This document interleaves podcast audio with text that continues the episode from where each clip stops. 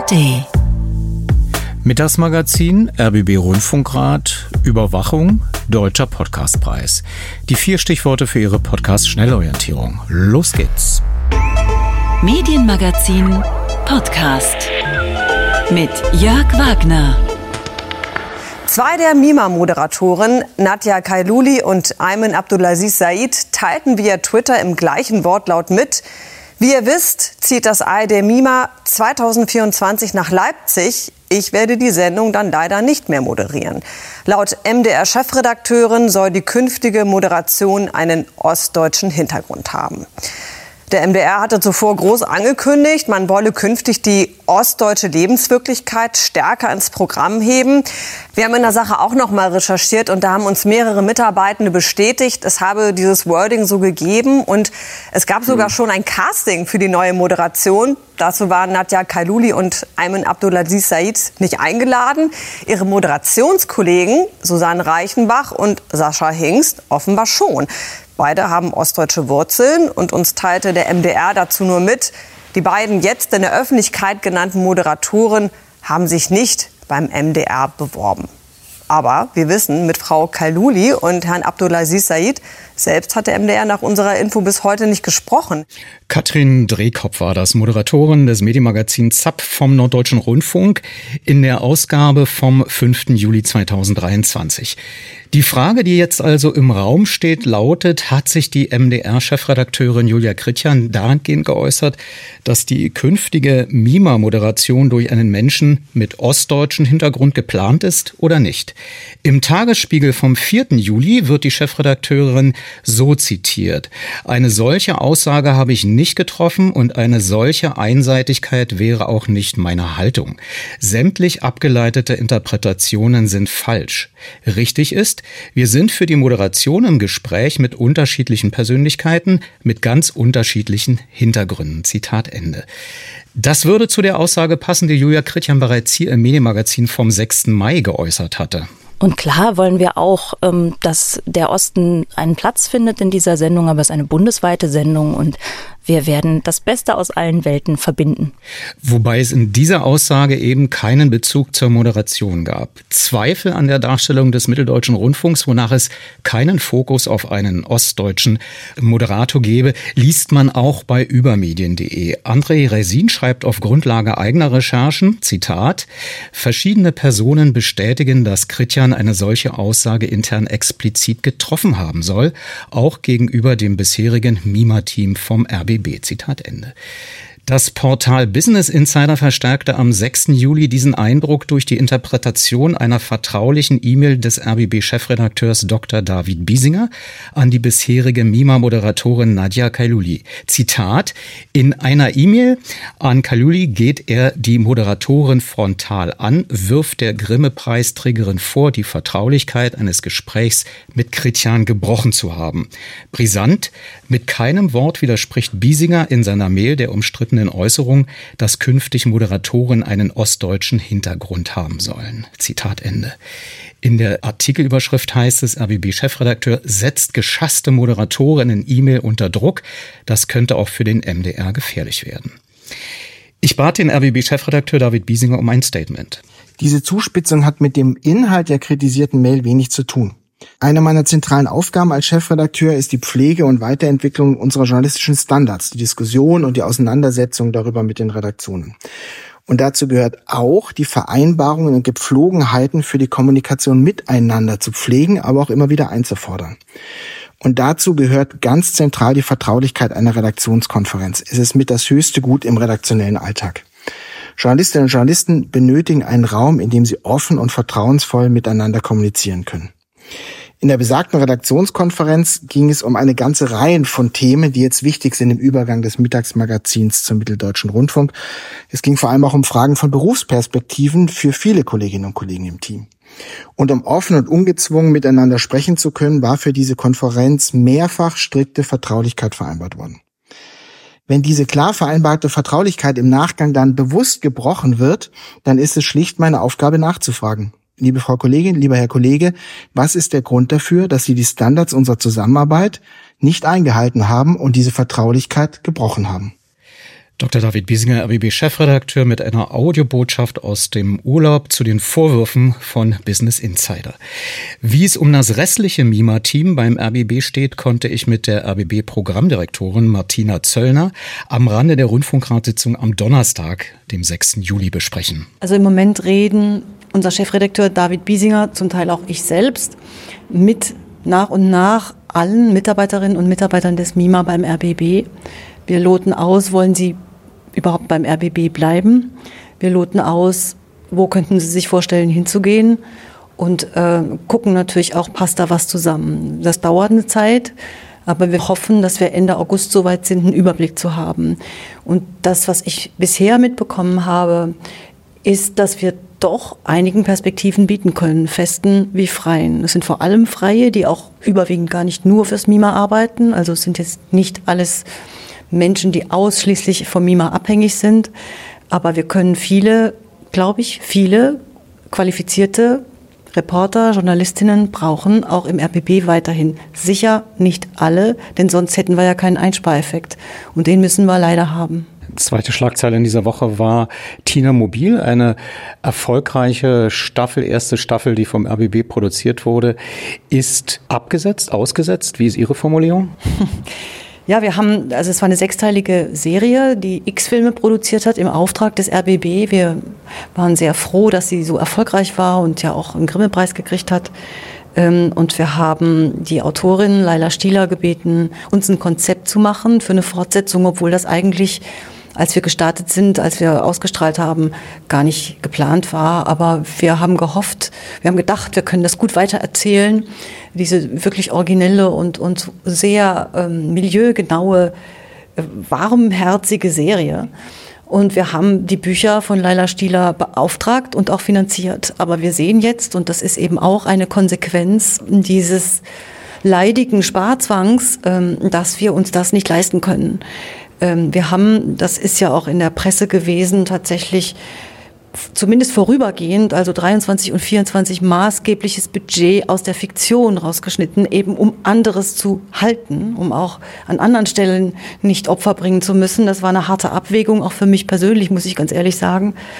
Aber es war von allen schlimmen Alternativen noch die glimpflichste und richtigste aber erst 25 und 26, wenn wir vielleicht wieder etwas mehr Geld haben. Wir wissen ja auch gar nicht, wie es weitergeht mit der Beitragserhöhung und mit den Etats dann in Folge. Das ist zu vage. Darauf können wir jetzt auch, können wir auch den Produzenten nicht zumuten, zu sagen, also irgendwie vielleicht mal in zwei, drei Jahren. Deshalb haben wir jetzt nach langen Versuchen, auch noch Co-Partner in der ARD zu finden, gesagt, nee, wir müssen kapitulieren. Habe ich das richtig verstanden? Die Drehbücher sind bezahlt, mhm. könnten dann aber auch nicht von anderen Anstalten einfach umgesetzt werden ohne Zustimmung des RBB? Also in solchen Fällen werden die Verträge immer so gemacht, dass wir den First Look haben, dass wir also natürlich als die Beauftragenden die Möglichkeit haben, zuerst zu schauen, machen wir das auch? Also gehen wir dann in Produktion, investieren wir dann entsprechend oder nicht? Wenn wir jetzt wie in diesem Fall sagen müssen, nee, machen wir nicht, gar nicht aus inhaltlichen Gründen, die Bücher sind großartig, muss ich sagen, äh, dann äh, kann der Produzent damit woanders hingehen. Das muss mit uns äh, im Konsens sein, aber das ist selbstverständlich. Also die Arbeit soll ja möglichst nicht umsonst gewesen sein.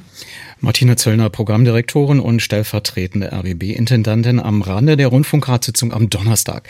Von dieser Sitzung gleich mehr. Außerdem Überwachung, wenn Journalisten abgehört werden. Das Security Lab von Reporter ohne Grenzen hilft.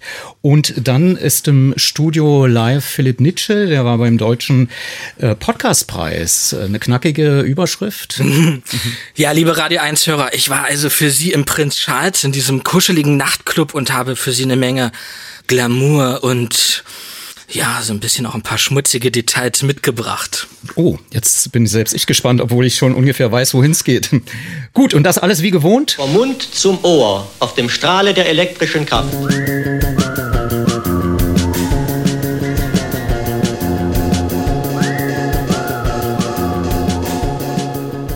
Sie hören das Radio 1 Medienmagazin. In der Ausgabe hatte ich wohl vergessen zu sagen vom 8. Juli 2023. Der RBB Rundfunkrat verabschiedete sich mit der Sitzung am Donnerstag in die Sommerpause. Soweit also erstmal äh, vorab, dass da, falls Sie das, ähm, hm, ich will nicht sagen, äh, dann doch irgendwie genervt hatte über die lange Zeit, dass ich so viel über den Rundfunkrat berichtet habe. Es gibt also ein kleines Päuschen.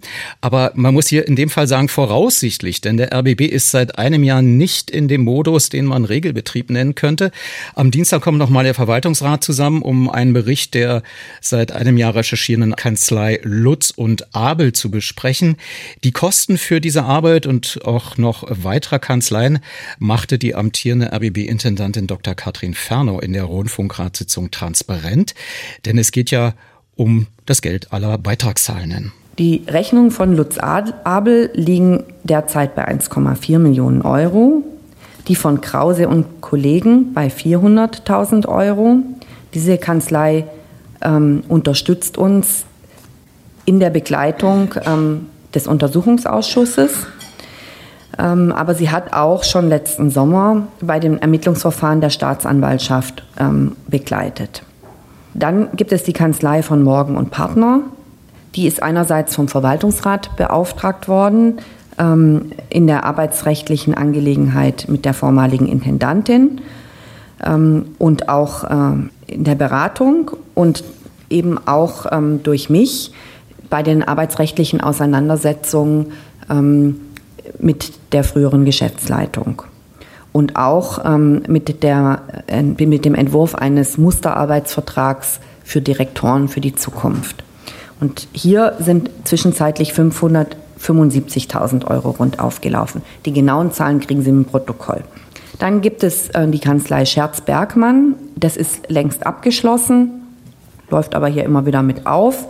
Das war ein, also ein, ist ein Medienrechtler, den Frau Schlesinger noch beauftragt hatte, äh, um presserechtlich gegen die Business Insider-Geschichten vorzugehen, mit denen die ganze Krise losging.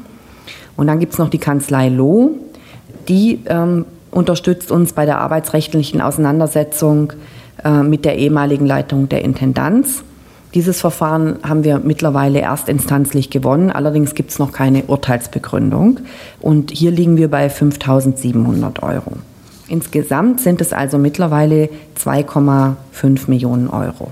Ich möchte nochmal die Kanzlei von morgen herausheben.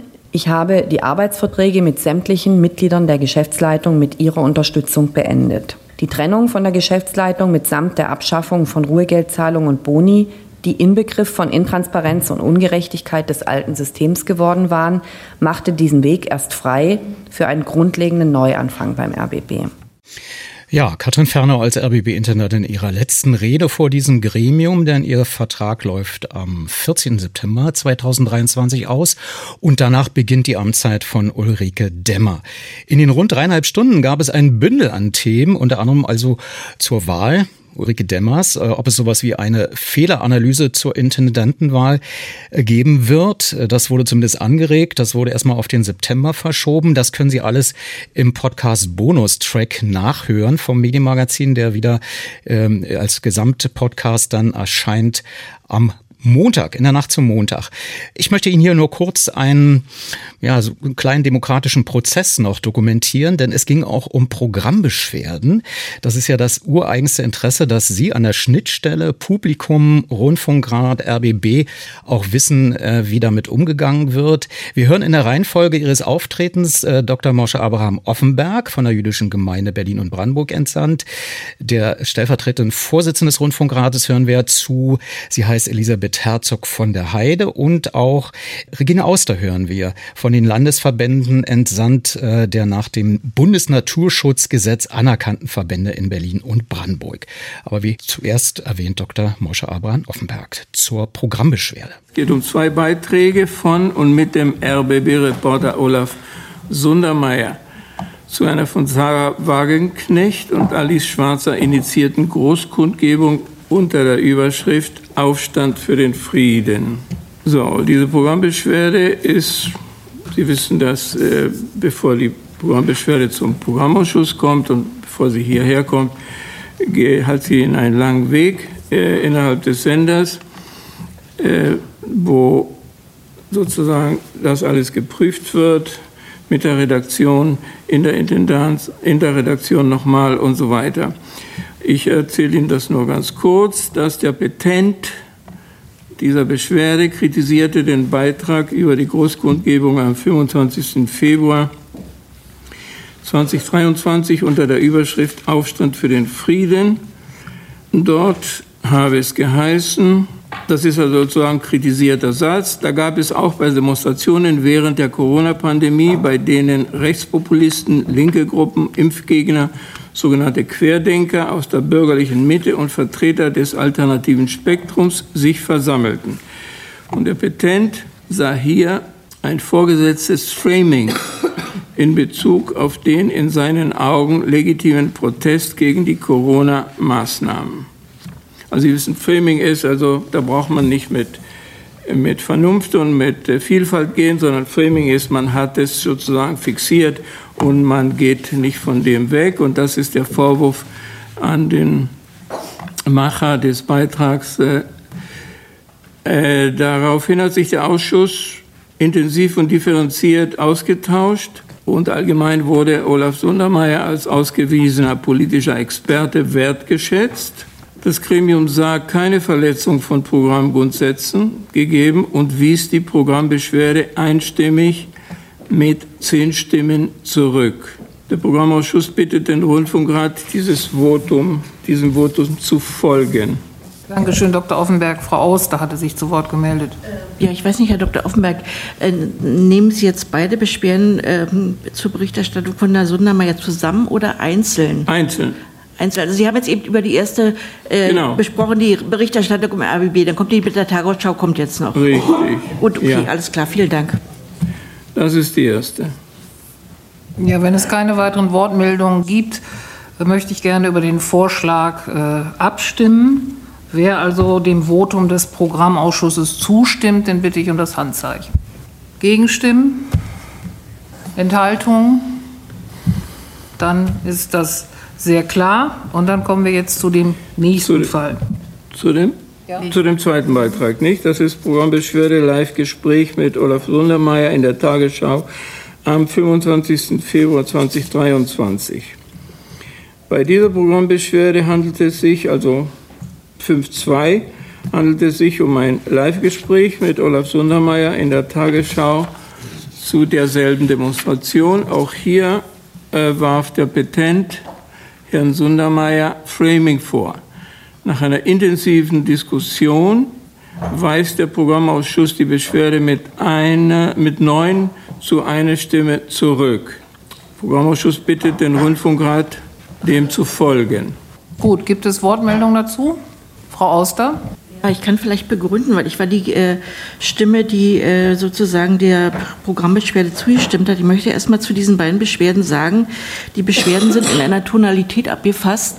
Auch wenn man Kritik am Programm des ARD oder des RBB übt, kann man das trotzdem höflich und respektvoll tun. Äh, das war bei diesen Programmbeschwerden nicht gegeben, sondern es war ein sehr verletzender Ton. Also das lehne ich grundsätzlich ab und das kritisiere ich. Dennoch geht es um die Auseinandersetzung mit dem sachlichen Fakt, also mit dieser Beschwerde Beschwerde. Und ich habe mir die Beschwerde, es geht um den Auftakt der Berichterstattung von Herrn Sundermeier zu der Friedensdemo im Kontext der folgenden Berichterstattung angeschaut. Und da ist es so, dass Herr Sundermeier zum Anfang spricht, der davon, äh, ich sag's mal ganz verkürzt und äh, so, also die Querfront hat sich versammelt. Um halb vier hat er eine andere Diktion, da sagt er sinngemäß, es haben sich Friedensbewegte versammelt und dann gibt's um 22 Uhr in der Tagesschau einen Beitrag von einem anderen Redakteur, Journalisten, äh, der dann schreibt, die Querfront blieb aus. Und im Kontext dieser gesamten Berichterstattung in der Tagesschau äh, bin ich zu dem Schluss gekommen, eben dieser Programmbeschwerde Beschwerde äh, zuzustimmen, wie gesagt, mit der Kritik an der, an der Tonalität, in der die abgefasst wurde.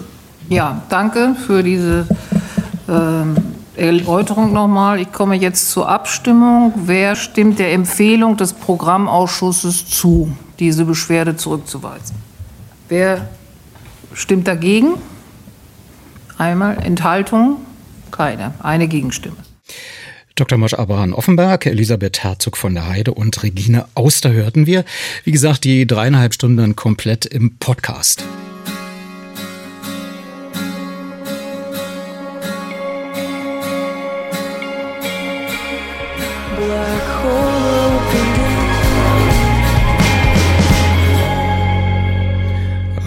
Vor knapp fünf Jahren ging die Meldung um die Welt, dass der saudische Journalist Jamal Khashoggi im Konsulat in Istanbul ermordet wurde. Khashoggi wurde in einen Hinterhalt gelockt und seine Leiche beseitigt. Der saudische Geheimdienst sammelte Informationen über den Journalisten nicht zuletzt mittels einer Abhörsoftware namens Pegasus, die man auf Khashoggis Handy aufgespielt hatte. Das Abhören von Handys und Trojaner auf dem Computer von Journalisten und Journalistinnen ist leider keine Seltenheit. Vor allem in Mexiko, Indien und Aserbaidschan werden Journalisten besonders häufig ausgespäht. Doch es gibt mehrere Anlaufstellen weltweit, an die sich Reporter richten können, wenn sie den Verdacht haben, abgehört zu werden. Eine davon ist das Digital Security Lab von Reporter ohne Grenzen in Berlin, das letzten Sommer gegründet wurde. Michael Mayer ist uns jetzt äh, zugeschaltet aus dem Haus des Rundfunks und hat dieses Lab besucht. Michael, wie arbeiten die Kollegen dort? Wie gehen sie da genau vor? Also es sind drei Kollegen, die da arbeiten und jeden Monat bekommt das Digital Security Lab äh, Dutzende Anfragen von Journalisten Journalisten und Reporterinnen, die ihr Handy und oder ihr Laptop auf Überwachungssoftware überprüfen lassen möchten.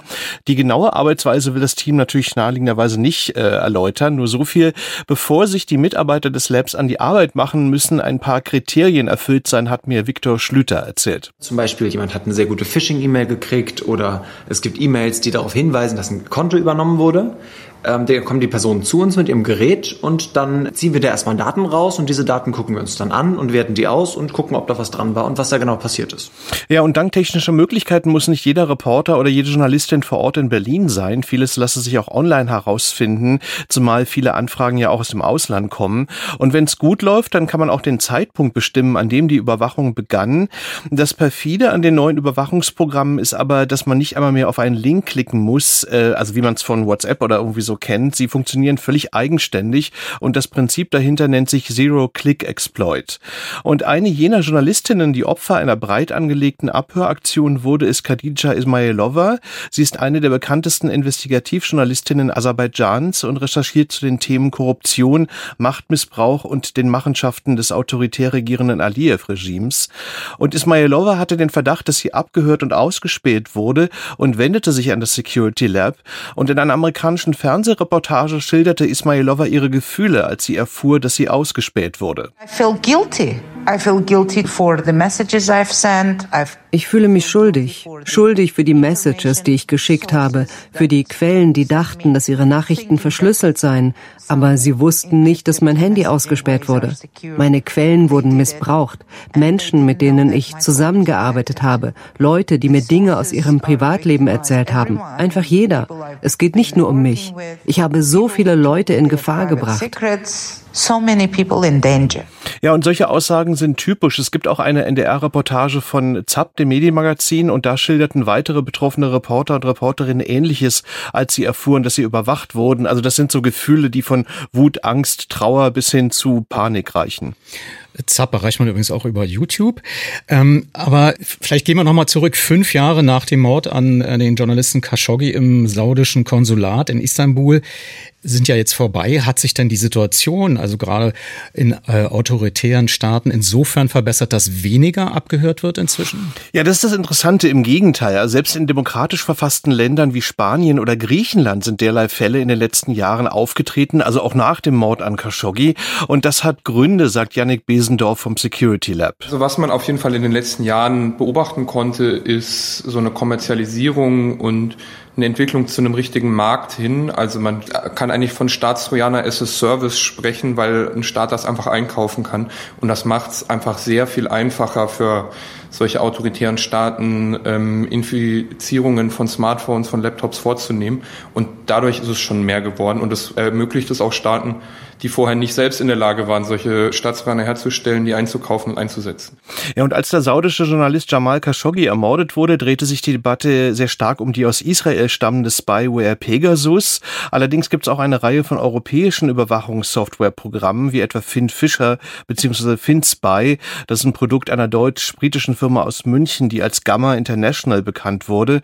Und die Firma hat zum Beispiel diese Software auch an eine Reihe von autokratisch regierten Staaten verkauft, zum Beispiel nach Äthiopien, in die Türkei oder nach Uganda. Reporter ohne Grenzen ist ja eine Menschenrechtsorganisation und mit diesem Lab reagieren Sie natürlich, ich sag mal erstmal ganz pragmatisch, aber wie sind denn die Bestrebungen auf der politischen Ebene, solche Spähprogramme zu verbieten? Also das Thema steht ganz hoch auf der Agenda von Reporter ohne Grenzen, hat mir Christian Mier erzählt, der ist Geschäftsführer von Reporter ohne Grenzen Deutschland, denn Überwachungssoftware werde nach wie vor entwickelt, eingekauft und eingesetzt, sowohl international als auch innerhalb der EU und von daher fordere Reporter ohne Grenzen Grenzen eine weltweite Ächtung. Wir brauchen letztlich eine große globale UN-Regulierung. Das ist ein ganz dickes Brett, aber letztlich auch nicht illusorisch. Es gab in einem anderen Bereich vor acht Jahren, ähm, und das ist letztlich das Vorbild, wonach wir auch streben, ein, ein Arms Trade Treaty, was den weltweiten Handel von, von Waffen reguliert. Und so etwas Vergleichbares, das streben wir auch an, denn das ist bei uns auch einer der Schwerpunkte jetzt auch nochmal in diesem Jahr hier bei Reporter ohne Grenzen, dass wir da auch nochmal sehr konkrete Vorschläge machen und das nicht nur zu fordern, um damit auch im politischen Raum weltweit tätig zu werden. Ja, aber nun ist leider so, dass im Rahmen des europäischen Medienfreiheitsgesetzes auf EU-Ebene ein besserer Schutz von Journalisten und Journalistinnen festgeschrieben werden sollte. Aber es gab Länder wie Ungarn oder auch Frankreich, die sich darauf nicht einlassen wollten, weil sie mit der nationalen Sicherheit argumentierten. Die EU-Richtlinie muss ja noch in nationales Recht umgesetzt werden. In Deutschland bleibt man bei einer strengeren Handhabung, wenn es ums Abhören geht. Allerdings gibt es auch hierzulande Verstöße, etwa als neulich in Bayern die Aktivisten der letzten Generation abgehört wurden. Davon waren ja auch Journalisten betroffen. Und dagegen geht jetzt Reporter ohne Grenzen vor. Man hat eine Beschwerde beim Landgericht München eingereicht. Äh, wie das ausgeht, muss man noch sehen. Aber man sieht daran, solche Fälle gibt es leider immer wieder auch immer noch in Deutschland. Michael Mayer, wenn Journalisten abgehört werden. Wir hörten das Security Lab von Reporter ohne Grenzen kann da helfen. Vielen Dank.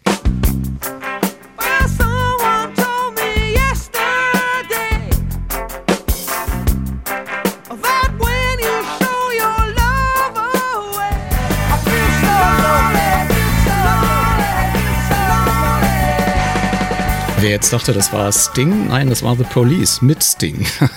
Lange nicht gehört, sagte mein äh, Studiogast äh, Philipp Nitsche, obwohl du äh, beim Bürgerradio Alex öfter mal die eine oder andere Sache auflegst.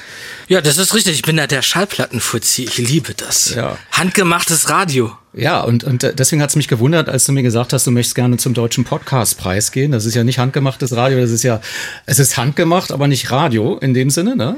Also es wird nicht rundgefunkt, sondern es ist On-Demand-Audio. Äh, das ist richtig, aber es ist wie ins Theater gehen, diese ganzen Medienleute sich auf einem Haufen anzugucken, als würde man sich so ein Soziotop, was sich aufmacht, irgendwie anschauen. Wie, also für dich jetzt als Theaterwissenschaftler, als würde man in so ein Amphitheater gehen. Und sich das Treiben anzugucken, ist ja auch mal ganz schön. Das ist so eine ja, Abwechslung. Äh, wir müssen mal vielleicht mal sagen, über was wir reden. Das ist der Deutsche Podcastpreis. Äh, ich zitiere mal aus der Selbstbeschreibung. Der Preis prämiert in ausgewählten Kategorien die besten Formate der deutschen Podcast-Landschaft und schafft so mehr Aufmerksamkeit für die Menschen hinter den Mikrofonen. Mhm. Ausgezeichnet werden die MacherInnen, die mit Leidenschaft und Know-how das gesprochene Wort zum Hörerlebnis machen. Denn diese Köpfe sind die treibenden Kräfte hinter der Faszination Faszination für Audio kann ich mitgehen. Äh, mein Lieblingspodcast äh, Kalk und Welk ist äh, leider nicht prämiert worden. Das ist in der letzten Folge angedeutet worden, kurz vor Schluss des Podcasts. Äh, da haben sie äh, sich gegenseitig den schwarzen Peter zugeschoben und letzten Endes blieb er hängen bei äh, Kalki. Ähm, aber das ist jetzt nicht schlimm. Man kann ihn ja trotzdem hören in der ARD-Audiothek und in angeschlossenen Podcast-Plattformen, weil ich möchte einfach nur nochmal Werbung machen, obwohl er gar keine Werbung braucht. Aber für diejenigen, die das bisher wirklich nicht bemerkt gesagt haben, das ist ein Medienmagazin, also ein Laber-Podcast-Medienmagazin, aber auf hohem Niveau mit hoher Sachkenntnis, was Medien betrifft, weil die selber ja auch Teil, also nicht nur Teil, sie sind es, äh, von Medien sind, haben sie auch äh, da einiges beizutragen. Aber große Enttäuschung, wie hast du das erlebt? Ja, also äh, der Kalkhofer war not amused, würde ich sagen. Also habe ich es empfunden. Ähm, ist auch recht früh abgedampft mit dem Programmchef himself dabei. Aber gut, so ist es halt. Äh, meine Lieblingsboomer im Podcastmarkt übrigens, Jörg, sind Andreas Müller und Martin Böttcher. So richtig vom RBB eingerittene Musikjournalisten. Also das ist ein Hörerlebnis, kann ich dir nur sehr empfehlen. Aber, aber kein Preis, oder? Kein Preis, aber in meinem Herzen haben sie auf jeden Fall eingekriegt. ja, das ist ja mal ganz seltsam. Da gibt's eine Jury und die hat natürlich, ähm, je nachdem, wie sie zusammengesetzt äh, ist, andere Favoriten. Also das darf man jetzt auch nicht so ernst nehmen, wenn man da keinen Preis bekommen hat. Ne? Nein, überhaupt nicht. Also äh, es ist ja, ich nehme jetzt auch so eine Veranstaltung nicht ganz so sehr ernst, weil es gibt so tolle Podcasts da draußen, es gab auch im Nachhall, also äh, zu dieser Veranstaltung, auch sehr kritische Stimmen. Das nehme ich mal vorweg. Fabio Bacchialupo, also von podcast.de, sagte, es braucht keine Preisverleihung für Eliten. Das wird dieser Community nicht gerecht. Da komme ich schon ein bisschen mit, aber es gab auch wirklich tolle Perlen dort. Und liebe Radio 1 da nehme ich sie jetzt mal mit. Kommen wir doch einfach mal zu der ersten Verkündung des ersten Preises, Jörg. Spiel mal. Und das beste Gespräch 2023 ist die Zeitkapsel. Ja, also äh, ganz tolle Situation.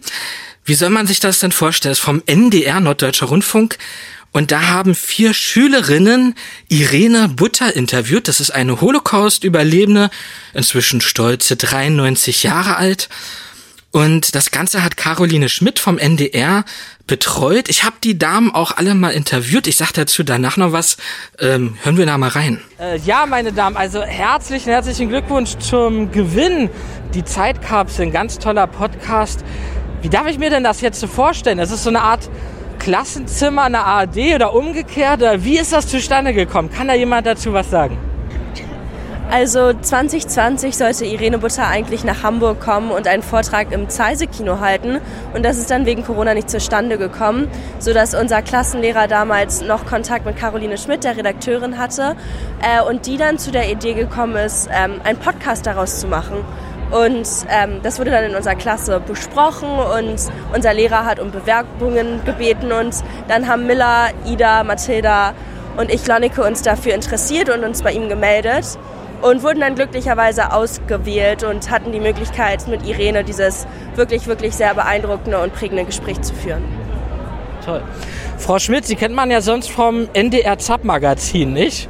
Wie, wie, was ist das für ein Kontakt? War das mal ein ehemaliger Mitarbeiter vom NDR, dieser besagte Lehrer? Oder wie kam das? es ist ja, diese zufälligen Begegnungen sind ja das, was es so interessant macht. Ja, also tatsächlich ähm, kenne ich Irene seit, ähm, ich glaube jetzt inzwischen 15 Jahren, fast 14 Jahren, um, weil ich damals eine Doku mit ihr gemacht habe. Ich habe die dann nach Deutschland versucht zu holen, dann kam Corona und dann haben wir uns überlegt, ähm, ob nicht Schülerinnen und Schüler mit ihr über Zoom sprechen könnten. Und so ging das dann alles los und so kamen die beiden, beziehungsweise die vier Mädchen dann ins Spiel. Die ähm, zwei davon sind jetzt gerade hier. Ja, also nochmal herzlichen Glückwunsch. Tolle, äh, toller Preis und äh, ja, alles Gute für die Zukunft. Philipp Nitsche war das gestern, nee, am Donnerstag. Auf der, am Donnerstag war das, ja. Auf der Preisverleihung Deutscher Podcastpreis. Und äh, die junge Dame, die wir da am Anfang gehört haben, das war die Lünneke Liebmann, also eine von den vier Schülerinnen, dann die Caroline Schmidt dazu. Und ich bin auch gleich direkt in ein Fettnäpfchen getreten, weil die Lehrerin stand nämlich direkt daneben. Die hat man auch so ein bisschen äh, aufpusten gehört. Ja gut, ich darf auch mal Fehler machen, so war's halt. Aber ich bitte an dieser Stelle um Verzeihung. Du hättest sie mit interviewen müssen, oder? Ja. Nee, man kann ja nicht jeden interviewen. Also es ist kein Fehler, glaube ich, in dem Fall. Aber die Schülerinnen, also das Besondere an diesem Podcast ist, es ist quasi eine Art etwas fürs Leben lernen in der Schule irgendwie was sehr Sinnvolles und ich fand das so toll. Deswegen wollte ich das einmal hier mit äh, ja, vorgebracht haben. Kann man auf jeden Fall mal reinhören. Über diese Holocaust-Überlebende brauchen wir jetzt hier an dieser Stelle nicht weiter äh, referieren. Das können die Hörer ja sich einfach mal selber geben mit dieser Podcast-Reihe. Zeitkapsel. Wollen wir nochmal sagen, genau. Und dann hast du uns noch ein paar O-Töne mitgebracht? Ja der nächste Podcast, das war ein, also ein Abräumer für zwei Preise. Das nehme ich mal jetzt einfach vorweg. Der Preis fürs beste Skript und der Preis für den besten Autor. Aber wir hören einfach noch mal kurz die Verleihung dazu an. Und in der Kategorie Beste Recherche 2023 die. Ja, äh, das ist jetzt schon wieder ein ganz ernstes Thema. Äh, die Flut im Ahrtal, wo ja so viele Menschen gestorben sind. Das ist ein Podcast, eine Koproduktion vom SWR und den ED, äh, WDR. Die Flut, warum musste Johanna sterben? Und äh, der Host, also ja, der Moderator für den Podcast, Marius Reichert, der kommt auch aus der Gegend, hat also das hautnah miterlebt, wie das so ist, wenn Leute ihr ganzes Hab und Gut oder sogar ihr ganzes Leben verlieren. Und das war sehr, sehr bewegend. Ähm, sich das anzuhören, was er auch dazu zu sagen hatte. Aber da habe ich Ihnen auch was mitgebracht. Hören Sie da mal rein. Wie fühlen die Menschen sich auch, wenn, wenn die Karawane, die Medienkarawane weitergezogen ist? Die sagen mir ganz oft in Gesprächen, dass das super wichtig ist, dass wir da weiterhin gucken. Nicht nur wir jetzt mit dem Projekt. Ich darf sagen, dass wir morgen ein Update rausbringen. Es gibt nochmal eine Folge, wo wir drauf schauen, wie es Familie Ort geht. Und die hat einen Titel, der, glaube ich, sehr gut dazu passt, was gerade Sache ist. Ein neues Leben. Und das ist für Familie Ort so und das ist für viele Menschen, die dort leben. Das ist für uns alle so dass noch sehr viel zu tun ist und sehr viele Menschen jetzt erst merken, was da eigentlich passiert ist und was sie alles verloren haben. Und die haben die Hoffnung, und das wollen wir weiterführen, dass wir da dranbleiben als Rundfunk. Und das ist auch, finde ich, unsere Aufgabe, das zu tun und auch weiter da zu bleiben, dass eben nicht dieses Gefühl bleibt, wir haben euch vergessen. Das wollen wir absolut nicht. Wir glaube ich keiner. Ja, in diesem Podcast geht es um Johanna Ort, die mit 22 Jahren in der Flutkatastrophe ihr Leben verloren hat. Und damit Marius Reichert ihm halt auch ein bisschen seine journalistische Distanz wahrt, äh, stand auch ein gutes Team hinter ihm. Das hat er auch nochmal extra betont, dass es jetzt nicht zu viel Nähe zu diesen Menschen dort ist, sondern er auch entsprechend die Distanz hat, äh, die es braucht dafür. Ähm, ja, ich soll dir noch ganz liebe Grüße von einer Führungspersönlichkeit vom SWR bestellen und sie geben Daniel Buß äh, nicht mehr her. Die wollen sie behalten. Vielen Dank. Aber äh, gehen wir jetzt äh, ganz schnell noch zu dem dritten äh, Preisträger, den du mitgebracht hast. Also nicht der dritte Preisträger, aber es gab mehrere Kategorien und davon das dritte Beispiel. Das dritte Beispiel ist etwas, was ich ganz toll fand. Da kommen wir übrigens jetzt zu diesen schmutzigen Details, äh, die ich ja am Anfang der Sendung auch so ein bisschen mit angeteasert habe. Der Podcast heißt Sucht und Süchtig, aber da hören wir auch mal die äh, Preisverleihung, diese Kundgebung dazu, Verkündung. Bester Independent Podcast im Jahr 2023. Sucht und Süchtig!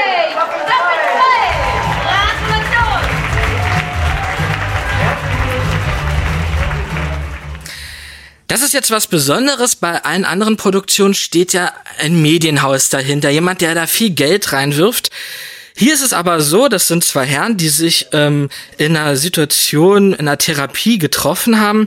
Regisseur Hagen Decker und Erzieher Jean Cook, wie gesagt, in so einer Therapiesituation haben die sich äh, beide getroffen und dann beschlossen, einen Podcast herauszubringen. Und das stemmen die alles nur über Spenden. Und wie gesagt, das ist schon beeindruckend, weil das eben auch irgendwie so leider das einzige Beispiel war für so Independent-Geschichten auf dieser Veranstaltung. Die beiden hatten dazu auch noch was zu sagen. Vor einem Jahr waren wir mit Menschen auf Therapie, die einige davon sind gestorben. Es waren Leute bei uns in der Sendung zu Gast, die bei einem Rückfall gestorben sind. Und äh, zynische Menschen fragen uns oft, äh, ob unsere Geschichte nicht bald auserzählt ist. Und es sollte sich doch eigentlich für jeden intellektuell erschließbar sein, dass die Geschichte der Abhängigkeitserkrankung erst dann oder nie erzählt, Ende erzählt ist, weil Leute damit sterben. Ja, und dann sagte eben halt auch noch der Hagendecker, dass er auf der Toilette von dieser Location Kokain gefunden hat und hat äh, diese Leute auch wirklich ermahnt, bitte auch auf sich zu achten. Diese Medienbranche hat ja so ein bisschen dieses, äh, naja, so ein bisschen den Ruf anhaftend, ne, kreativ, da muss ich mir was reinziehen. Und das hat mich auch doch ähm, umgehauen. Das würde ich an dieser Stelle mal mit erwähnt haben. Ja, dann äh, würde ich sagen, vielen Dank für diesen Bericht. Man kann auf äh, der Website deutscher-podcastpreis.de noch andere äh, Details nachlesen. Und ich habe jetzt eine Prognose. Es gibt einen neuen RBB-Podcast, der heißt Bensky Rebellion oder Kitsch. Hören wir mal ganz kurz in den Trailer hinein. Das könnte zum Beispiel äh, fürs nächste Jahr interessant werden für die Jury. Okay, it's the scene. Go with Oktober 2018, das Auktionshaus Sotheby's in London. Wir sind mitten in einer Kunstversteigerung, die weltweit für Aufmerksamkeit sorgen wird. In diesem Moment steht das berühmte Bild von Banksy zum Verkauf. Girl with Balloon, das Mädchen mit dem Herzluftballon. Von dieser Kunstauktion habt ihr vielleicht gehört, denn am Ende zerstört sich das Bild selbst und der Auktionspreis schießt durch die Decke. Ich bin Ortrun Schütz. Banksy. Rebellion oder Kitsch ist mein neuer Podcast. Darin geht es um Banksy, diesen mysteriösen Street Art Künstler, dessen Graffitis zur teuersten Gegenwartskunst zählen und der zu den 100 einflussreichsten Menschen der Welt gerechnet wird. Eigentlich wissen wir recht wenig über Banksy. Das will ich mit meinem Podcast ändern. Ich will herausfinden, wer dieser geheimnisvolle Banksy ist und was er wirklich will. He's a prankster. That's a really important part of his oeuvre. Banksy, ein Outlaw, der dem Kunstmarkt eins auswischen will, die Regeln für das Gute bricht, der mit seiner Kunst für eine bessere Welt kämpft. Diese Theorie gefällt mir gut. He's playing tricks on the art world. Aber ist Banksy tatsächlich ein politischer Aktivist oder will er nur die Aufmerksamkeit? Kämpft er für eine bessere Welt oder möchte er einfach nur einen Haufen Geld verdienen? Kann es ihn geben, diesen Superkünstler, der wirklich nur Gutes tut? Banksy ist in der ARD Audiothek hörbar. Es sind da bereits zwei Folgen ja, äh, abrufbar und dann gibt's immer wieder Doppelfolgen dazu. Und? Wo tingeln Sie so abends hin, wenn Sie sich amüsieren wollen? Wir ab jetzt zu Tingeltangel. Außergewöhnliche Musikacts im Theater des Westens. Tingeltangel. Erleben Sie den Soundtrack von Babylon Berlin live. Inszeniert und interpretiert von Merit Becker, Max Rabe, Natalia Matteo, Madame Le Pustrat und vielen anderen. Zu Asche, zu Staub, dem Licht geraubt. Tauchen Sie tingelnd ein in die Roaring Twenties. Alle Termine auf radio1.de. Tingeltangel. 40 Acts. Immer abends und immer im Theater des Westens. Radio 1. Für alle, die jetzt wissen, wohin sie zu tingeln haben. Und natürlich nur für Erwachsene.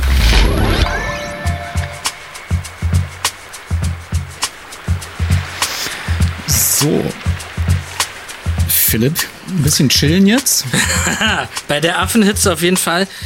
Obi-Wan Ken Wagner, es war mir eine große Ehre, heute an Ihrer Seite stehen zu dürfen. Es spricht ja nichts dagegen, ähm, wenn, wenn du nochmal kommst. Ne? Also unbedingt. Ich habe da noch ein paar Sachen auf Lager. Das müssen wir unbedingt nochmal wiederholen. Ansonsten, wo kann man dich das nächste Mal hören? Am nächsten Dienstag Time for Vinyl bei Alex Berlin, Frequenz 91.0, immer ab 22 Uhr. Stimmt nicht. Philipp ist gleich wieder zu hören.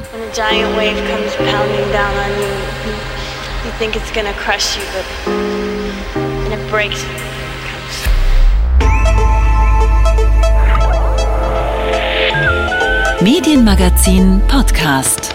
Bonustrack. Liebe Radio 1-Hörer, für den Podcast-Bereich vom Medienmagazin habe ich mir etwas Besonderes ausgedacht.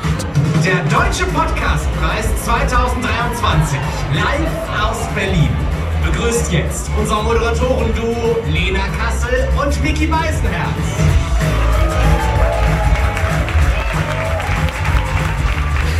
Es ist doch so schön, einst vertraute Stimmen des Radios mal wieder zu hören. Und zwei ehemalige Radio 1 Moderatoren sind mir auch beim Deutschen Podcastpreis 2023 über den Weg gelaufen. Ich fragte beide nach ihrem Verhältnis zum ja, Podcast und dem Radio, was sie lieber mögen. Ähm, es sind interessante Statements dabei rausgekommen. Ich würde sagen, da hören wir jetzt einfach mal rein. Ja, hallo Anja. Mensch, ähm, viele Hörer kennen dich ja noch bei Radio 1 eben halt selber als Moderatorin. Bis 2016 warst du der Team. Für mich persönlich bist du die Agatha Christie von der ARD. Aber du bist ja auch genauso wie Jörg Wagner eine unheimlich erfahrene Audiokünstlerin. Ich glaube, weit über 30 Jahre. Meine Frage ist, ja, was ist eigentlich besser? Radio oder Podcast? Da kann man es nicht vergleichen. Wie war das so die letzten Jahre für dich? Ja, das kann man tatsächlich nicht vergleichen.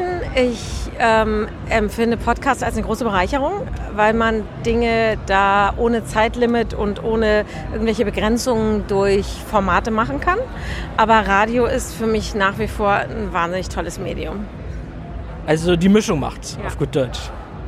Was steht für die Zukunft an? Du hattest ja, ähm, ich glaube, so in Sachen Literatur warst du unterwegs. Heute warst du hier mit diesem Podcast mit dem Herrn Toskos, wo es so um na, Leichenbeschauung, ist also äh, Forensik geht. Ja. Was gibt es so für die Zukunft? Äh, man kann sagen, ich mische jetzt beides, denn äh, ich habe für Podimo, für das Portal, auf dem wir den Podcast Die Zeichen des Todes auch veröffentlichen, also den True Crime mit Michael Zockers, einen zwölfteiligen Fortsetzungskrimi geschrieben, der auf dem Autozug Sylt spielt und der wird am 14. Juli veröffentlicht. Da bin ich sehr gespannt drauf. Werde ich auf jeden Fall einschalten. Vielen lieben Dank dafür. Sehr gerne. Das also war gerade Anja Görz. Und nun kommen wir zu einer Stimme, die uns viele, viele Jahre in den Morgen begleitet hat. Ja, die Rede ist von Stefan Rupp. Er arbeitet inzwischen bei The Pioneer und die haben mit ihrem The Briefing Podcast den Publikumspreis für Nachrichten und Politik gewonnen. Und da hören wir ihn jetzt einmal. Mensch, Herr Rupp, also erstmal herzlichen Glückwunsch zum Preis. Eine Frage, die ich vorhin schon Anja Görz gestellt habe. Was ist geiler, Radio oder Podcast? Kann man es nicht miteinander vergleichen? Wie ist da so Ihre Gefühlswelt dazu? Das würde uns mal interessieren. Also ich sag mal so, es gibt natürlich Radio und Radio und es gibt Podcasts und Podcasts. Also ähm, und da, dazwischen, zwischen diesen einzelnen Polen gibt es halt eben auch wahnsinnige Qualitätsunterschiede. Also wo ich jetzt als ehemaliger Radio 1 Mitarbeiter natürlich sagen würde, Radio 1 schwimmt da ganz oben. Ne? Ähm, Gibt es halt eben wahnsinnig viele Privatsender in Deutschland, die ja unten schwimmen. Und so ist es halt eben auch in der Podcast-Branche. Also ich persönlich muss sagen, was ich überhaupt nicht mag, sind Laber-Podcasts, dass sich irgendwelche Leute hinsetzen, das Ding anschmeißen und, und einfach quatschen ohne eine Idee, ohne eine Storyline, ohne... Aber das ist halt eben... Ähm, das ist halt eben auch persönlicher Geschmack. Das muss man auch ganz klar dazu sagen. Ähm, und dann gibt es halt eben diese High-End-Produktionen. Und ja, und die wurden halt eben hier heute Abend auch mehrfach ausgezeichnet. Und ich glaube, das ist halt eben auch ein, ein Chapeau vor der vor diesem neuen, in Anführungszeichen, Medium, das es schon seit 20 Jahren gibt, ne, das halt eben jetzt auch anerkannt wird, dass es halt eben wirklich ganz tolle Sachen gibt. Besten Dank dafür. Ja, gerne. Ja, liebe Radio 1-Hörer, und damit verabschiede ich mich von Ihnen aus dem Podcast-Bereich vom Medienmagazin.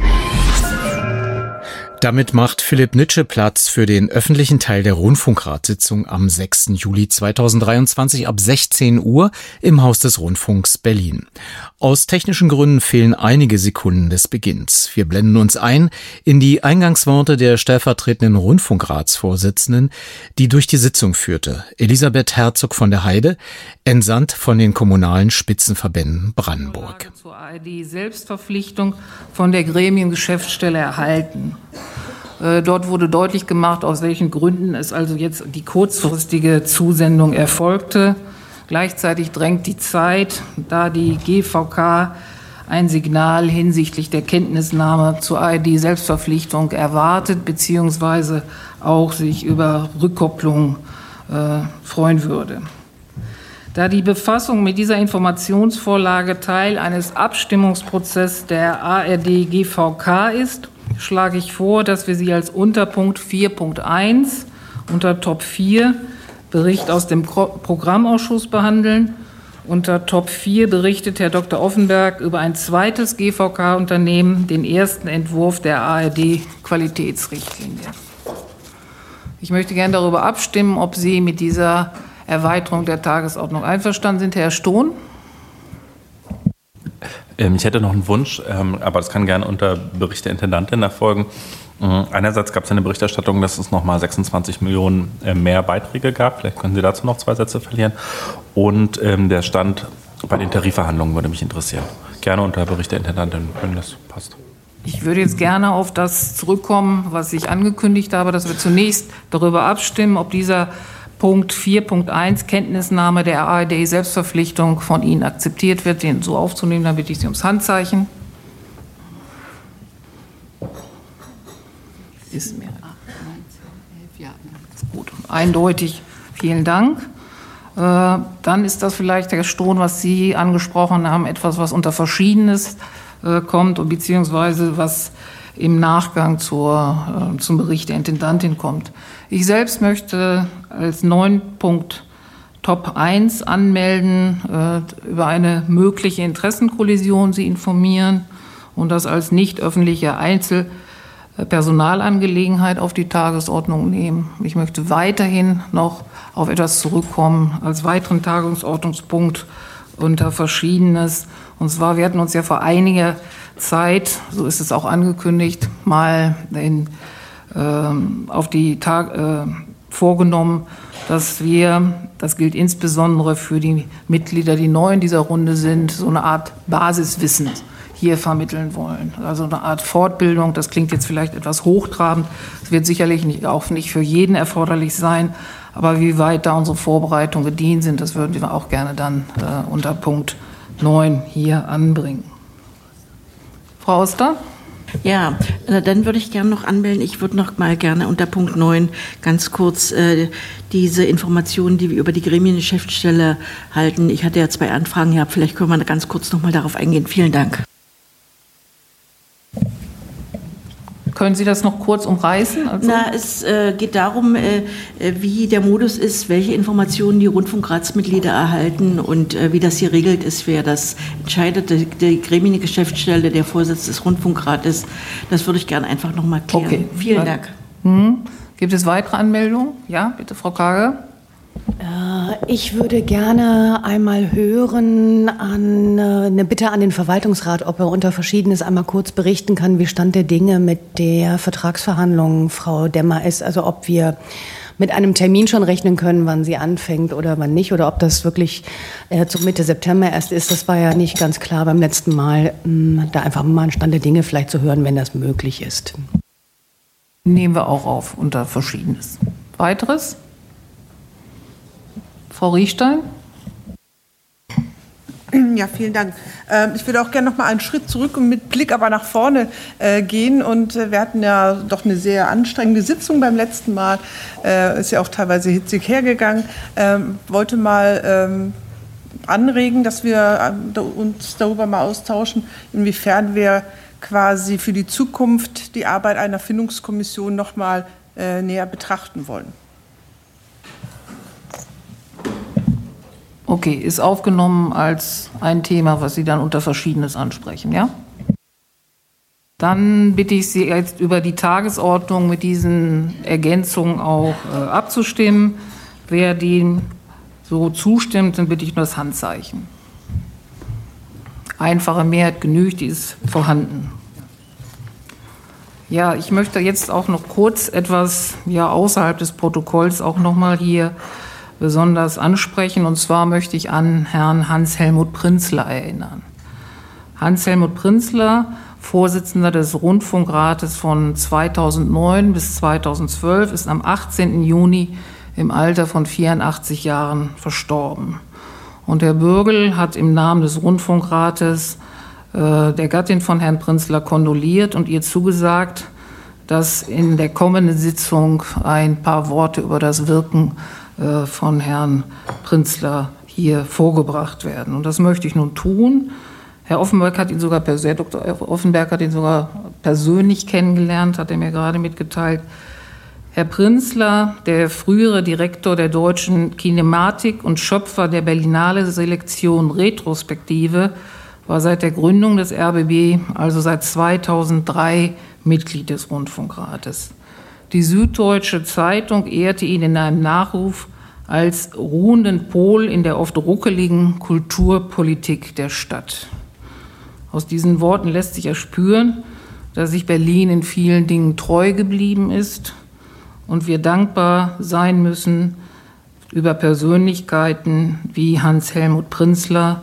Äh, und das sind wir, was die Vergangenheit betrifft. Und wir freuen uns, wenn ähnliche Persönlichkeiten auch künftig am Kulturleben dieser Stadt teilnehmen. Danke.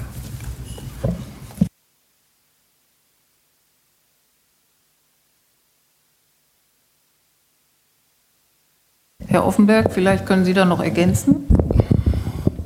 Na, ich kann nur persönlich ergänzen. äh, ich habe äh, Hans-Helmut Prinzler kennengelernt, also in der zweiten, zweiten Phase wohl hier, weil er doch ähm, äh, Vorsitzender des äh, Rundfunkrats war zwischen 2009 und 11, glaube ich. Ja, da war ich in der gleichen Zeit auch hier.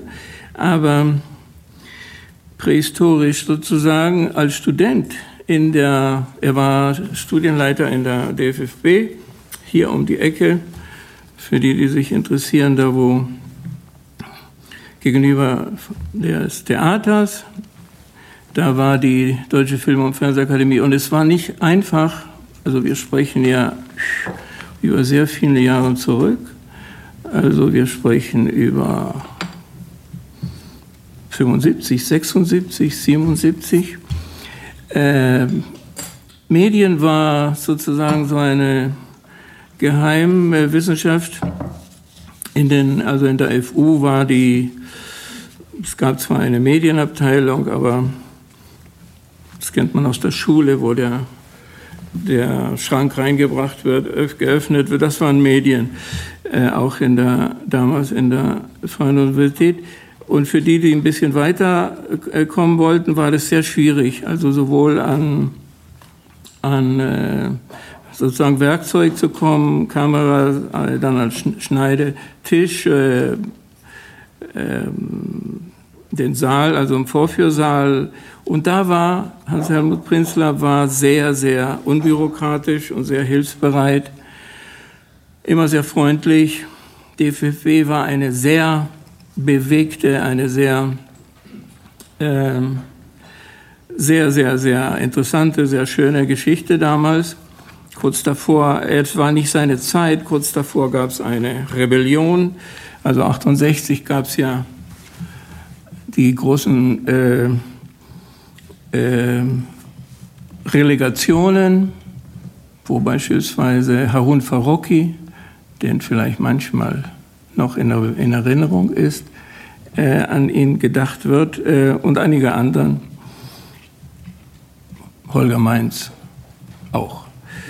Äh, also wir sprechen über wirklich über Vorgeschichte. Jedenfalls ähm, immer eine freundliche, eine, eine hilfsbereite, äh, eine qualifizierte Erscheinung. Hans-Helmut Prinzler, wir sollten ihn nicht vergessen. Danke. Ja, vielen Dank an Sie, dass Sie uns die Persönlichkeit von Herrn Prinzler noch näher gebracht haben. Vielen Dank. Vorab möchte ich jetzt auf zwei Dinge eingehen. Erstens das Ergebnis der Compliance-Untersuchung der Anwaltskanzlei Lutz Abel, der fristgerecht am 30. Juni an den Verwaltungsrat des RBB neben der RBB Compliance-Beauftragten als eine der Auftraggeber übergeben wurde. Da der Verwaltungsrat erst am 11. Juli tagt, werden wir heute und hier also noch nichts erfahren. Ich schlage vor, dass wir als Rundfunkrat dem Verwaltungsrat ins Pflichtenheft schreiben, dass wir umgehend nach seiner Sitzung am 11. Juli über den Stand seiner Beratung informiert werden wollen. Ist das in Ihrem Sinne? Ich sehe heftiges Kopfnicken, dann werden wir so verfahren. Zweiter Punkt, den ich ansprechen möchte, ist, dass heute die heutige Sitzung die letzte Sitzung des Rundfunkrates ist, an der Frau Dr. Fernau als Intendantin teilnimmt. Und gestatten Sie mir ein paar Worte. Liebe Frau Dr. Fernau, im Namen des Rundfunkrates möchte ich mich herzlich für Ihr tatkräftiges Engagement und Ihr kluges Krisenmanagement bedanken. Sie haben das Ruder in einer Zeit übernommen, in der die Leitung des RBB nicht gerade zu den Top-Jobs der Branche gehörte. Eine Herkulesaufgabe, wie es der ARD-Vorsitzender Kai Gniff genannte. Jedoch ohne pausenlos die Herkuleskeule zu schwingen, haben sie den freien Fall des RBB abgefangen in einer Krise, die den gesamten öffentlich-rechtlichen Rundfunk mitgerissen hat. Sie haben mit einem Kassensturz endlich echte Zahlen an die Oberfläche befördert und daraus Konsequenzen gezogen. Sie haben die Weichen für den RBB neu gestellt. Gemeinsam mit den Mitarbeiterinnen und Mitarbeitern haben sie Zukunftsstrategien entwickelt, auf denen neues Vertrauen aufgebaut werden kann. Und sie haben sich auf die Menschen aus Brandenburg und Berlin und ihren speziellen Charme eingelassen. Obwohl dieser neue Rundfunkrat sie mehrheitlich erst seit März kennt, habe ich den Eindruck, dass man sie hier im Gremium auch deswegen schätzt, weil sie eine lokale Besonderheit teilen. Sie reden nicht drumherum. Sie lassen den Zuckerguss weg und damit kommt man in Berlin und Brandenburg sehr gut klar. Die meisten von uns können nur ahnen, wie enorm ihr Pensum war und ist und wie viele Bälle sie gleichzeitig in der Luft gehalten haben. Sie haben auch unerschütterlich und klaglos ausgehalten, wenn sie Adressatin von Einfeindung und Enttäuschung waren, deren Ursache andere gelegt haben. Vielleicht können wir ja Näheres erfahren, wenn einmal Ihre Memoiren als Mehrteiler verfilmt werden, wahrscheinlich in der ARD. Kurzum, Sie haben hohe Kompetenz, Integrität, Haltung und Größe bewiesen. Für all das danken wir Ihnen sehr und wünschen Ihnen alles Gute für Ihre weitere Zukunft. Ich bin sicher, dass man auch im Rückblick auf Ihre Zeit als RBB Interimsintendantin Ihnen höchsten Respekt zollen wird.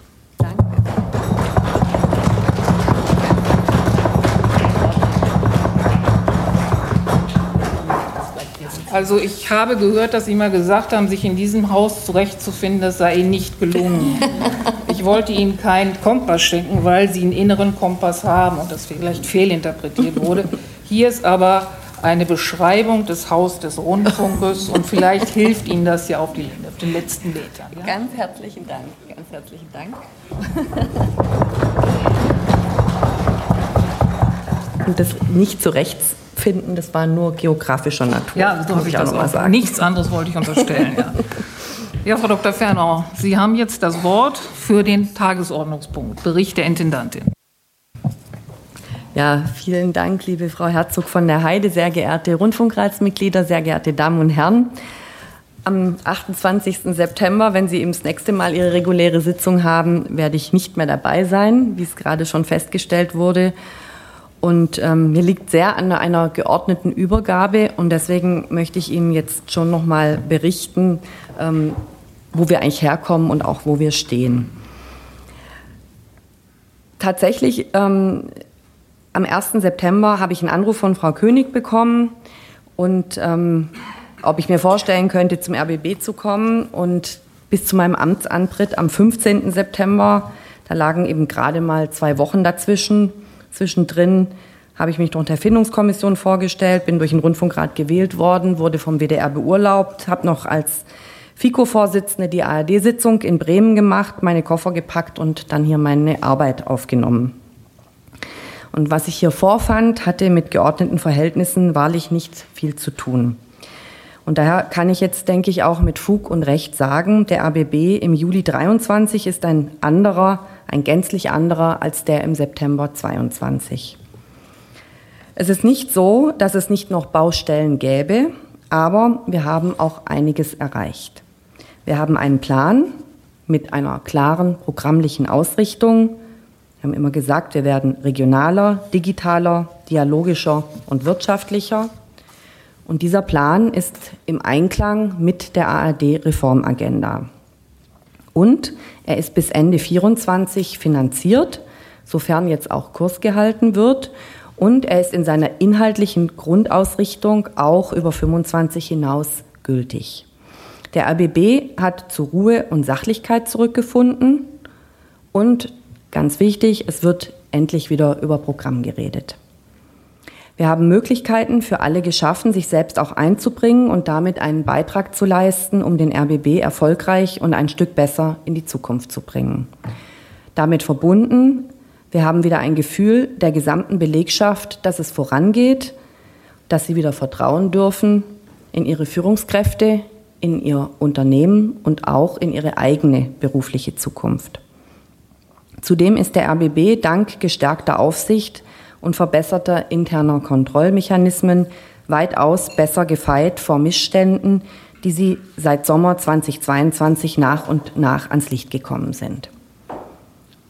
Allein wenn ich an die Klausur unserer Geschäftsleitung zusammen mit den Hauptabteilungsleitungen am letzten Montag in Potsdam denke, das Führungsteam des RBB eint nicht nur das Wissen um alles Wesentliche der Geschäfts- und Unternehmensentwicklung, es ist auch gewappnet für die Eventualitäten der Zukunft. Im Übrigen so konzentriert und auch so hart in der Sache, aber auch konstruktiv im Ringen um die gemeinsamen Lösungen aus den unterschiedlichen Perspektiven zu arbeiten, auch das hätte ich im Herbst 2022 noch nicht für möglich gehalten. Als ich Mitte September 22 meinen Dienst angetreten habe, habe ich die Belegschaft als sehr aufgebracht erlebt. Die Krise war auf dem Höhepunkt und die Stimmung war unterirdisch. Parallel waren Konfliktherde entflammt, die seit Jahren schwelten, von der die Führung aber nichts wahrnehmen oder sie zumindest nicht ernst nehmen wollte. Insofern war ein Kulturwandel vonnöten. Und deswegen habe ich auch bereits in der ersten Rundfunkratssitzung am 22. September 2022 einen partizipativen Prozess, den sogenannten Zukunftsprozess, angekündigt, um eben jene Themen in Angriff zu nehmen, die der Belegschaft am dringlichsten erschienen. Und die Personalvertretungen konnten oder haben sich auch bereit erklärt, ähm, sich damit zu engagieren und mitzuhelfen, ähm, dass wir uns aus der Krise rausarbeiten. Ja, und heute steht der Zukunftsprozess vor seinem Abschluss. Aktuell laufen die beiden letzten Arbeitsphasen. Am 16. August tagt der Entscheidungskreis zum letzten Mal. Knapp 100 Mitarbeiterinnen und Mitarbeiter, feste wie freie, haben in den vergangenen Monaten an 29 Maßnahmen gearbeitet. Nur eine Maßnahme wurde komplett abgelehnt, elf weitere werden derzeit überarbeitet. Die noch offenen bzw. in Umsetzung befindlichen Maßnahmen werden begleitet von entsprechenden Paten an die Organisations- und Personalentwicklung bzw. die anderen zuständigen Bereiche im Haus übergeben. Für künftige Unternehmensentscheidungen wird die Resonanzgruppe, die wir gebildet haben im Zukunftsprozess, fest etabliert. Und sollte es sich erneut als erforderlich erweisen, hat die Belegschaft Erfahrung gesammelt, wie man solche Prozesse organisieren kann. Kurzum, es ist Ruhe und Sachlichkeit in der Belegschaft eingekehrt. Jetzt aber zur Sachebene. Unverzüglich nach meinem Amtsantritt hatte der RBB begonnen, ein, effektives internes Kontrollsystem aufzubauen. Und zwar bestehend aus einer wirksamen Innenrevision, einem Compliance-Management-System und auch klar strukturierten Prozessen. Die sind noch nicht alle so weit, aber wir sind auf dem Weg. Denn Kontrollversagen, das muss man klar so sehen, war Ursache für die Krise. Heute verfügt der RBB mit der überarbeiteten Revisionsordnung, der Einführung eines elektronischen Hinweisgebersystems für die Meldung mutmaßlicher Compliance-Verstöße, dem Engagement einer Ombudsperson und verbindlichen Compliance-Schulungen, um nur einige Maßnahmen zu nennen, über alle Standards, die der aktuell den Landtagen zur Ratifizierung vorliegende vierte Medienänderungsstaatsvertrag erst noch einfordern wird. Auch aus dem neuen Hinweisgeberschutzgesetz ergibt sich für den RBB kein zusätzlicher Handlungsbedarf. Alle Vorgaben sind durch die Dienstanweisung Compliance von Dezember 22 gedeckt. In der Geschäftsleitung haben wir zudem auch die Einführung eines Risikomanagementsystems beschlossen. Und wir haben die Gremiengeschäftsstelle gestärkt. Wir achten sehr darauf, dass Sie als Aufsicht verständlich und umfassend über alles informiert werden, was Sie wissen müssen, um Ihre verantwortungsvolle Aufgabe auch wahrnehmen zu können. Noch offen ist die Bestellung eines Datenschutzbeauftragten, denn aus rechtlichen und auch aus Kapazitätsgründen ist dieses Amt von dem der Compliance-Beauftragten, die das in der Vergangenheit mitgemacht hat, zu trennen. Dieser Punkt steht jetzt gleich bei Ihnen auch auf der Tagesordnung. Kommen wir zu den Aufklärungsarbeiten, die in den vergangenen Monaten nicht nur in der Intendanz, sondern tatsächlich im gesamten Haus mit sehr viel Arbeitskraft und Zeit verbunden war. Zugeliefert haben wir den Compliance-Anwälten von Lutz Abelt, deren Abschlussbericht weiterhin aussteht, wobei es jetzt einen Bericht gibt, wie die Vorsitzende gerade erwähnt hat, aber ich glaube, es ist noch nicht der komplette Abschlussbericht. Und ebenso eben der Staatsanwalt haben wir zugeliefert. Der Presse werden Sie, wie wir auch, entnommen haben, dass die Staatsanwaltschaft frühestens bis Ende dieses Jahres mit den Ergebnissen ihrer Ermittlungen rechnet, möglicherweise aber auch erst 2024. Sowohl im Berliner Abgeordnetenhaus als auch im Hauptausschuss des Brandenburger Landtags stand ich mehrmals Rede und Antwort. Hinzu kamen immer neue Fragenkataloge, die wir allesamt beantwortet haben. Und auch beim Untersuchungsausschuss kommen wir etwaigen Berichts- und Aussagepflichten selbstverständlich nach. Zur Erinnerung, den Untersuchungsausschuss hat der Landtag Brandenburg im November 22 beschlossen einzurichten, um die Wahrnehmung der Rechtsaufsicht über den RBB und die Feststellung etwaiger Missstände bei der wirtschaftlichen und rechtlich einwandfreien Verwendung finanzieller Mittel durch den RBB zu untersuchen. Da gerade heute wieder in der Presse zu lesen ist, dass der RBB nicht alle Unterlagen liefert, die der Untersuchungsausschuss fordert, unser Standpunkt ist der folgende. Für uns war und ist es selbstverständlich, die per Beweisbeschluss herausgeforderten Unterlagen zu übergeben. Allerdings nur, wenn damit nicht unsere verfassungsrechtlich verbürgten Rechte aus Artikel 5 Grundgesetz, also der Rundfunkfreiheit, eingegriffen wird. Unterlagen und Informationen, die diesen Bereich berühren, können wir dem Parlamentarischen Untersuchungsausschuss gar nicht oder zum Teil eben nur anonymisiert zugänglich machen. Das betrifft etwa programmlich relevante Kontakte, die sich zum Beispiel in Spesenabrechnungen finden. Mittlerweile haben uns 19 Beweisbeschlüsse zu den unterschiedlichsten Themengebieten des RBB erreicht. Es geht dabei um AT-Verträge, das Bonussystem, sämtliche internen Regelungen des RBB, Beraterverträge, Organigramme der letzten zehn Jahre, Spesenabrechnung der Geschäftsleitung seit 2013. Zwölf davon haben wir zum Teil, wie im Fall der Rundfunkratsprotokolle aus den vergangenen zehn Jahren, auch mit Ihrer Unterstützung oder Unterstützung auch der Gremiengeschäftsstelle abgearbeitet. Fünf der derzeit noch offenen Beweisbeschlüsse sind bei uns hausintern noch in Bearbeitung und bei zwei Beweisbeschlüssen lehnen wir weiterhin einen Anspruch zur Herausgabe der Unterlagen des Untersuchungsausschusses ab. Dies betrifft unter anderem die Herausgabe des ungeschwärzten Zwischenberichts von Lutz Abel. Neben der schriftlichen Beweisaufnahme finden in etwa monatlichen Abständen Sitzungen des Untersuchungsausschusses statt, die zum Teil auch öffentlich sind und zu denen regelmäßig Zeugen geladen werden. Geladen waren zum Beispiel Staatssekretär Dr. Grimm sowie verschiedene auch ehemalige Vertreter der Rechtsaufsicht, die frühere RBB-Intendantin Dagmar Reim, die ehemalige Rundfunkratvorsitzende Friederike von Kirchbach und Dieter Pjenkny. Aus dem RBB waren bislang unser Abteilungsleiter des CNC, Herr Oliver Jarasch, sowie Sabine Jauer als Personalratsvorsitzende und der frühere Verwaltungsdirektor Hagen Brandstätter geladen. Dieser ist aber nicht vor dem Ausschuss erschienen.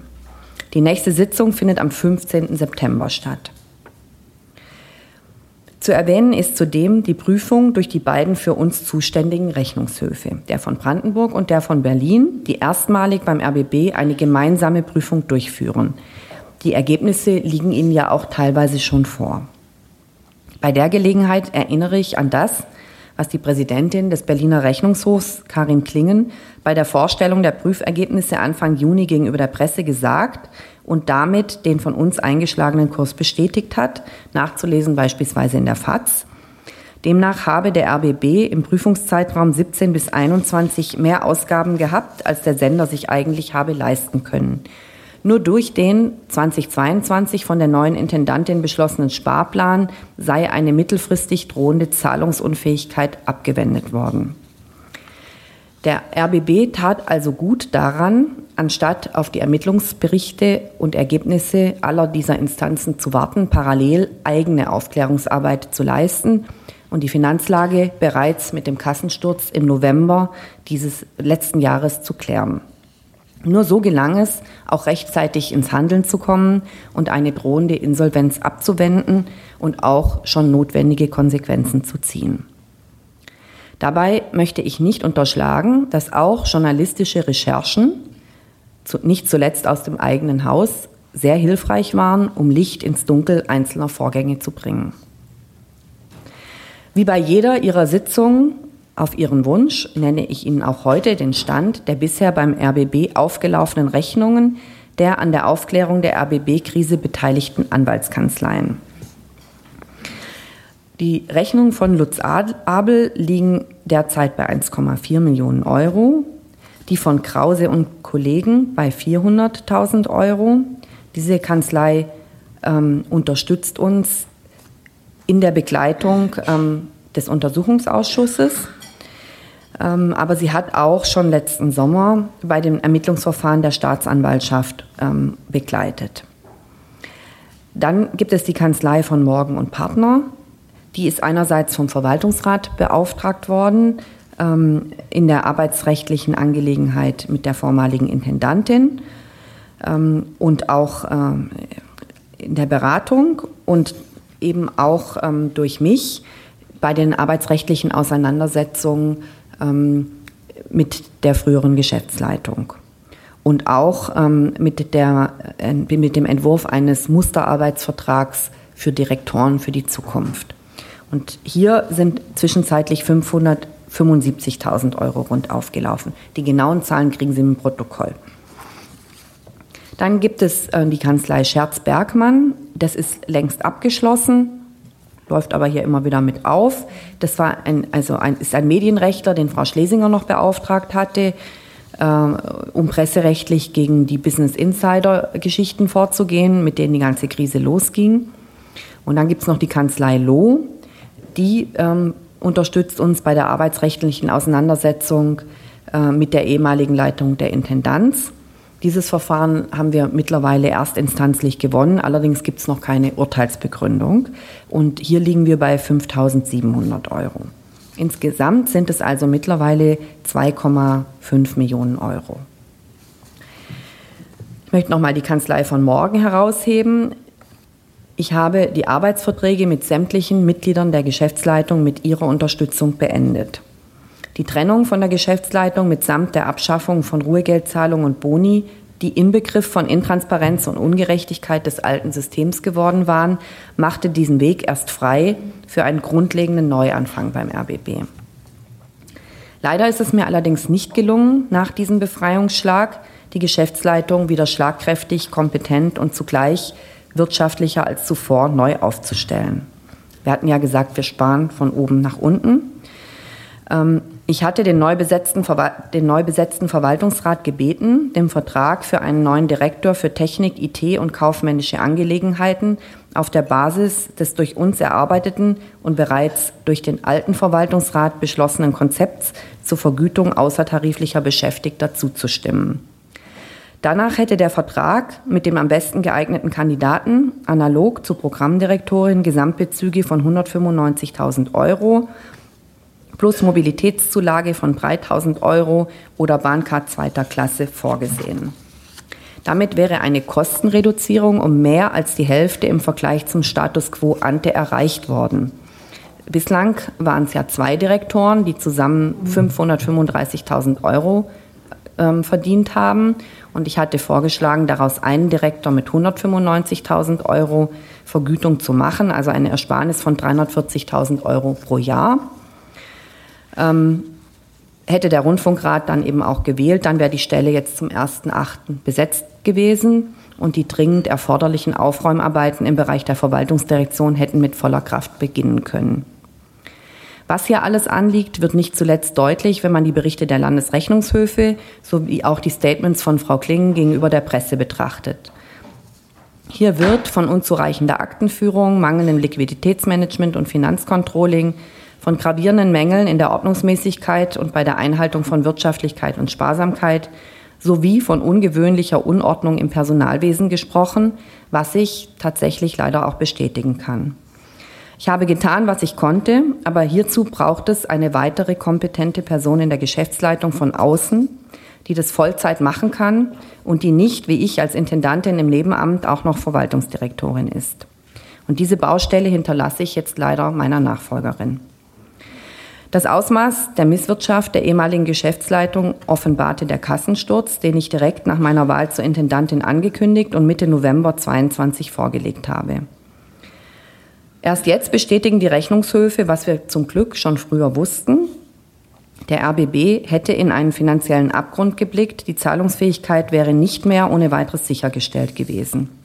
Die Vorgabe der KEF, die Beitragsmehrerträge der laufenden Beitragsperiode beiseite zu legen, damit ab 2025 der Rundfunkbeitragsanstieg entsprechend abgedämpft werden kann, war ignoriert worden. Zusätzlich war ein digitales Medienhaus in der Planung, welches systematisch kleingerechnet worden war und dessen Finanzierung gleichzeitig nicht gesichert war. Nachdem wir erstmalig eine realistische Berechnung der Kosten vorgenommen hatten, stellte sich heraus, dass das Projekt mehr als 300 Millionen Euro gekostet hätte und damit mehr als 100 Millionen Euro mehr als die auch zum damaligen Zeitpunkt schon deutlich nach oben korrigierten 185 Millionen Euro. Mit Beschluss vom 1. Dezember 2022 haben wir das Projekt jedenfalls gerade noch rechtzeitig vor der Bauphase endgültig gestoppt. Die Abwicklung läuft noch. Nach dem Kassensturz war uns allen klar, dass wir nicht einfach überall gleichermaßen die Planwerte kürzen können, also quasi einfach mit der Rasenmähermethode an die Sache rangehen können. Und daher habe ich mich umgehend gemeinsam mit allen Hauptabteilungsleitungen, mit der Geschäftsleitung und unter Hinzunahme der Medienforschung einen Strategieentwicklungsprozess aufgesetzt. Es ist uns gemeinsam gelungen, bereits im Februar 23 eine strategische Weichenstellung auf den Weg zu bringen, mit der wir das damals definierte Einsparziel in Höhe von 49 Millionen Euro bis zum Ende der Beitragsperiode 24 erreichen werden und zugleich sicherstellen, dass wir programmlich inhaltlich die richtigen Prioritäten setzen. Damit bin ich beim Heute angekommen und dem, was in unmittelbarer Zukunft jetzt ansteht. Sie wissen, der RBB will regionaler, digitaler, dialogorientierter, kooperativer und organisatorisch kleiner werden. Dazu, wieder ins Budget zu passen, trägt die Veräußerung von nicht betriebsnotwendigen Immobilien und Grundstücken und nachhaltige Abmietungen wie die gerade erfolgte am Potsdamer Diana Park bei. Hier sparen wir pro Jahr 225.000 Euro. Dazu trägt auch der nachhaltige Abbau von 100 Stellen bis zum 01.01.25 bei und die Beendigung der Finanzierung des Mittagsmagazins. Aber auch viele weitere, auch zum Teil sehr kleine Maßnahmen bis hin zum Abstellen der Warmwasserversorgung in den WC-Anlagen. Sinn und Zweck unseres Daseins als öffentlich-rechtlicher Rundfunk ist nicht das Sparen, sondern das Programm. Und hier ist die Stärkung der Regionalität Kernbaustein unserer Strategie. Darum haben mich auch die zahlreichen Gespräche mit Landräten, Kommunalpolitikern und Beitragszahlern bestärkt. Und da wir festgestellt haben, dass vor allem in der Berichterstattung aus Westbrandenburg Lücken sind, bauen wir dort bis Januar 24 eine crossmediale Redaktionsstruktur auf und stärken insgesamt das Netz der Regionalkorrespondenten. Hier investieren wir also, obwohl wir insgesamt Ressourcen sparen, und die nicht lineare Programmproduktion und Verbreitung umschichten müssen. Nur so erreichen wir alle Menschen, auf Grundlage unserer, was Grundlage unserer Legitimation ist und sowohl auf unsere Akzeptanz einzahlt, als auch verloren gegangenes Vertrauen wiederherstellt. Dabei helfen uns auch die jüngsten Grundsatzentscheidungen der ARD, über die ich Sie auch separat schon informiert habe, Darum, da geht es darum, bei überregionalen Themen und jenseits der Kernnutzungszeiten bei Radio und Fernsehen stärker redaktionell zu kooperieren, Kompetenzen zu bündeln, Poollösungen zu nutzen. Denn so können wir umschichten in Felder, die auch für die Zukunftssicherheit des RBB elementar sind. Insofern ist es erfreulich, dass auch die ARD den Kurs des RBB teilt und angekündigt hat, regionaler, digitaler, dialogischer und wirtschaftlicher werden zu wollen. Tatsächlich glaube ich, dass der RBB durch die strategische Weichenstellung zeitlich sogar ein Stück vor der ARD war und dass es uns jetzt aber sehr hilft, dass die ARD exakt auf dem gleichen Kurs ist. Wie wir beim RBB konkret vorgehen, haben Martina Zöllner und David Biesinger in der vergangenen Woche beim Programmausschuss in Form eines Schulterblicks erläutert. Mehrere Arbeitspakete sind geschnürt. Besonders interessant sind die Pläne der 22 Plus Arbeitsgruppe, die sich um das Kuratieren unseres Archivs kümmert. Sie wissen, nach 22 Uhr wollen wir kaum noch Geld ausgeben, aber wir wollen so eine Art Späti-Angebot machen für Kurzfilmfans, Binge-Watcher oder Musik- und Kulturbegeisterte, etwa mit Veranstaltungsstreams. Vielversprechend klingt auch das Dialogformat unter Leitung von Thomas Baumann für den Dienstagabend. Die Formatentwicklung wird noch in diesem Monat abgeschlossen. Geplant ist eine deutlich höhere Taktung als bei Wir müssen reden Und fortführen werden wir die enge Verzahnung mit dem RBB Gesamtprogramm, etwa in Form von Thementagen, die die Radios und RBB 24 einbeziehen und dann im Dialogformat im RBB Fernsehen münden. Was dazukommen soll, ist ein stärkeres Standbein im Digitalen, um zusätzliche Zielgruppen zu erreichen und eine stärkere Einbindung des Publikums. Was das Mittagsmagazin angeht, die Gespräche mit dem ZDF sind abgeschlossen. ARD und ZDF werden von 24 an im Wechsel ein auf zwei Stunden verlängertes Mittagsmagazin produzieren. An unserer Stelle wird der MDR die Federführung übernehmen. Ein Einschnitt, der schmerzt, weil wir eine gute Sendung verlieren, hinter der auch ein hervorragendes Team stand. Doch angesichts einer Einsparung von drei Millionen Euro war das unumgänglich. Es ist ein gutes Zeichen, dass das MIMA weiter im Osten Deutschlands produziert wird. Unsere AD Aktuellredaktion steht als starker, profilierter Zulieferer von Themen aus Berlin und Brandenburg bereit. Die Gespräche zur Übergabe der Sendung an den MDR laufen sehr konstruktiv und was mich besonders freut, es gibt dort auch das Interesse, freie Mitarbeiterinnen und Mitarbeiter des RBB weiter zu beschäftigen und deren Expertise zu nutzen. Bis Anfang September klären wir für alle anderen, die fest oder frei in Berlin oder Brandenburg beim RBB bleiben möchten die Perspektiven und wir schöpfen dabei auch die Möglichkeiten aus, eventuell auch für Formate tätig zu werden, die wir gerade entwickeln. Soweit der Stand in Kürze. Sie haben es bestimmt in der Presse gelesen, wenn Karin Mioska im kommenden Jahr den politischen Talk am Sonntagabend im ersten übernehmen wird, verstärkt Jessie Wellmer das Team der Tagesthemen. Jessie Wellmer kommt vom RBB, hat hier an der EMS volontiert, bei RBB 88.8 und im Sport angefangen, bevor sie nach einem Wechsel zum ZDF Morgenmagazin zurück zum RBB kam. Sport, RBB 24 aktuell und Mittagsmagazin waren ihre Stationen, bevor sie zur Sportschau ging. Wir freuen uns sehr, dass ein RBB-Gesicht das wichtigste Nachrichtenmagazin der ARD moderieren wird. Für die ARD erstmals federführend war der RBB im Juni bei der Republika, die größte Digitalkonferenz Europas. Vertreten waren wir dort mit 20 Panels, bei einem war ich auch selbst Gast, und über 50 Speaker aus verschiedenen Bereichen der ARD. Mit spannenden Gästen, interessanten Diskussionen und ein besonderes hohes Interesse galt der, dem ARD Perspective Lab als einer eigenen Programmbühne, die wir aufgebaut hatten. Der Zulauf war derart groß, dass sogar zusätzliche Kopfhörer organisiert werden mussten, um möglichst vielen Gästen die Teilnahme zu ermöglichen. Apropos Zulauf, den hatte auch die Übertragung der Special Olympics World Games online im Radio und im Fernsehen. Das produktionstechnische Konzept war mit ARD und ZDF im Vorfeld abgestimmt. Der HD-Ü-Wagen, der für anderthalb Wochen hier vor dem RBB Fernsehsendezentrum in der Masurenallee stand, war die zentrale Senderegie. Ein Dienstleister des Veranstalters sorgte für die Bereitstellung der Bilder von den verschiedenen Sportstätten. Auf die Einrichtung fester Moderationsplätze wurde diesmal verzichtet. Stattdessen setzte der RBB auf smarte Mobilfunk-Rucksacktechnik, flexibel und effizient und weitgehend unabhängig von fester Infrastruktur. Besonders erfreulich, im RBB-Fernsehen erreichte die Eröffnungsfeier einen Markteinteil von 13 Prozent. Diese positive Resonanz bestätigt die strategische Ausrichtung des RBB, künftig vermehrt auch auf regionale Live-Übertragungen zu setzen. Wie wir überhaupt wieder viel häufiger über Programm reden, und auch das ist ein Zeichen, dass es bergauf geht. Ein besonderes Highlight im RBB-Fernsehen war die Ausstrahlung historischen Archivmaterials vom Berlin-Besuch des ehemaligen US-Präsidenten JFK im Jahr 1963. Der knapp siebenstündige Mitschnitt wurde zum ersten Mal seit 60 Jahren nahezu vollständig im deutschen Fernsehen gezeigt.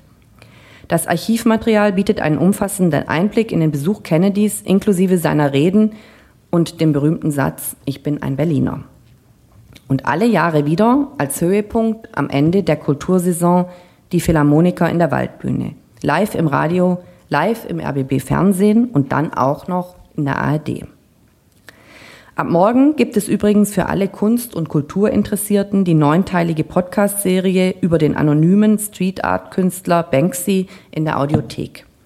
Viele Mythen ranken sich um die Identität von Banksy als einer der einflussreichsten Persönlichkeiten der internationalen Kunstszene. Wer ist Banksy? Dieser Frage geht unser neuer Podcast nach, der auch mit Mitteln der ARD für sogenannten Hero-Content unterstützt wurde. Also Hero-Content sind so die großen äh, inhaltlichen Produktionen für die Audiothek. Sie sehen, Kultur ist und bleibt elementar für den RBB und insofern ist, was uns angeht, die Sorge unbegründet, die die aus dem Kulturbereich entsandten Rundfunkräte der ARD-Anstalten in ihrem Positionspapier thematisiert haben.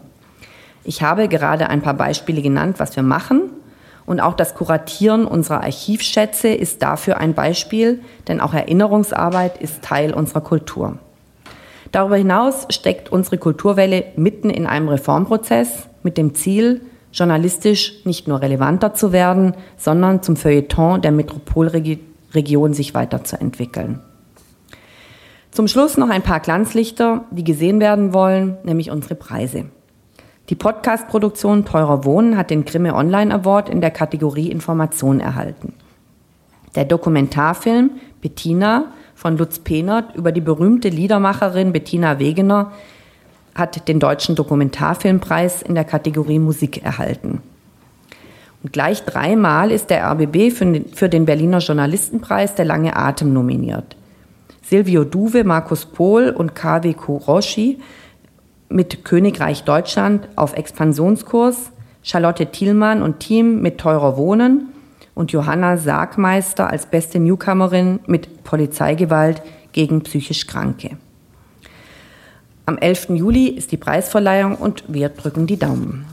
Apropos Newcomer, der RBB öffnete Ende Juni für 13 Schülerinnen und Schüler zwischen 15 und 16 seine Tore für Betriebspraktikum im Rahmen des neuen MINT-RBB-Programms. Hier geht es darum, gemeinsam auf Berufsentdeckungstour zu gehen und gleichzeitig einen Blick in die Produktionsprozesse des RBB zu geben. Ziel war es, Schülerinnen erste berufliche Erfahrung in einem Berufsfeld sammeln zu lassen, wo nach wie vor Frauen unterrepräsentiert sind. In vier Kleingruppen erkundeten die Schülerinnen verschiedene Praxisstationen Angefangen bei der Medienproduktion über die Mediensysteme und IT und die Distribution bis hin zum technischen Innovationsmanagement. Das Pilotprojekt MINT at RBB soll fortgesetzt werden und wird nach derzeitiger Planung immer abwechselnd für Brandenburg und Berlin angeboten werden. Technik und Programm. Beim RBB denken wir beides zusammen. Das haben wir in den letzten Monaten auch noch intensiviert und das bewährt sich. Nun zu dem, was vor Ihnen, dem RBB und meiner Nachfolgerin steht. Das gesamte Maßnahmenpaket im Rahmen der strategischen Weichenstellung wird Grundlage sein für die Zielvorgaben des RBB zur Erfüllung seiner programmlichen Aufgaben, die wir derzeit erarbeiten und zu denen wir gemäß 3 Absatz 6 des Staatsvertrages verpflichtet sind. Diese Zielvorgaben werden wir Ihnen als Rundfunkrat im September zur Beratung und Beschlussfassung vorlegen, nachdem sich Ende August also am 31.08. der Programmausschuss damit befasst haben wird. Der Bericht und die Zielvorgaben zur Erfüllung unseres Programmauftrags sind, wie unser Maßnahmenpaket, auf die kommenden beiden Jahre 23 und 24 ausgerichtet. Apropos Staatsvertrag, hier steht eine Novellierung auf der politischen Agenda, basierend auf den Empfehlungen der Rechnungshöfe und womöglich auch des noch nicht vorliegenden Abschlussberichts von Lutz Abel. Liebe Mitglieder des Rundfunksrats, wie Sie wissen, wird der RBB künftig anstelle von vier nur noch zwei Direktionen haben. Davon besetzt ist bislang nur die Programmdirektion mit Martina Zöllner. Die Stelle des Direktors für Technik, IT und kaufmännische Angelegenheiten ist, das hatte ich bereits erwähnt, vakant. Ebenso hatte der ehemalige Verwaltungsrat das von uns vorgelegte Konzept für die Gütung außertariflich Beschäftigter bereits beschlossen was nun aber nochmal erneut diskutiert wird. Das sorgt für Verzögerung und das bedauere ich, da ich denke, dass der RBB nach wie vor in einer volatilen Phase ist und dringend Sicherheit und Schlagkraft braucht in der Geschäftsleitung. Unsicher ist die Phase auch deshalb, weil wir immer weniger sicher davon ausgehen können, dass es 2025 zu einer Beitragsanpassung kommen wird. Derzeit prüft die KEF die Anmeldung des Finanzbedarfs und ähm, ich erwarte den Berichtsentwurf der KEF Ende diesen Jahres. Die Empfehlung dann voraussichtlich im ersten Quartal des nächsten Jahres. Und das geht dann ja noch zur Beschlussfassung an die Länderparlamente. Zwischen der Beitragsanpassung, wie wir sie aktuell durch die ARD angemeldet haben, und der Beitragsstabilität liegen für den RBB rund 150 Millionen Euro in der nächsten Beitragsperiode.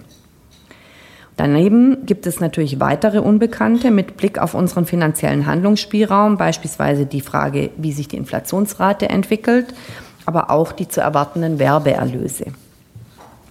Wirtschaftsplan 24 und mittelfristige Finanzplanung 25 fortfolgende werden Sie ab Herbst in den Gremien intensiv beraten.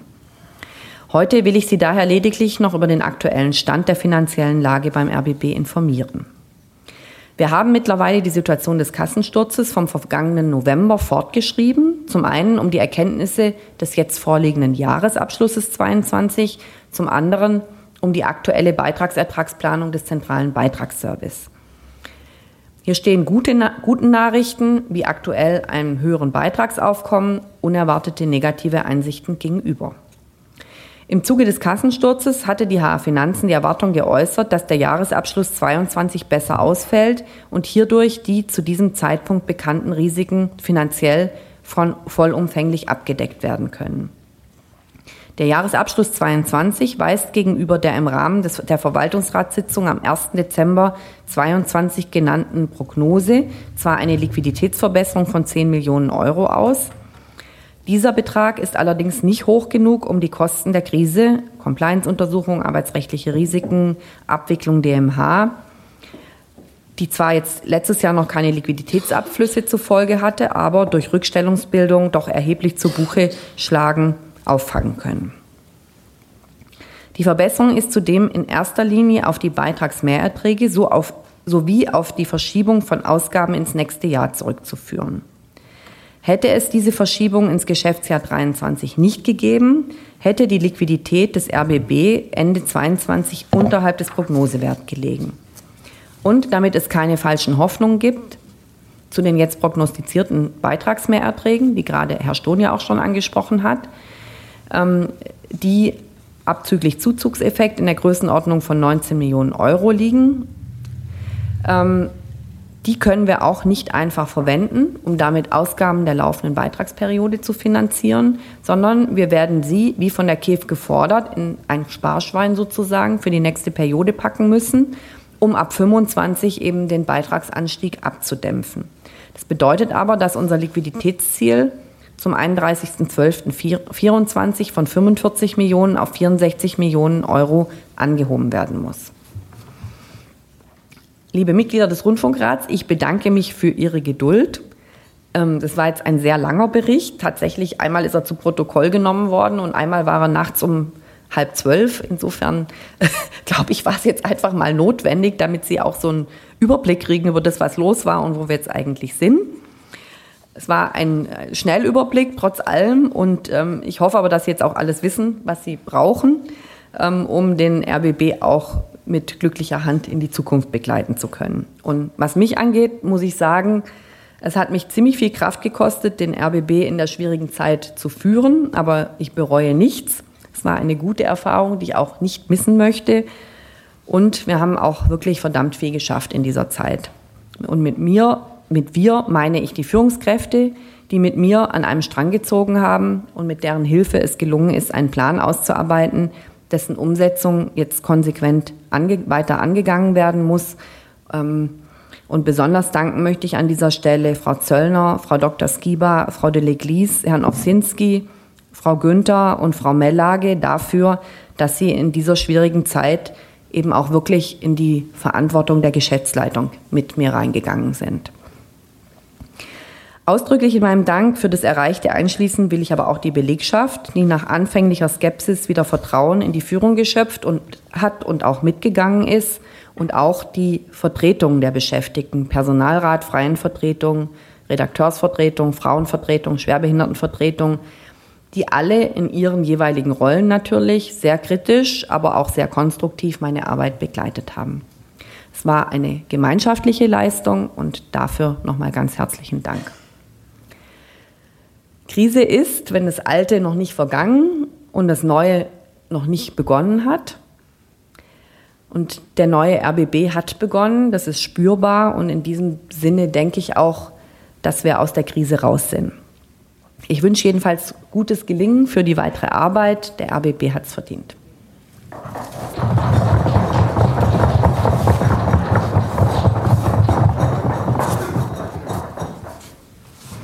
Ja, Herr Strohn, äh, Sie hatten sich zu Wort oder schon angekündigt. Ist Ihre Frage beantwortet worden äh, im Bericht der Intendantin? Ja, vielen Dank für den Bericht und äh, möchte mich auch ausdrücklich den Worten, sehr würdigen Worten von Frau Herzog von der Heide anschließen, ihre Arbeit betreffend, Frau Intendantin. Ich, ich habe jetzt den, ähm, einen der letzten Sätze zum Liquiditätsziel nicht ganz verstanden. Ähm, also ich habe jetzt sehr wohl verstanden, dass von den 26 Millionen ähm, 19 in die Sparbüchse äh, müssen und sieben zur Ab so habe ich jetzt verstanden, zur Abfederung äh, der Einsparziele. Aber dann, dann den Satz mit dem Liquiditätsziel habe ich nicht verstanden. Können Sie da vielleicht nochmal drauf eingehen? Und ähm, ähm, Stand der äh, Tarifverhandlungen hatte ich noch an, angemeldet.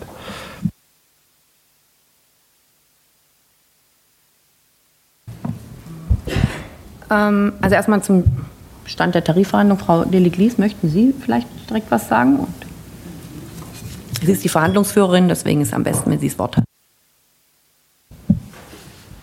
Ja, also wir haben in den vergangenen Wochen mit den Gewerkschaften das weitere Vorgehen sondiert. Ähm, der letzte Stand war, dass wir den Gewerkschaften in der Tarifrunde im Mai, am 12. Mai, zwei Angebote unterbreitet hatten. Ähm, und ähm, wir werden jetzt äh, zeitnah einen Termin mit den Gewerkschaften vereinbaren. Wir äh, verstehen auch, dass äh, die Kolleginnen und Kollegen natürlich äh, einen Inflationsausgleich auch ähm, ähm, sehen möchten, dass wir für die freien Mitarbeiterinnen und Mitarbeiter auch eine Anhebung des Honorarrahmensprogramms auch vornehmen. Äh, und Frau Dr. Fernau hat es jetzt gerade erläutert, dass wir am vergangenen Montag in einer Klausur mit der Geschäftsleitung, mit den Hauptabteilungsleiterinnen und Leitern uns sehr intensiv mit der aktuellen Finanzsituation beschäftigt haben. Das hat natürlich Tarifabschlüssen haben natürlich eine fortwirkende Auswirkung äh, gerade auf die nächste Beitragsperiode. Über die Ergebnisse werden wir uns noch am kommenden Montag in der Geschäftsleitung austauschen und die Ergebnisse bewerten. Ähm, aber parallel vereinbaren wir jetzt einen Termin mit den Gewerkschaften. Das ist das Thema Gehaltstarifverhandlungen. Ansonsten haben wir noch das Thema Beendigungsschutz für freien Mitarbeiterinnen und Mitarbeiter. Da sind wir äh, mit den Gewerkschaften, ich gucke auch zu Herrn Reinhardt und Frau Bertnarek, äh, mit den freien äh, Kolleginnen und Kollegen dabei, ein Tarifwerk gemeinsam zu entwickeln wo wir insbesondere in dieser Situation hier die programmfreien Kolleginnen und Kollegen einen sogenannten Beendigungsschutz nach sechs Jahren äh, Beschäftigung anbieten wollen. Das ist gestaffelt. Also wir sind noch nicht so weit, äh, dass wir schon den Tarifabschluss haben, aber wir haben sozusagen die große Linie. Wir haben noch einige Knackpunkte, die wir auf jeden Fall noch klären müssen, aber wir sind schon dabei, mit den Formulierungen zu beginnen. Also ein Beendigungsschutz, der beginnt mit sechs Jahren Beschäftigung und ist gestaffelt. Und nach 20 Jahren würden dann freien Mitarbeiterinnen und Mitarbeiter einen Schutz, äh, was ihre Honorare angeht, das nennen wir auch Honorargarantie, einen Schutz von 100 Prozent äh, bekommen. Das ist so kurz der Stand äh, der Tarifverhandlungen. Dann sage ich jetzt noch zu dem Thema ähm, mit der Liquidität. Also ähm, wir hatten im Verwaltungsrat am 1. Dezember eine Prognose zum Jahresende vorgelegt und im Vergleich dazu haben wir eine Liquiditätsverbesserung von 10 Millionen Euro. Würde man ja erstmal sagen, ist ja prima. Wenn man aber eben hinguckt, äh, genauer das analysiert, dann stellt man eben fest, dass wir zum einen auch aufgrund der Beitragsmehrerträge eine Liquiditätsverbesserung haben, ähm, dass wir ähm, auch deswegen eine Liquiditätsverbesserung haben, weil bestimmte ähm, Ausgaben dann eigentlich erst 23 erfolgen werden, die sozusagen liquiditätsschonend waren, aber die werden halt erfolgen. Und wir haben auch in einem, also durchaus erheblichem Umfang Rückstellungen gebildet für Risiken, die sich auch aus den arbeitsrechtlichen Auseinandersetzungen und auch aus der Abwicklung des Bauprojektes ergeben. Ob wir die Rückstellungen alle 100 Prozent in Anspruch nehmen müssen, wissen wir nicht, aber nach kaufmännischer Vorsicht müssen wir diese Rückstellungen bilden. Und ähm, diese Kosten waren oder diese Aufwendungen waren so eben nicht eingeplant, konnten sie ja auch nicht sein im Wirtschaftsplan 22, Anfang 22 oder Ende 21, als sie den beschlossen haben hier im Gremium. Da waren diese Kosten ja noch gar nicht bekannt. Ich habe dann noch Wortmeldung von Frau Kager, Frau Dr. Rabe, Frau Professor Rögler und Frau Kappek. Okay. Äh, vielen Dank, Frau Ferner, für den Bericht. Ähm, war, glaube ich, gut, dass er tatsächlich heute mal ausführlich und länger war, um auf den Stand der Dinge zu kommen. Ich habe zwei Nachfragen. Die erste ist, ähm, inwieweit Sie uns vielleicht schon eine Einschätzung geben können, was den RBB-Staatsvertrag angeht. Äh, wir haben ja jetzt, der dritte ist ja durch, der vierte ähm, Medienänderungsstaatsvertrag ist in Arbeit.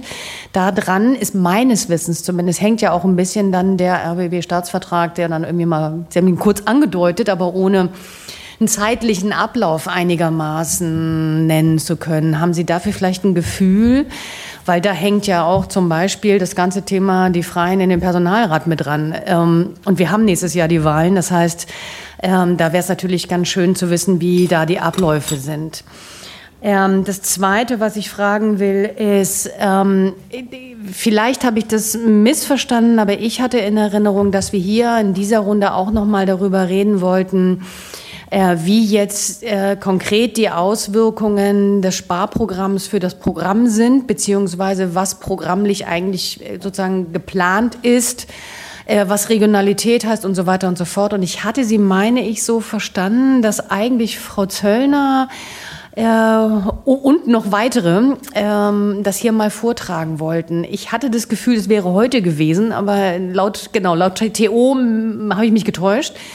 Ähm, wollte halt nur fragen, weil jetzt natürlich die Änderungen im Programm ja alle schon stattfinden, während wir hier sitzen und nicht drüber reden und das nicht beraten. Das hatte ich ja letztes Mal schon angemerkt, fand ich schwierig, aber deswegen weiß ich gerade nicht sozusagen, wie der Stand der Dinge ist und äh, würde gerne einmal wissen, äh, wie es da jetzt weitergeht. Vielen Dank. Also vielleicht zum Staatsvertrag kann man am besten nochmal die Rechtsaufsicht fragen. Vielleicht wissen Sie da noch eher was, weil das wird ja in Ihrem Hause gemacht. Und zum Programmlichen würde ich dann an Frau Zöllner geben. Äh, ja, dann kurz zum RBB-Staatsvertrag. Also natürlich wird nach wie vor daran gearbeitet, äh, auch ziemlich intensiv, kann ich versichern. Ähm, den genauen Zeitablauf äh, kann ich persönlich jetzt heute allerdings nicht wiedergeben. Ähm, da ist das bekannt, was eben bekannt ist. Hinzu muss ich sagen, dass ich jetzt tatsächlich, deswegen auch vielleicht eher kurze Worte dazu, äh, erst äh, seit Montag im verantwortlichen Referat tätig bin. Ja, dementsprechend äh, möchte ich jetzt Herrn Dr. Scheibel nicht vorweggreifen, der damit natürlich schon wesentlich länger befasst ist. Äh, insofern bitte ich zu entschuldigen, dass das jetzt nicht vollumfänglich eine befriedigende Antwort ist in der Hinsicht. Können wir das als ähm, vielleicht Protokollnotiz, sofern man das sozusagen rausfinden kann, mit aufnehmen? Das wäre hilfreich. Können Sie vielleicht das Ergebnis Ihrer Zwiesprache noch mal äh, laut und deutlich verkünden? Also ich, ich fühle mich nicht äh, berufen, äh, Berichterstatterin zu sein, aber es gibt ja Diskussionen in Berlin und Brandenburg und was man daraus der, aus der Gerüchteküche extrahieren kann, ist, dass frühestens im späten Herbst und hoffentlich spätestens im späten Frühjahr 24 was passiert. Im allerschlimmsten Fall gelingt es nicht rechtzeitig vor der Brandenburg-Wahl und wir haben wie bei den letzten beiden Anläufen durch anstehende Landtagswahlen äh, dann wieder eine ganz erhebliche Verzögerung. Aber ich glaube, dass jetzt die Maschinerie angeworfen wurde und man versuchen wird, demnächst ähm, zueinander zu kommen. Okay, dies ist ein Impuls für uns, nochmal eine offizielle Stellungnahme zu erhaschen. Ja, vielen Dank, Frau Kappig. Gut, Dann habe ich als nächstes Frau Dr. Rabe. Ah, Entschuldigung, nein, ist für einen Teil Ihrer Frage offen, natürlich. Frau Zöllner. Ja, ähm, also äh, es ist nicht ganz richtig, dass jetzt schon sehr viel dieser Veränderungen, die durch die Sparmaßnahmen das äh, Programm betreffen, äh, im Programm sichtbar oder hörbar sind. Ganz wenig bisher. Das Gros wird ab 24 sichtbar oder hörbar sein. Und da laufen im Moment noch mit großer Intensität Arbeitsgruppen, äh, die ihre Ergebnisse, also die Ergebnisse zeichnen sich ab. Ich habe darüber auch gemeinsam mit David Biesinger ausführlich zumindest so einen Zwischenbericht gegeben im Programmausschuss letzte Woche, also diesen Schulterblick, von dem vorhin auch die Rede war. Aber wir haben die Ergebnisse noch nicht. Wir sind da auf dem Weg. Also es ist richtig Werkstatt. Äh, und äh, die wissen, was sie einsparen müssen. Die wissen, äh, wir haben Kriterien entwickelt für die unterschiedlichen Projekte der Veränderung, wenn man so will. Und wir sind sehr gespannt, weil wir demnächst die Ergebnisse, also wahrscheinlich auch verschiedene Varianten, zum Beispiel vom Dialogformat oder von anderen Dingen, bekommen. Und dann werden wir müssen im September soweit sein, also nach der Sommerpause, konkrete Konzepte zu haben, an die wir dann auch glauben, und die wir Ihnen dann vorstellen. Also sehr gerne und ausführlich, aber jetzt wäre das noch nicht redlich, es ist alles noch in the making. Dank, dann bitte Frau Dr. Rabe. Ja, vielen Dank, Frau Dr. Fernau, für den sehr, sehr ausführlichen Bericht. Ich habe wieder einiges dazugelernt. Vielen Dank dafür. Ähm, ich bin ja im Programmausschuss. Das macht mir auch großen Spaß. Ich freue mich auf die Arbeit dort und es hat in der letzten Woche auch eine tolle Sitzung gegeben. Ich habe zwei Fragen, die so eher ins Persönliche gehen. Ähm, Frau Dr. Fernau, also Ihnen liegt ja sicherlich der Zwischenbericht der Agenturen äh, vor. Und gibt es etwas, was Sie persönlich besonders überrascht hat an den ersten Ergebnissen und was Sie uns vielleicht sogar mitgeben wollen? Das wäre die Frage eins. Und meine zweite Frage geht in die Richtung Programm. Also ich habe ja natürlich kapiert, es wird regionaler, digitaler, dialogischer, wirtschaftlicher, alles klar.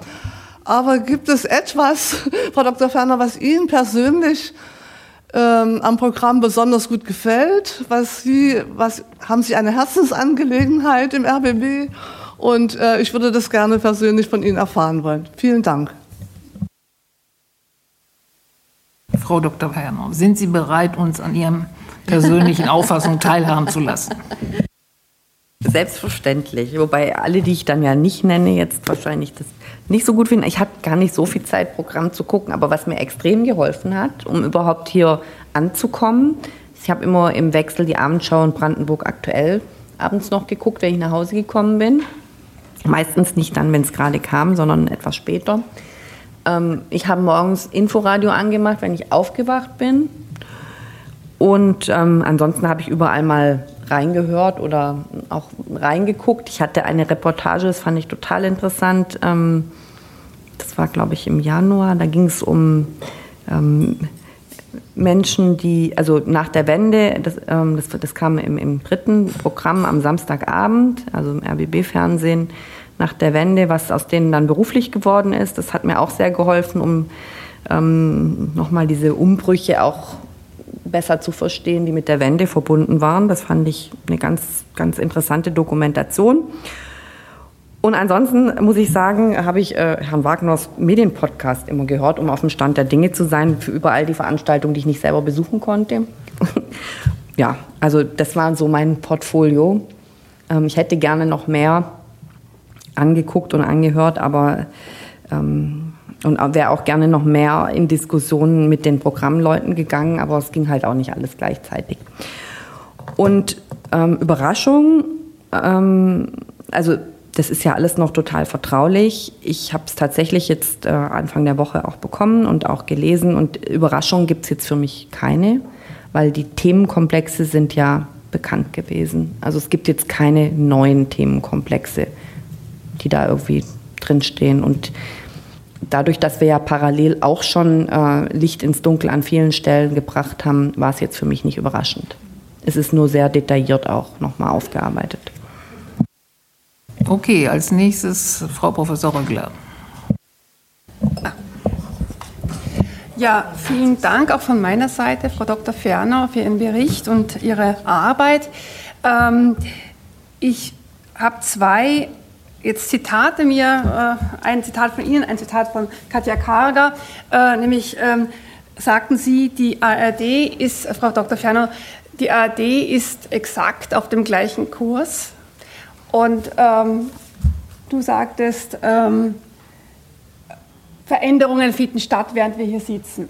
Und das beschreibt im Grunde meine Problematik. Ich versuche ja immer noch zu verstehen, was die Rolle des Rundfunkrats ist. Und die ist ja auch im Wandel und wir, uns kommt eine ziemliche Bedeutung zu. Äh, gleichzeitig ähm, finden, also wir sind föderal organisiert, wir interessieren uns hier für den RBB. Gleichzeitig finden sehr, sehr große äh, Reformprozesse statt, die im Grunde, das schreiben ja alle in den Medien, wenn man egal welchen Bericht man aufschlägt, das ist im Grunde klar, es geht um Sparmaßnahmen. Also wenn man von Zentralisierung redet, das klingt immer toll, aber es ist um Reduktion, um ja, Synergien. Äh, ja, Synergien, die berühmten Synergien. Ähm, in den Bereichen, in denen ich reinschauen kann, ist das tatsächlich, hat das mit Verlust von Redaktionen, also es wird einfach alles um, also der berühmte Spruch von Tom Buru, glaube ich, war das mit äh, Beethoven in Heidelberg ist dasselbe wie in Halle, also der hört sich gleich an, da oder dort. Das ist sozusagen ähm, äh, ein bisschen ein Mindset, das äh, da ist. Ähm, wenn man sich da jetzt aus, vom Bereich der Kultur an die Politik wendet, heißt es dann, gehen Sie zu den Rundfunkräten. Nun sitze ich jetzt hier und weiß, wie begrenzt unsere Möglichkeiten hier sind. Also ich bin ganz glücklich, wenn wir eine Fortbildung bekommen, da bin ich die Erste, die da hingehen möchte, ja, weil es einfach äh, sehr schwer zu verstehen ist, wie man da agieren kann, wie man ähm, äh, hier äh, vielleicht diesen Gedanken der Vielfalt, der ja in diesen Qualitätsrichtlinien dauernd aufgerufen wird, ja, der sehr, sehr wichtig ist, der äh, Demokratie also relevant ist ohnegleichen, ja, wie man den erhalten kann. Weil ähm, Vielfalt bedeutet nicht nur Vielfalt von den Leuten, die das hören und Vielfalt von den Leuten, die das machen, sondern auch Vielfalt der Formen, ja, also der Formate, der Formen, des, ähm, ja, ja, der Gestaltung auch. Und wie kann man das, ich hätte jetzt gesagt, als ersten Gedanken, das kann man am besten stützen mit starken Redaktionen. Ja, das ist wichtig. Aber genau das wird jetzt verändert. Wie, wie gehen wir damit um? Und ich wollte es eigentlich nur in die Runde werfen. Das kann man heute nicht weiter besprechen. Eigentlich hätte es auch unter Sonstiges äh, kommen können, aber ich muss nachher weg. Äh, wie, ähm, wie können wir damit umgehen und wie können wir diese stärker werdende, unsere stärker werdende Rolle als Rundfunkräte und Rätinnen, wie kann man da, ähm, äh, ja, wie kann man damit umgehen? Ja, das, das, ähm, darüber nachzudenken, das Verhältnis von diesem Föderalen zu ARD, äh, zu dieser, also das ist ja, vieles ist ja Makulatur, habe ich den Eindruck, äh, ja, ich verstehe den Satz auch nicht ganz mit diesem, wir wollen regionaler werden und äh, das stärken und gleichzeitig die Verzahnung mit der ARD und ja, also das wollte ich hier mal in den Raum werfen und mit einem großen Fragezeichen und der Bitte, dass wir uns da mal intensiver dazu unterhalten. Und das war auch übrigens das Papier, das ich heute nochmal rumgepostet habe, ähm, mit dem Kulturrat äh, bezieht sich auch darauf. Frau Zöllner?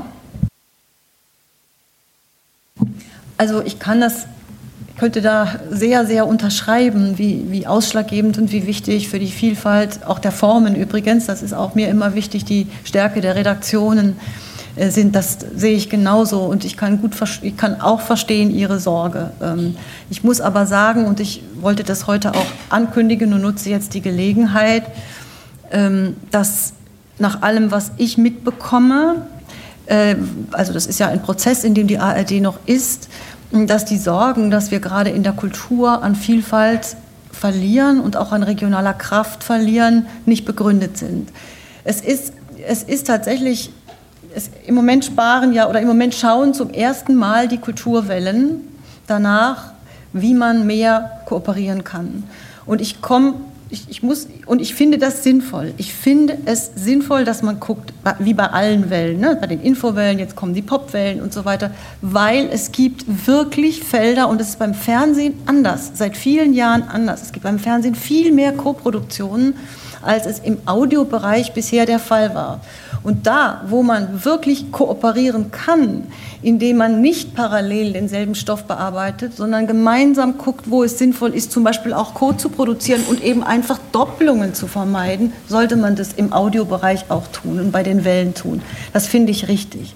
Ich habe hier schon mehrfach gesagt und ich sage es wieder, dass wir hier, finde ich, die Kultur stark halten müssen, gerade auch, weil wir diese kulturstarke Region vertreten und, und das ist unser Gebiet und das wollen wir auch mit Kraft in die ARD reintragen. Insofern wird es auch mit mir keine Schwächung unserer kulturellen Kraft geben. Gleichwohl ist die finanzielle Lage bei uns wie bekannt nicht einfach und in anderen Häusern kommt das peu à peu auch. Also das gesamte Projekt jetzt mal wirklich ernst machen damit, dass nicht mehr jeder alles macht und dass man klug guckt und es ist eine sehr, sehr differenzierte Betrachtung ne, in jedem Segment. Also in, in der Kultur genauso wie in, in, in, in einem Themengebiet wie Verbraucher oder Gesundheit oder so, dass man genau guckt, ja, wo kann man zusammengehen, wo kann man Doppelungen vermeiden, wo kann man voneinander profitieren und dann jeweils sparen oder umschichten auch ins Digitale, wo wir ja zu wenig Etat haben.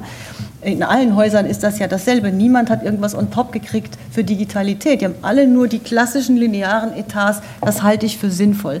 Ich würde gerne, wenn es Ihnen recht ist, bei nächster Gelegenheit hier ein bisschen was erzählen, insbesondere über unsere Pläne für die Kultur im RBB und es dann vielleicht auch verknüpfen mit dem ARD-Bild, wenn, wenn Sie Interesse haben. Das ja, mache ich gerne. Nur noch mal ganz eine kurze, also ich glaube Ihnen das gerne und freue mich auf den Bericht und äh, bin gespannt. Ich wollte nur sagen, in dem Bereich, jetzt der, zum Beispiel im Bereich Hörspiel, der, den ich ja sehr, sehr gut kenne, ist es wirklich absurd, äh, da eine Zentralisierung vorzunehmen. Das äh, kann ich nur sagen und also äh, da eine Zentralredaktion zu bilden, aus einem sehr, sehr großen Feld, eine Gattung sozusagen auf eine Redaktion zu reduzieren. Und das Hörspiel ist abhängig von der ARD. Ja, das ist nicht etwas, was woanders einfach ja, groß existiert. Ja, aber da ist schon einiges unterwegs. Wenn ich das noch ergänzen darf zum Hörspiel, was führe ich dann aber aus, ja.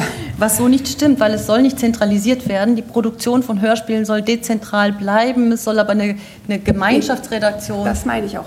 Genau, das meine ich, die Gemeinschaftsredaktion. Das ja, sehe ich als großes Problem. Die, müssen ich, kenne diese, ich kenne diese Welt sehr, sehr gut, also die Hörspielwelt. Also wir vertiefen das nicht heute, sondern also ich bitte darum, dass wir die Diskussion vielleicht fortführen, wenn Frau Zöllner dann hier mal einen Tagesordnungspunkt kriegt, um das ausführlich zu machen. Vielen Dank.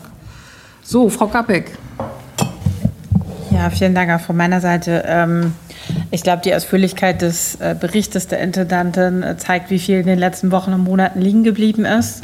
Und äh, Sie haben es ja an verschiedenen Stellen, so hört man ähm, auch mahnend angesprochen, ähm, dass auch Sie als Intendantin kaum Möglichkeiten hatten, hier in den Gremien eigentlich umfassend zu berichten. Ich habe, ich glaube, es war jetzt ein 40-Minuten-Bericht, alle zwei Minuten gedacht, hier würde ich gerne nochmal nachhaken. Das zeigt also, dass das war der Hauptgrund, warum ich mich gemeldet habe. Die These, wir sind aus der Krise raus, so ich zumindest noch nicht unterschreiben würde.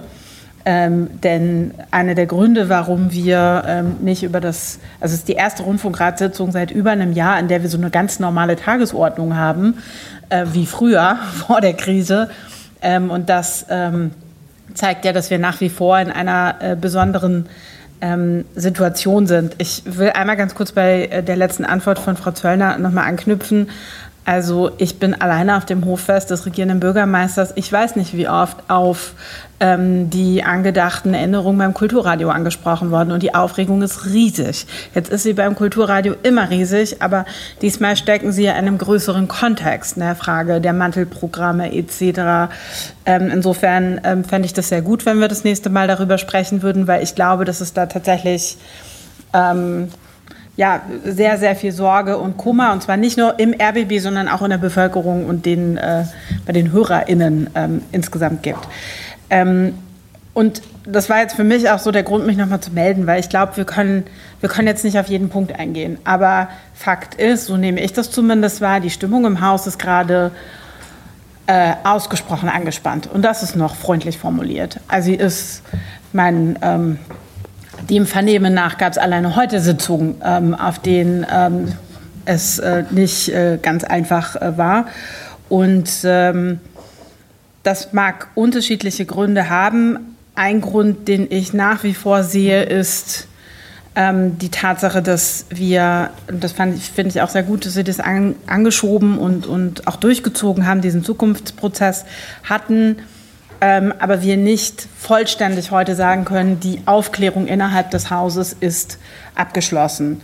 Ähm, dazu gehört bestimmt auch eine Neuaufstellung ähm, der Geschäftsleitung. Die kann, glaube ich, nicht abgeschlossen sein. Und das hatten wir ja hier auch so besprochen, dass wir die Besetzung des Verwaltungsdirektors oder der Direktorin nochmal aufschieben, bis die neue Intendanz ähm, äh, gewählt ist.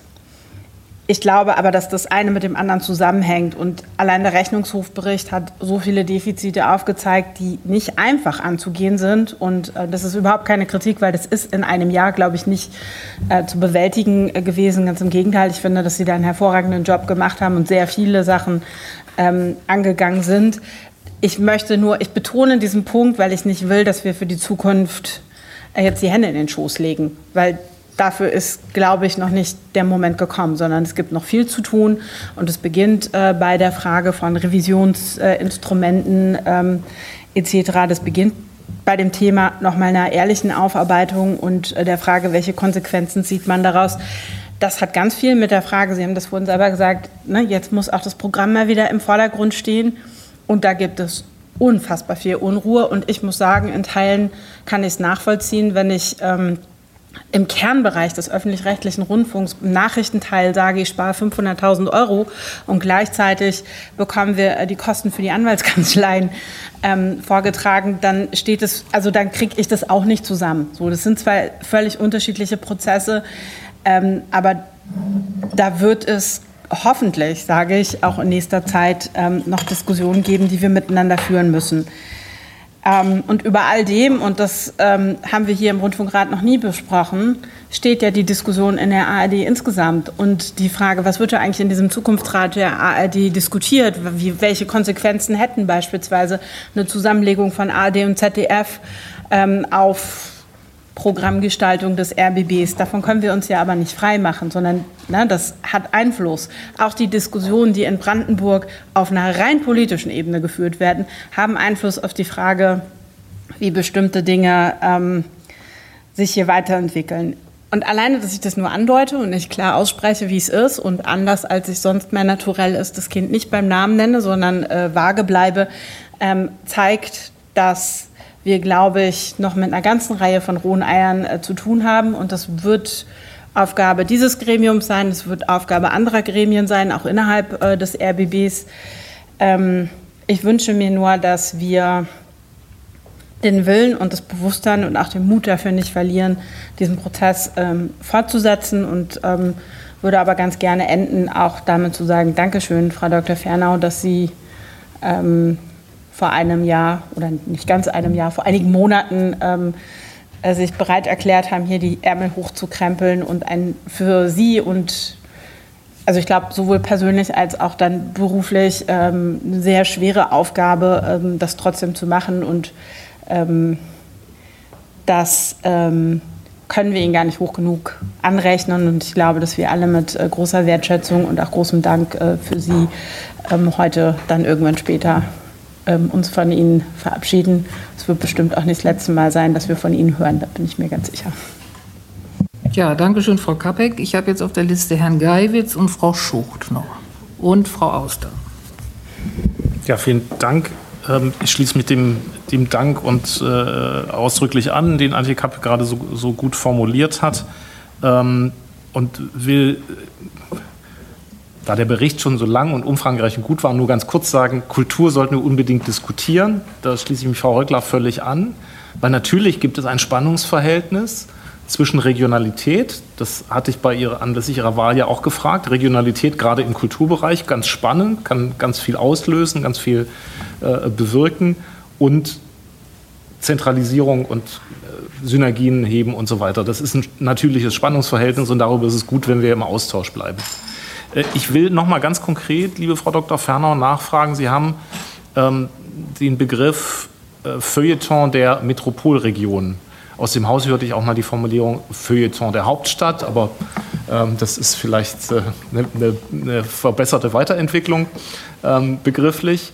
Ähm, gerade aus der Brille, da Sie ja sozusagen die ARD-Zusammenhänge gut kennen und insgesamt die öffentlich-rechtlichen Zusammenhänge da gibt es aus meiner Sicht auch ein Spannungsverhältnis zum Thema Regionalität und vor allem gibt es ja auch noch ein Spannungsverhältnis in Richtung anderer öffentlich-rechtlicher Sender, die zufällig auch in Berlin sitzen äh, und Deutschlandfunk Deutschlandradio heißen.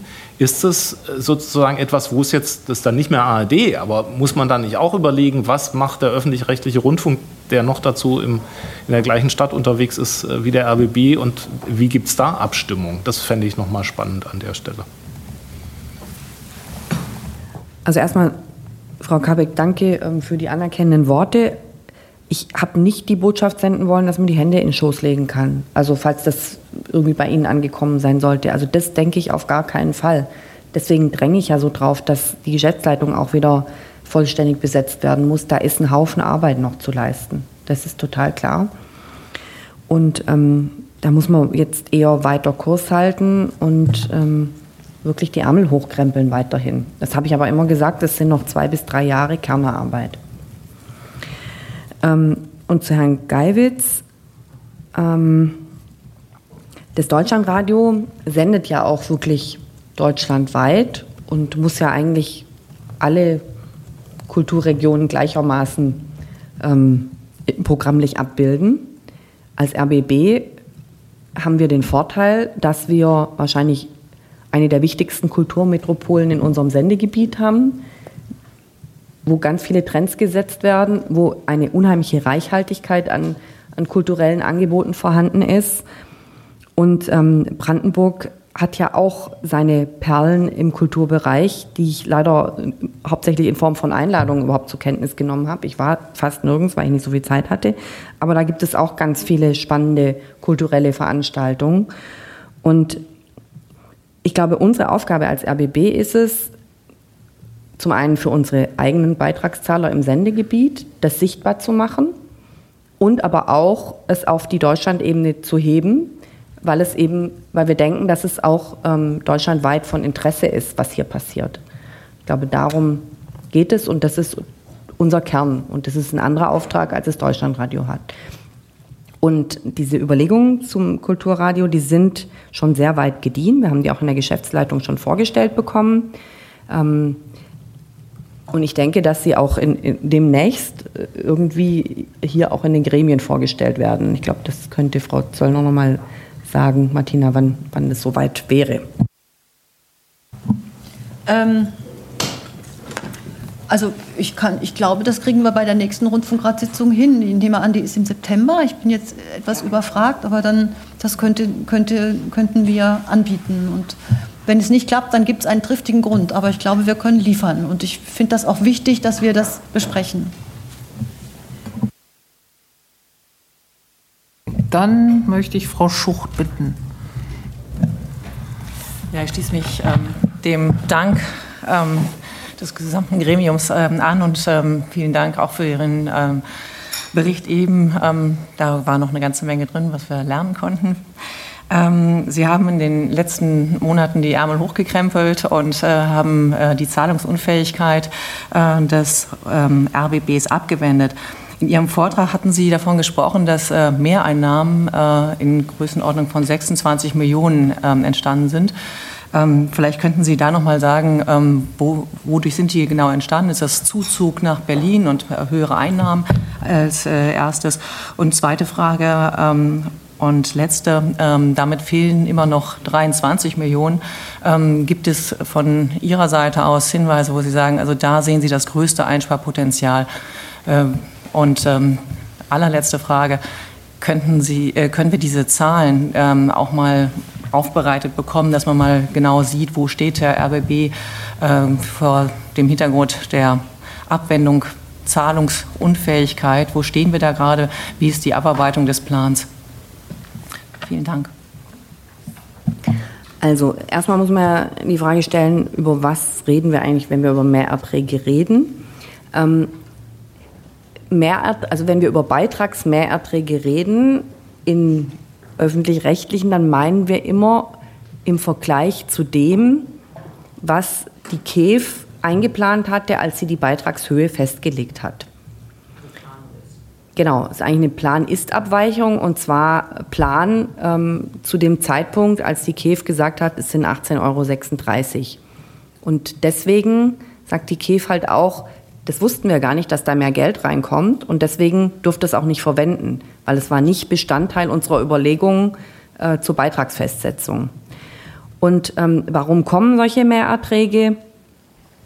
Ähm, es ist ja ganz normal, dass es Plan-Ist-Abweichungen gibt. Also keiner weiß genau, wie viele Haushalte in Deutschland in, in den nächsten vier Jahren tatsächlich da sein werden. Hängt vom Zuzug ab und vom Sterben und von äh, sozusagen, wie groß die Haushalte sind und all sowas. Und das, das, das sind ja noch PKWs und also verschiedene andere Sachverhalte, die da einfach eine Rolle spielen. Die Frage, wie viele Leute auch befreit werden aufgrund von ähm, Grundsicherung im Alter oder aufgrund von ähm, ALG 2. Also das sind alles so äh, Faktoren und wir haben ähm, ein gemeinsames äh, Beitragsplanungsmodell mit der KEF. Also das habe ich damals selber mit dem äh, damaligen Vorsitzenden der KEF AG1 entwickelt, dass wir sozusagen eine gemeinsame Datengrundlage haben.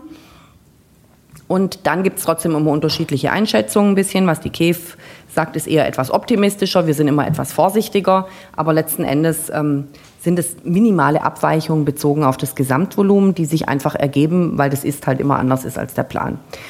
Und ähm, warum passiert das jetzt? Ähm, der zentrale Beitragsservice, der hat jetzt gerade seinen Jahresabschluss gemacht, also äh, festgestellt, wie viel ist denn tatsächlich im letzten Jahr reingekommen, genauso wie der RBB auch gerade seinen Jahresabschluss gemacht hat. Und auf der Basis wird dann immer, ähm, also dieser Erkenntnisse zum Ist, wird dann immer die Planung aktualisiert. Und das ist eben jetzt gerade geschehen. Und deswegen ist das jetzt gerade sozusagen auch in der Presse und in aller Munde. Und ähm, es ist halt so, das ist eine, eine gute Sache, dass es das gibt, aber äh, es ist trotzdem nicht so, dass uns das in der laufenden Beitragsperiode in irgendeiner Weise hilft, weil es halt ins Sparschwein muss für die nächste Beitragsperiode. Und die genauen Zahlen können wir auch gerne nochmal als Tabelle übersichtlich nachliefern. Ja, Frau Auster, dann machen Sie jetzt den Schlusspunkt. Gut, ich versuche es kurz zu machen. Ähm, zwei Fragen, vielleicht können Sie ganz kurz darauf eingehen. Eine programmliche, eine zum RBB. Äh, Frau Dr. Fernau, Sie sagten in Ihrem Bericht, es gab erhebliche Mängel in der Verwaltung. Ähm, konnten Sie da erste Sachen abstellen? Gab es da erste Vorschritte äh, und gibt es da noch Aufgaben, die in die Zukunft äh, reichen? Also vielleicht ganz kurz, das würde mich interessieren. Man konnte auch eines dazu ja auch schon in den Rechnungshofberichten entnehmen. Ich will hier nicht ins Detail gehen, aber äh, das sind natürlich sozusagen äh, Grund, äh, äh, grundlegende Spielregeln, die eingehalten werden müssen und die für ein ordnungsgemäßes Funktionieren in einer Organisation wichtig ist. Das würde mich interessieren. Und das Zweite ist eine programmliche Frage nochmal. Wir haben ja gerade jetzt viel über Kultur geredet und das ist auch ganz wichtig, nicht nur in Berlin, sondern auch in Brandenburg gibt es wichtige Kultureinrichtungen, Kulturthemen. Aber es gibt ja noch mehr. Sie wissen, die Wissenschaftseinrichtungen aus Berlin und Brandenburg haben einen Brief geschrieben. Sie haben mir antwortet darauf, Frau Zöllner, Frau Dr. Fernau. Und äh, ich möchte die Frage stellen, äh, die Schwerpunkte, die in der ARD diskutiert werden, da geht es ja nicht nur um Kultur, sondern wir haben unter anderem den Schwerpunkt Klima. Äh, sehen Sie die Möglichkeit, also bewirbt sich der RBB mit um diesen Schwerpunkt? Sehen Sie Potenzial für diesen Schwerpunkt im RBB? Denn ich sehe sozusagen aus der Betrachtung der Region Berlin-Brandenburg also einfach sehr viel Potenzial äh, für Berichterstattung. Ich fange mal an bei den Wissenschaftseinrichtungen. Wir haben das renommierte Potsdam Institut für Klimafolgenforschung, was seit Jahren äh, bei den äh, internationalen Klima, IPPC Klimaberichten mit dabei ist. Wir haben andere Einrichtungen, die zu diesem Thema forschen. Wir haben Energien, Erneuerbare in Brandenburg, die Windenergie, wir haben die fossilen Energieträger und in Berlin ist nochmal ein ganz anderer Fokus auf Gebäude, auf Stadtbegrünung und so weiter. Also wir haben eine ganz vielfältige Palette, wo wir jetzt das äh, äh, Thema Klima hier in der Region aufmachen können und wo wir viele Themen haben. Also spielt das, äh, heben Sie den Finger und sagen hier oder wie ist da der Stand? Und äh, zum Schluss möchte ich sagen, Frau Dr. Fernau, auch ich möchte mich bei Ihnen bedanken. Ich möchte mich insbesondere bedanken, nicht nur die Sachen, die Sie für den RBB gemacht haben, die sind wichtig für die Belegschaft. Was mir besonders wichtig auch es ist die Gremienarbeit, die völlig anders eben jetzt ist als früher. Und ich fühle mich wirklich sehr gut informiert und ähm, äh, habe die Möglichkeit, die Sachen äh, hier einzubringen und also anders viel, also doch etwas anders, als das früher war. Also vielen Dank auch für die Bewegung, die in die Gremien gekommen ist. Und ja, vielleicht kurz auf die Fragen. Danke. Okay, also das Verwaltungsthema. Ich habe mich tatsächlich heute gefragt, wie ich das am besten adressieren soll. Es ist, ist ja wirklich so, dass der Rechnungshof da alle möglichen Mängel feststellt und es sind Punkte, die sind mir auch aufgefallen.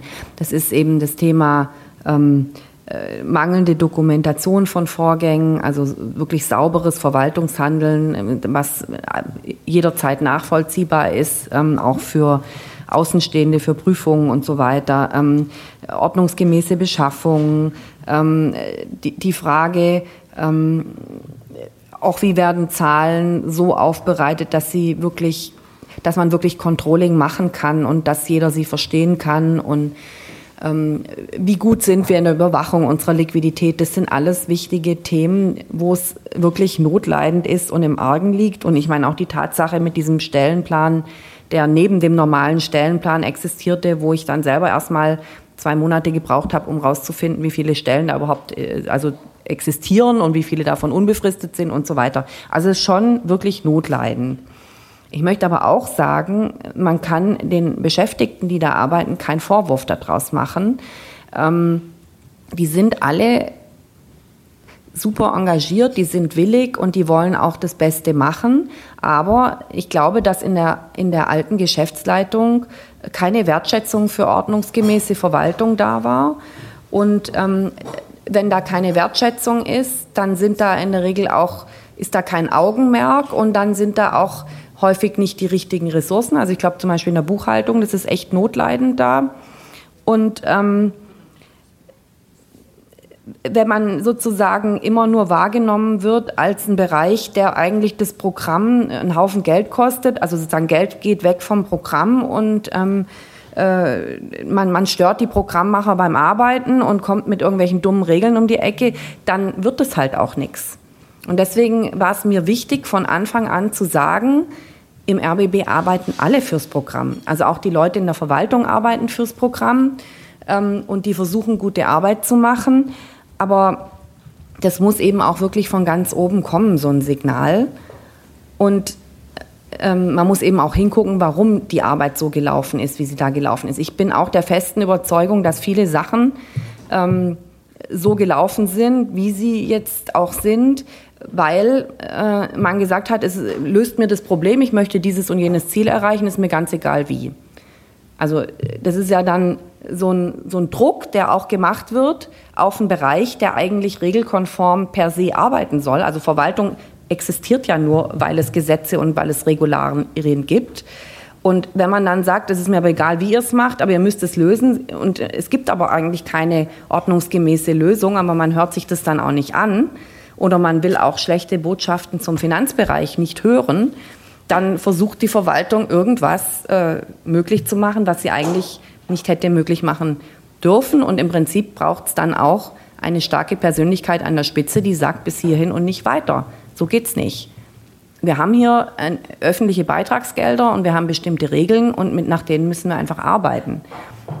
Und deswegen, das möchte ich auch nochmal deutlich sagen, ähm, mache ich den Leuten, die da arbeiten, nicht den Vorwurf, also sowieso nicht auf der Sachbearbeiterebene, ähm, aber ich mache sehr wohl äh, dafür verantwortlich ähm, die verhandelnden Personen an der Spitze der Organisation, die aber jetzt auch ja nicht mehr da sind. So das war mir nochmal wichtig, also fürs Verständnis, aber da ist einiges zu tun und da braucht es eine starke Persönlichkeit von außen an der Spitze. Anders wird es nicht funktionieren. Ähm, und zur Gremienarbeit, ich, ich, das war mein Anliegen von Anfang an, ähm, so gut wie möglich Sie informiert zu halten und Sie da zu unterstützen, zusammen mit der Gremiengeschäftsstelle. Und ähm, ich glaube, dass es gut ist, wenn Sie jetzt auch die Zeit haben. Sie mussten jetzt erstmal einen neuen Verwaltungsrat wählen, neue Intendanten wählen, aber Jetzt kommen auch die inhaltlichen Themen und ich glaube, dass alle im Haus Sie dabei sehr unterstützen werden, weil wir haben gesehen, was der Wert von guter Aufsicht ist in den letzten zehn Monaten. Ja, herzlichen Dank, insbesondere an Frau Dr. Ferner und an Frau Zöllner hier nochmal zu ergänzen und sicherlich auch noch neuere Erkenntnisse beizusteuern oder zu vertiefen. Und die Anregungen, äh, was die Themensetzung für den nächsten Rundfunkrat anbelangt, äh, das behalten wir im Blick. Vielen Dank. Wir kommen. Oh. Darf ich noch die kurze Antwort auf die Klimafrage bekommen? Ähm, ja, also äh, Frau Auster, ich hatte schon schon öfter den Eindruck, dass an Ihnen eine Redakteurin verloren gegangen ist, weil Sie haben das so gut begründet. Also genau so ist es. Also wir haben hier, glaube ich, eine besondere Berechtigung oder fast eine Verpflichtung, uns in diesem Feld Klima, wenn das jetzt wirklich also mit einer, mit einer gemeinsamen Kraft installiert wird, also eine, eine übergreifende Gemeinschaftsredaktion oder Kompetenzzentrum Klima, wie das jetzt heißt, das stimmt, das ist äh, ein Vorsatz. Dafür haben uns die Intendanten einen Auftrag gegeben. Da wird sich der, der RBB hat sich interessiert, dafür dabei eine Rolle zu spielen. Wie, was das genau bedeutet, wie viel Geld uns das kostet, ist noch nicht klar. Aber wir haben uns, wir haben, wenn man so will, das Handtuch auf den Stuhl gelegt und gesagt, wir wollen dabei sein. Das wird äh, sicherlich kein Haus allein machen, das werden mehrere zusammen machen. Und wir werden das tun, was wir können, um hier die Themen, die natürlich auch hier verbunden sind mit den großen, mit den großen Forschungseinrichtungen, die hier sind, Sie haben sie genannt. Und natürlich auch, wir haben natürlich hier auch ein Klimaproblem in besonderer Weise. Man denke nur an die Brände in Brandenburg. Also wir haben mehrere Gründe zu sagen, wir machen da mit. Also so. Gut, jetzt wenden wir uns aber wirklich strikt dem Top 3 zu. Bestellung des Beauftragten für den Datenschutz für den Zeitraum 1. Juli 2023 bis 30. Juni 2027. Und hier begrüße ich ganz herzlich Herrn Stefan Schwarze, der uns aus Leipzig zugeschaltet ist. Ihnen allen ist die Beschlussvorlage zugegangen und Sie wissen, dass Frau Naujok-Simon am 30. Juni ihre Amtszeit als Beauftragte für den Datenschutz beendet hat, dass man hier auch äh, ein, neue Wege einschlagen wird künftig, indem man nämlich die kontrollierende Aufsichtsfunktion der Beauftragten für den Datenschutz im journalistisch-redaktionellen Bereich und die beratende Funktion des betrieblichen Datenschutzbeauftragten trennen will. Für die äh, Position der betrieblichen Datenschutzbeauftragten fand eine Interessenbekundung statt, aus der äh, Frau Nicoletta Simina Konstantin als neue betriebliche Datenschutzbeauftragte hervorgegangen ist. Sie ist seit dem 1. Juli im Amt. Und jetzt zu dem anderen Punkt. Der RBB-Staatsvertrag bestimmt in Paragraph 38, dass der Rundfunkrat eine Beauftragung für den Datenschutz des RBB bestellt. Seit dem 1. Januar 2023 haben BR, MDR, SR, SWR, WDR, HR sowie Deutschlandradio und ZDF Herrn Stefan Schwarze mit der Funktion des gemeinsamen Rundfunkdatenschutzes beauftragt. Und nun scheint es sinnvoll, dass sich auch der RBB diesem Modell anschließt. Ich verlese die Empfehlung der Geschäftsleitung des RBB. Die Geschäftsleitung des RBB hat beschlossen, dem Rundfunkrat für seine Sitzung am 6.7. 2023 vorzuschlagen, den gemeinsamen Rundfunkdatenbeauftragten, die Anstalten hatte ich gerade genannt, für den Zeitraum 1. Juli 2023 bis 30. Juni 2027 zum Beauftragten für den Datenschutz des Rundfunk Berlin-Brandenburg zu bestellen. Der RBB wird im Falle der entsprechenden Beschlussfassung durch den Rundfunkrat mit dem Wirtschaftsplan 2024 dem, äh, der Verwaltungsvereinbarung, damit dem Finanzierungsmodus beitreten. Für den Zeitraum vom 1.7.2023 bis zum 31.12.2023 werden die Istkosten gemäß dem Wirtschaftsplan nach neuem Beitragsschlüssel umverteilt. Äh, die Kosten, auch das können Sie in der Beschlussvorlage lesen und haben Sie sicherlich zur Kenntnis genommen und Sie verzichten darauf, dass ich Ihnen das auch noch mal zum Vortrage bringe. Es sei denn, dass irgendjemand darauf besteht. Das tut keiner. Ähm, und dann kommen wir jetzt zu Ihnen, Herr Schwarze. Auch Ihre Vita ist ansatzweise äh, in der Beschlussvorlage vorgestellt worden. Es wäre schön, wenn Sie noch mal etwas zu Ihrer Person sagen und was auch interessiert oder mich, die Frage äh, erlaube ich mir dann gleich zu stellen. Äh, Sie kriegen nun eine Rundfunkanstalt nach der anderen zu Ihrem Zuständigkeitsbereich. Wie wird diese Aufgabe organisiert? Ja, Sie haben das Wort. Herzlichen Dank, äh, sehr geehrte Frau Vorsitzende, sehr geehrte Damen und Herren des äh, Rundfunkrats. Ähm, vielleicht einfach äh, zunächst die, der Dank für die Gelegenheit, mich hier auch vorzustellen. Ich habe ein bisschen was vorbereitet. Ihr Einverständnis vorausgesetzt würde ich das kurz vortragen und ich äh, denke, dass ich die eine oder andere Frage vielleicht da auch schon beantworten kann. Zu meiner Person. Sie hatten es gesagt, das dürfte bekannt sein, aber vielleicht die Eckdaten 1970 in Karlsruhe geboren, in Ostwestfalen aufgewachsen, studiert habe ich Juristerei in Freiburg und äh, mein Referendariat in Leipzig absolviert. Ich äh, bin bereits seit 1999 beim MDR tätig, 2012 Datenschutzbeauftragter und 2018 mit Einführung der berühmten DSGVO wurde ich zum Rundfunkdatenschutzbeauftragten, also die Stärkung der Aufsicht. Ähm, was Sie auch schon gesagt haben, ähm, dass ich insgesamt jetzt für acht Anstalten die Aufsicht übernommen habe. Neben dem MDR ging das letztes Jahr im Sommer los mit dem SWR und Anfang des Jahres sind die übrigen von Ihnen bereits genannten Anstalten hinzugekommen. Die Aufgaben einer unabhängigen Datenschutzaufsicht beim RBB ergeben sich, auch dies sagten Sie bereits aus dem RBB-Staatsvertrag, aber auch die DSGVO, also die Datenschutzgrundverordnung, die europäische Verordnung ist zu beachten. Äh, es gehört dazu Überwachung und Durchsetzung der Vorschriften zum Datenschutz beim RBB im journalistisch-redaktionellen Bereich. Aufklärung, Sensibilisierung für Risiken halte ich für wichtig. Beratung in allen Fragen des Datenschutzes gehört auch dazu. Ähm, der Staatsvertrag des äh, Rundfunk Berlin-Brandenburg sieht in 37 Absatz 4 äh, ein Beschwerderecht vor. Damit habe ich mich zu befassen. Ähm, auch der Austausch mit den anderen Rundfunkdatenschutzbeauftragten und den staatlichen Aufsichten ist wichtig, beim RBB besonders, weil es ja die geteilte Zuständigkeit oder geteilte Aufsicht gibt, so muss man es sagen. Also im Gegensatz zu den anderen von mir beaufsichtigten Anstalten, Klammer auf, bis auf den Hessischen Rundfunk, bin ich beim RBB eben für den redaktionellen Bereich und die Datenverarbeitung zu journalistischen Zwecken und auch nicht für die Überwachung der Beteiligungsunternehmen zuständig. Dies folgt aus der sogenannten geteilten Zuständigkeit, die äh, durchaus zu Abgrenzungsproblemen mit den für den nicht redaktionellen Teil der Datenverarbeitung zuständigen Landesbeauftragten für den Datenschutz des Landes Berlin führen kann. Sie hat den sogenannten administrativ-wirtschaftlichen Bereich oder auch die sogenannten Verwaltungsdatenverarbeitung zu überwachen. Hier wird es aus meiner Sicht sehr wichtig sein, sich mit den staatlichen Kolleginnen und Kollegen zu verständigen. Nach meiner Überzeugung, das sage ich hier auch ganz offen, muss die redaktionelle Datenverarbeitung weit verstanden werden, damit staatliche Stellen nicht in das Hoheitsgebiet des staatsfernorganisierten RBB eingreifen.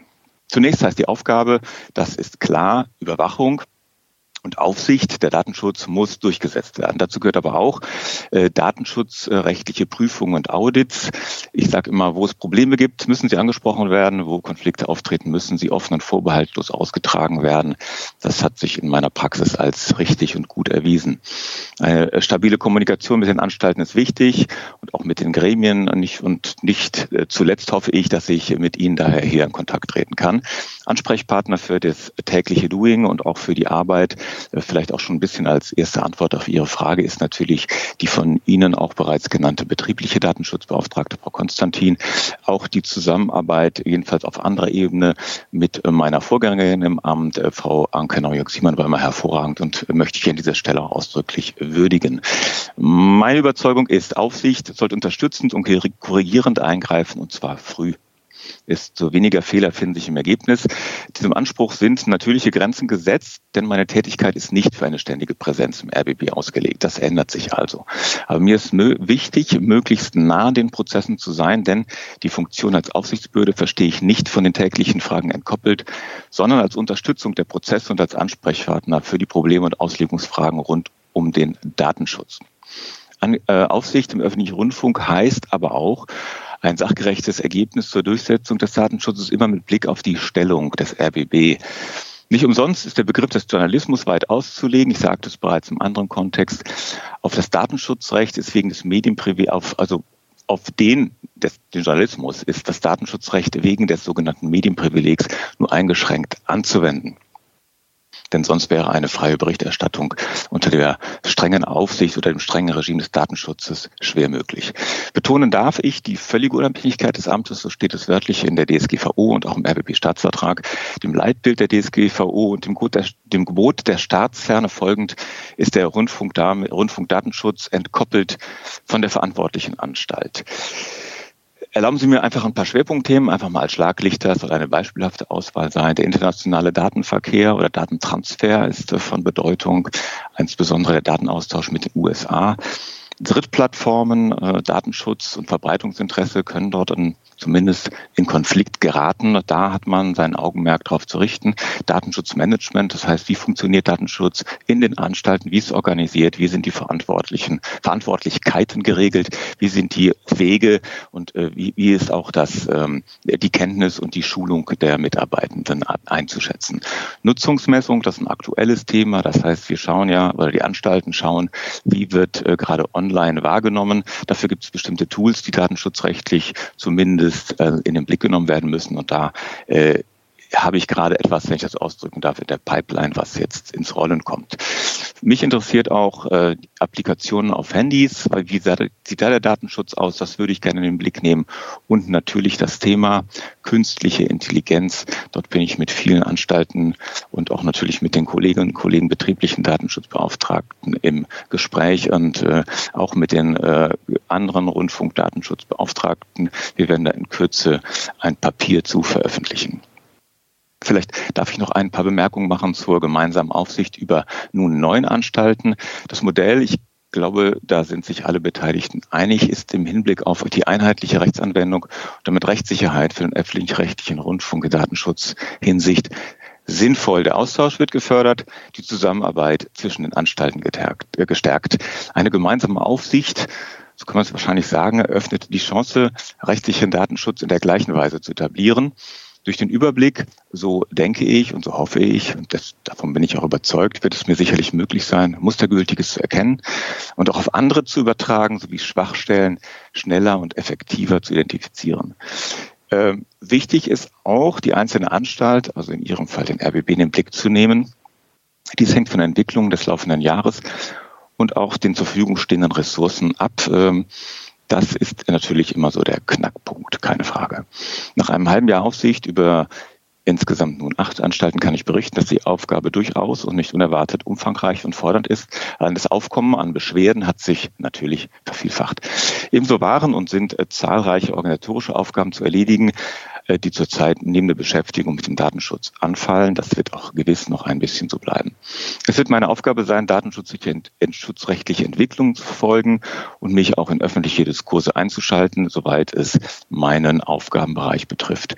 Gleichzeitig meine ich, muss es gelingen, rechtliche Neuerungen schnell aufzugreifen, zu kommunizieren und so dazu beizutragen, dass datenschutzrechtlich keine offenen Flanken entsteht. Die künstliche Intelligenz hatte ich gerade schon angesprochen.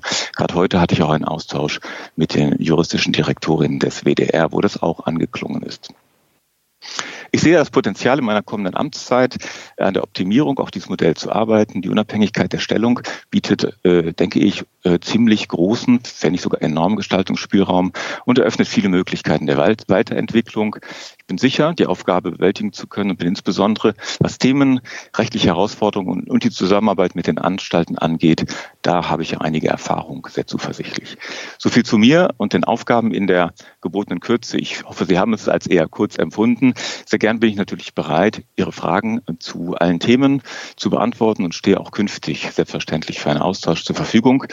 Das soll es an dieser Stelle gewesen sein. Ich möchte es damit bewenden und danke sehr herzlich für die Aufmerksamkeit. Vielen Dank.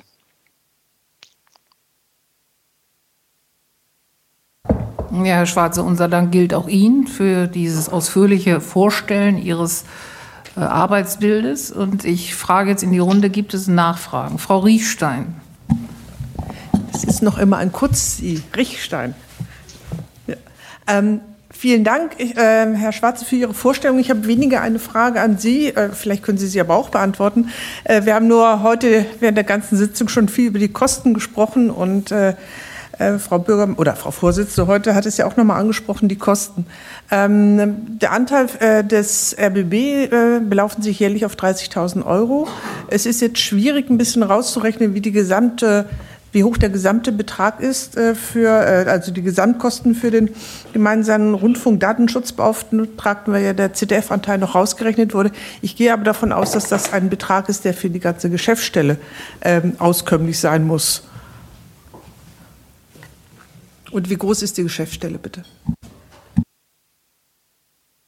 Herr Schwarz, vielleicht können Sie mir am kann da gerne darauf antworten. Auskunft also geben, ja? zur Größe der Geschäftsstelle zurzeit ähm, arbeiten wir äh, zu dritt. Äh, ich als Rundfunkdatenschutzbeauftragter nenne mich mal frech zuerst. Dann habe ich eine Assistentin und einen seit 1. Mai äh, juristischen Referenten, der mich in hervorragender Weise unterstützt. Gerade äh, läuft die Ausschreibung auch eines äh, weiteren Mitarbeiters, der mehr die, die technischen und ähm, Informations, äh, informationstechnischen, muss man sagen, also ein IT-Spezialist, um es mal so auszudrücken, ähm, der aber auch mit von Datenschutz etwas versteht und insbesondere die technisch-organisatorischen ähm, Themen rund um den Datenschutz äh, mich unterstützen kann. Ähm, das ist so das, womit ich gerade arbeite. Zum Budget kann ich gerade gar nicht so viel sagen. Ähm, ich ähm, habe mich damit jetzt noch gar nicht so stark befasst. Mir geht es vor allen Dingen um die, um die auskömmliche Ausstattung mit Mitarbeitenden und da, äh, da äh, finde ich Diskussionen einfach statt oder fanden vor allen Dingen statt. Frau Riechstein mit kurzem I, reicht Ihnen das? Na, vielleicht kann äh, aber äh, äh, Frau Dr. Fernau etwas zu dem Gesamtbudget sagen, wie hoch das ist. Ich könnte es jetzt ausrechnen, wenn ähm, 30.000 6,8 Prozent sind, kann man ausrechnen, was 100 Prozent sind. Aber vielleicht kann Frau, von, nee, kann Frau Deleglis das auch sagen. Also es gibt dieses dicke Buch mit den GCA-Mikrofis, da steht das genau drin. Aber ähm, als, also als unsere FICO-Vertreterin, Frau Deleglis, oder müssen Sie es zu Protokoll nachliefern? Ich würde sagen, der sichere Weg ist es, zu Protokoll nachzuliefern. Ja. Sie haben ja auch gesagt, ZDF ist rausgerechnet genau, und ähnliches. Ne? Das ja. ist der Punkt. Okay. Danke. Danke. Herr Feuerschütz. Ja, ähm, danke für die Vorstellung. Ähm, der Datenschutz ist mir auch eine Herzensangelegenheit. Ich vertrete äh, hier die Landesjugendringe Berlin und Brandenburg und wie Sie sich vorstellen können, ist die Zielgruppe, die ich vertrete, eher im digitalen Bereich unterwegs und Sie haben es angesprochen dass äh, Sie Handy-Applikationen da im Blick haben, aber auch andere Schnittstellen, nehme ich an. Und äh, da gibt es ja auch immer wieder Trends und natürlich auch Diskussionen im Programm, wo müssen wir eigentlich mit unserem Programm sein, um diese Zielgruppe zu erreichen. Meine Frage geht in die Richtung, inwieweit Sie als Datenschutzbeauftragter auch ein Ermöglicher sind, gewisse Hürden zu überwinden, dass wir auch dort sind, wo junge Menschen unser Programm konsumieren. Vielen Dank für die Frage, Herr Feuerschütz. Das ist ähm, ein, ein, wirklich interessantes Thema. Ich hatte es gerade in meinem, in meiner kurzen ähm, Vorstellung auch angedeutet. Ähm, und zwar beim Thema soziale Medien. Ich denke, da, darauf spielen Sie ein klein bisschen an. Thema ist ja immer, äh, wie weit ist die eigentlich problematische Datenverarbeitung dieser sozialen Medien, wir können jetzt Facebook nennen, ähm, ähm, an der Stelle äh, das Problem, wenn nämlich die Inhalte der öffentlich-rechtlichen Rundfunkanstalten dort auch verbreitet werden. In der Tat äh, kann man das kritisch sehen und ich habe natürlich ähm, qua Amt eher die Datenschutzbrille auf, aber nicht vergessen werden darf und auch das ist äh, hoffentlich ein klein bisschen schon angeklungen, äh, dass wir uns Gedanken darüber machen müssen, was ist der besondere Auftrag des öffentlich-rechtlichen Rundfunks und Sie hatten es ja auch jetzt gerade so gesagt, äh, das Programm muss dort verbreitet werden, wo es auch konsumiert wird und das gehört auch zum Auftrag dazu.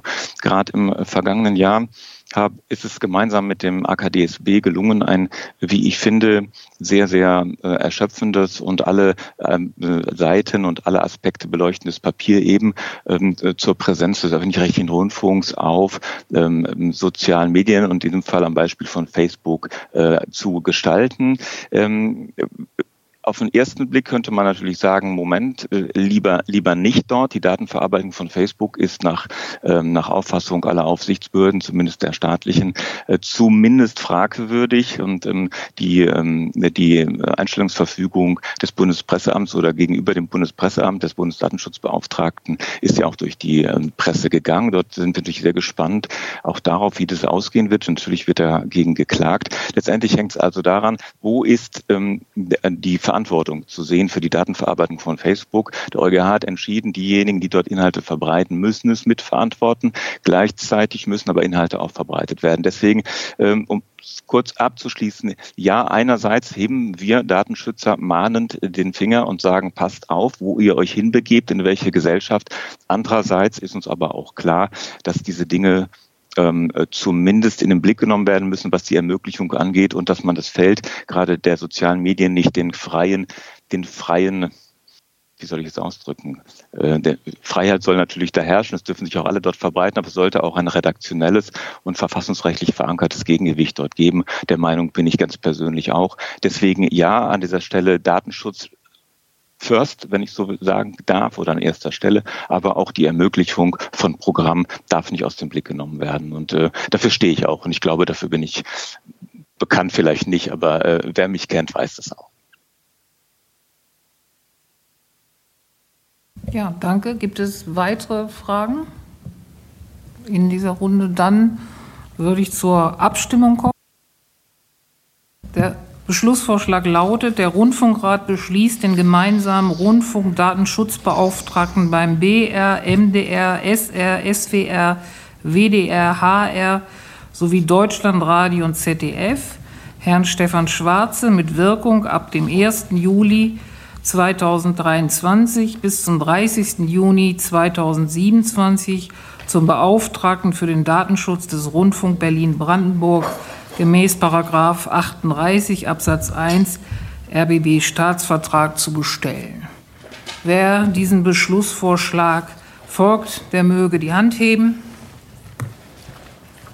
Gegenstimmen? Enthaltungen? Damit einstimmig so beschlossen. Vielen Dank, Herr Schwarz. Sie können also sich darauf freuen, demnächst noch mal mit uns zu tun zu haben. Und vielen Dank und viel Erfolg für die Arbeit, auch für den RBB. Danke. Ich äh, habe herzlich zu danken. Ihnen noch eine angenehme Sitzung und ertragreiche Ergebnisse. Vielen Dank. Tschüss. Dann kommen wir zum Tagesordnungspunkt 4.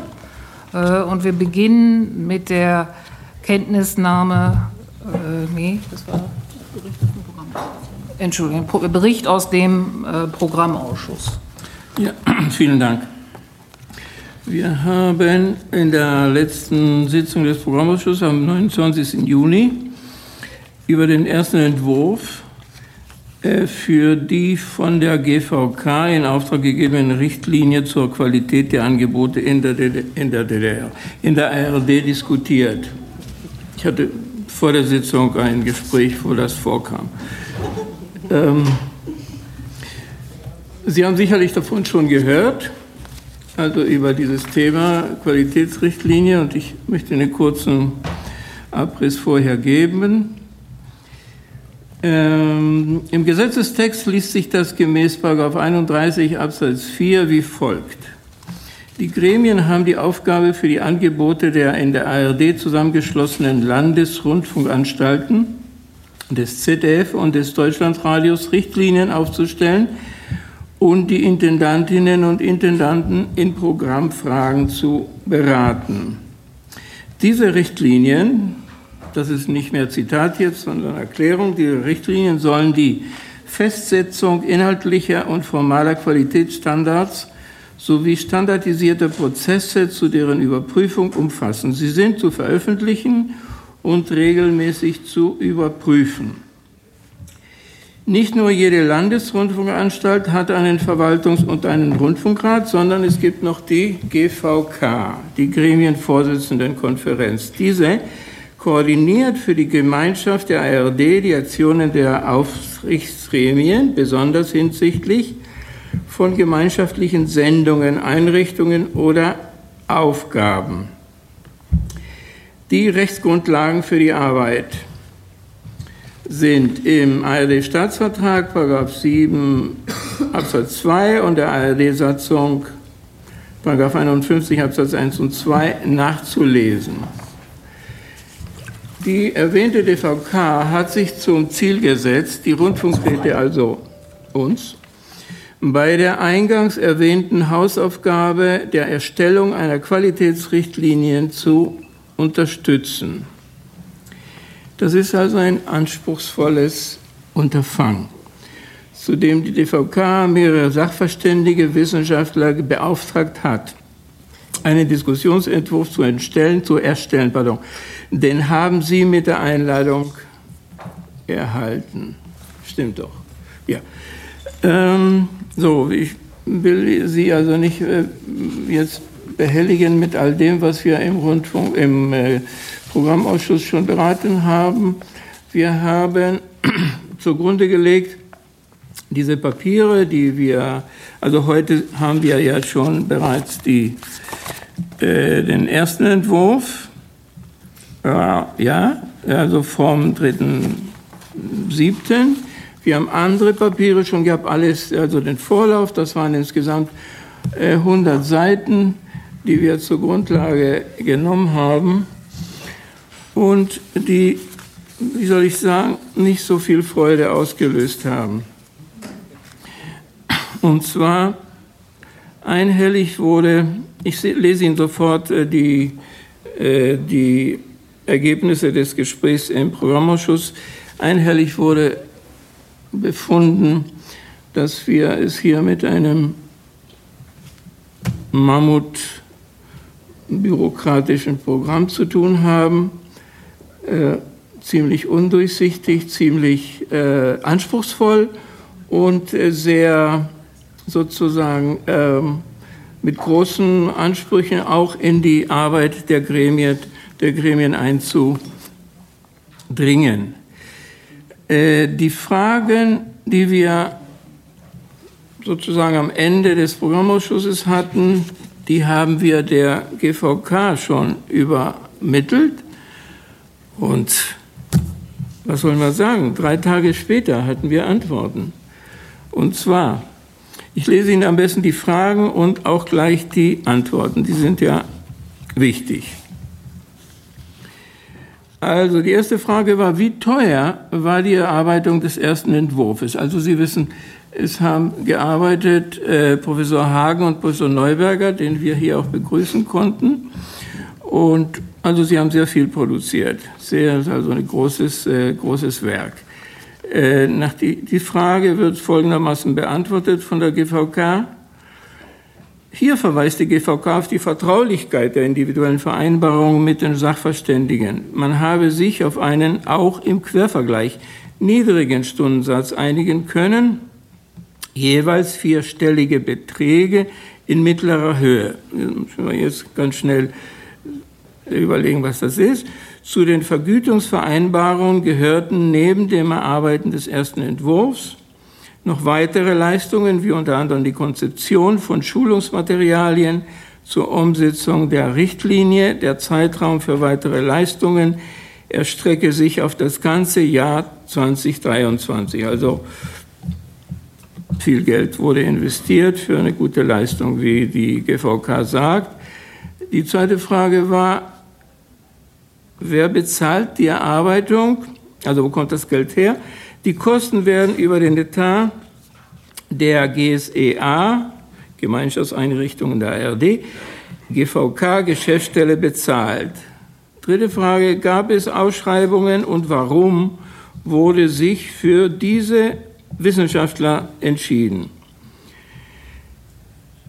Interessante Frage. Es wurde ein Interessen Interessebekundungsverfahren mit öffentlicher Ausschreibung begleitet vom Zentraleinkauf des Bayerischen Rundfunks als Sitzanstalt der GSEA, hatte ich ja schon gesagt, Gemeinschaftseinrichtung der ARD, durchgeführt. Die Ausschreibung war und ist aus Transparenzgründen auf der Webseite der GVK publiziert. Kann man also nachlesen. Wie viel eine weitere Frage. Wie viele konkrete Gremienerfahrungen haben die, Verfahr die Verfasser? Sehr interessant, weil deren Arbeit hat also zu tun mit den Gremien.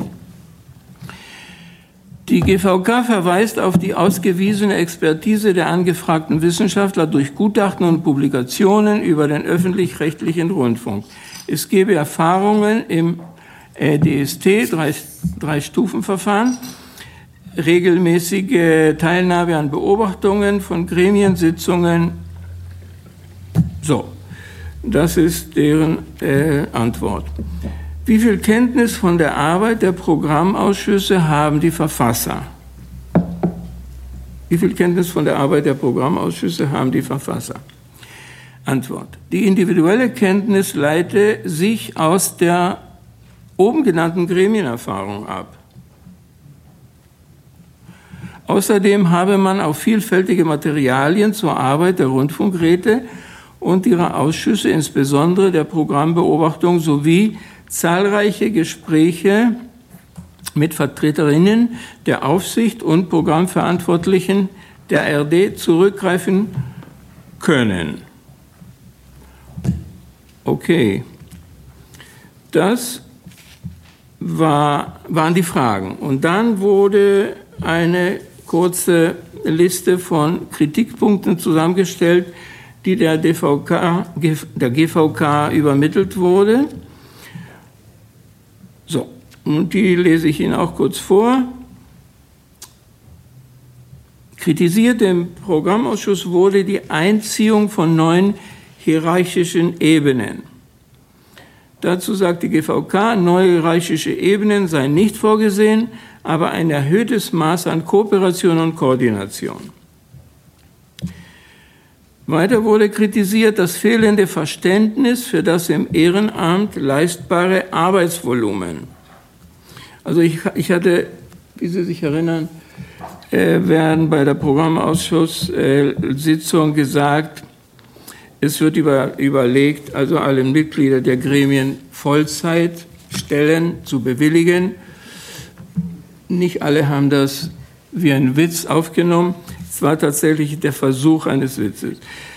Also kritisiert im Programmausschuss das fehlende Verständnis für das im Ehrenamt leistbare Arbeitsvolumen.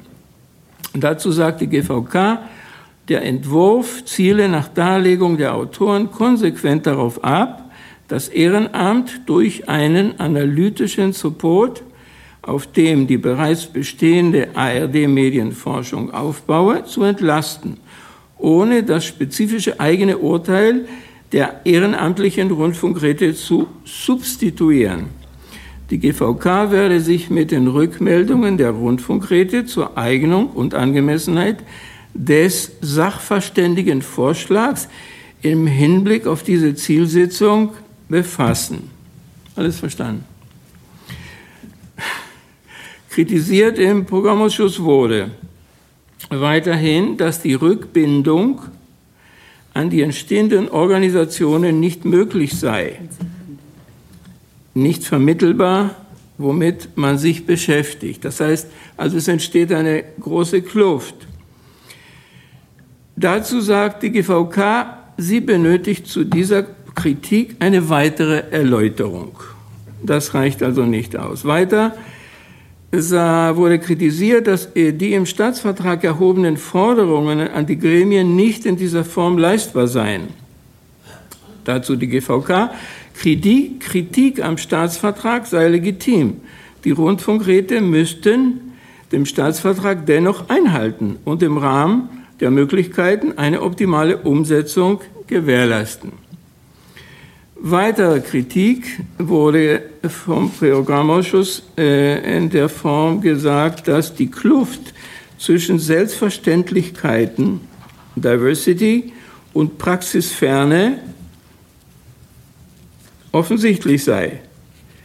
Dazu sagt die GVK, sie benötige eine weitere Erläuterung für diese Kritik. Äh, weiter haben wir gesagt, die hochschwellige Form der wissenschaftlichen Aufbereitung, es wurde sogar Zitat äh, von einem Mitglied äh, gesagt, Verschwendung von Lebenszeit sei das. Also es gibt keinen kein Autor hier, aber äh, das ist, wurde gesagt. Dazu weist die GVK darauf hin, dass die wissenschaftlichen Begründungsvorlagen, Anlage 2 und 3 der Richtlinie, nicht integraler Bestandteil von Richtlinie oder Leitfaden für die Rundfunkräte seien.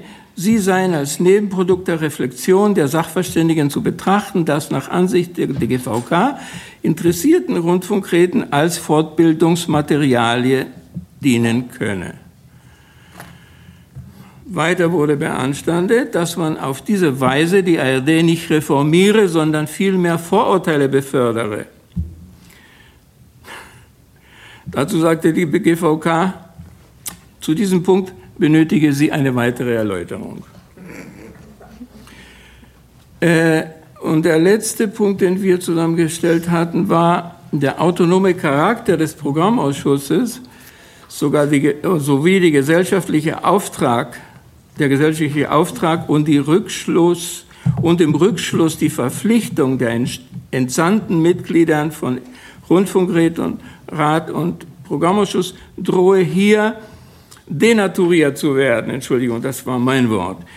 Aber stimmt doch. Im Grunde genommen, dass man letztlich nicht weiß, wo sind wir nun hingekommen. Dazu sagte GVK, sie benötigt eine weitere Erläuterung. Das hat sie wahrscheinlich. Ja. Äh, Zusammenfassung. Äh, wir haben freundlicherweise vom WDR äh, eine Stellungnahme erhalten. Ich weiß nicht, ist die?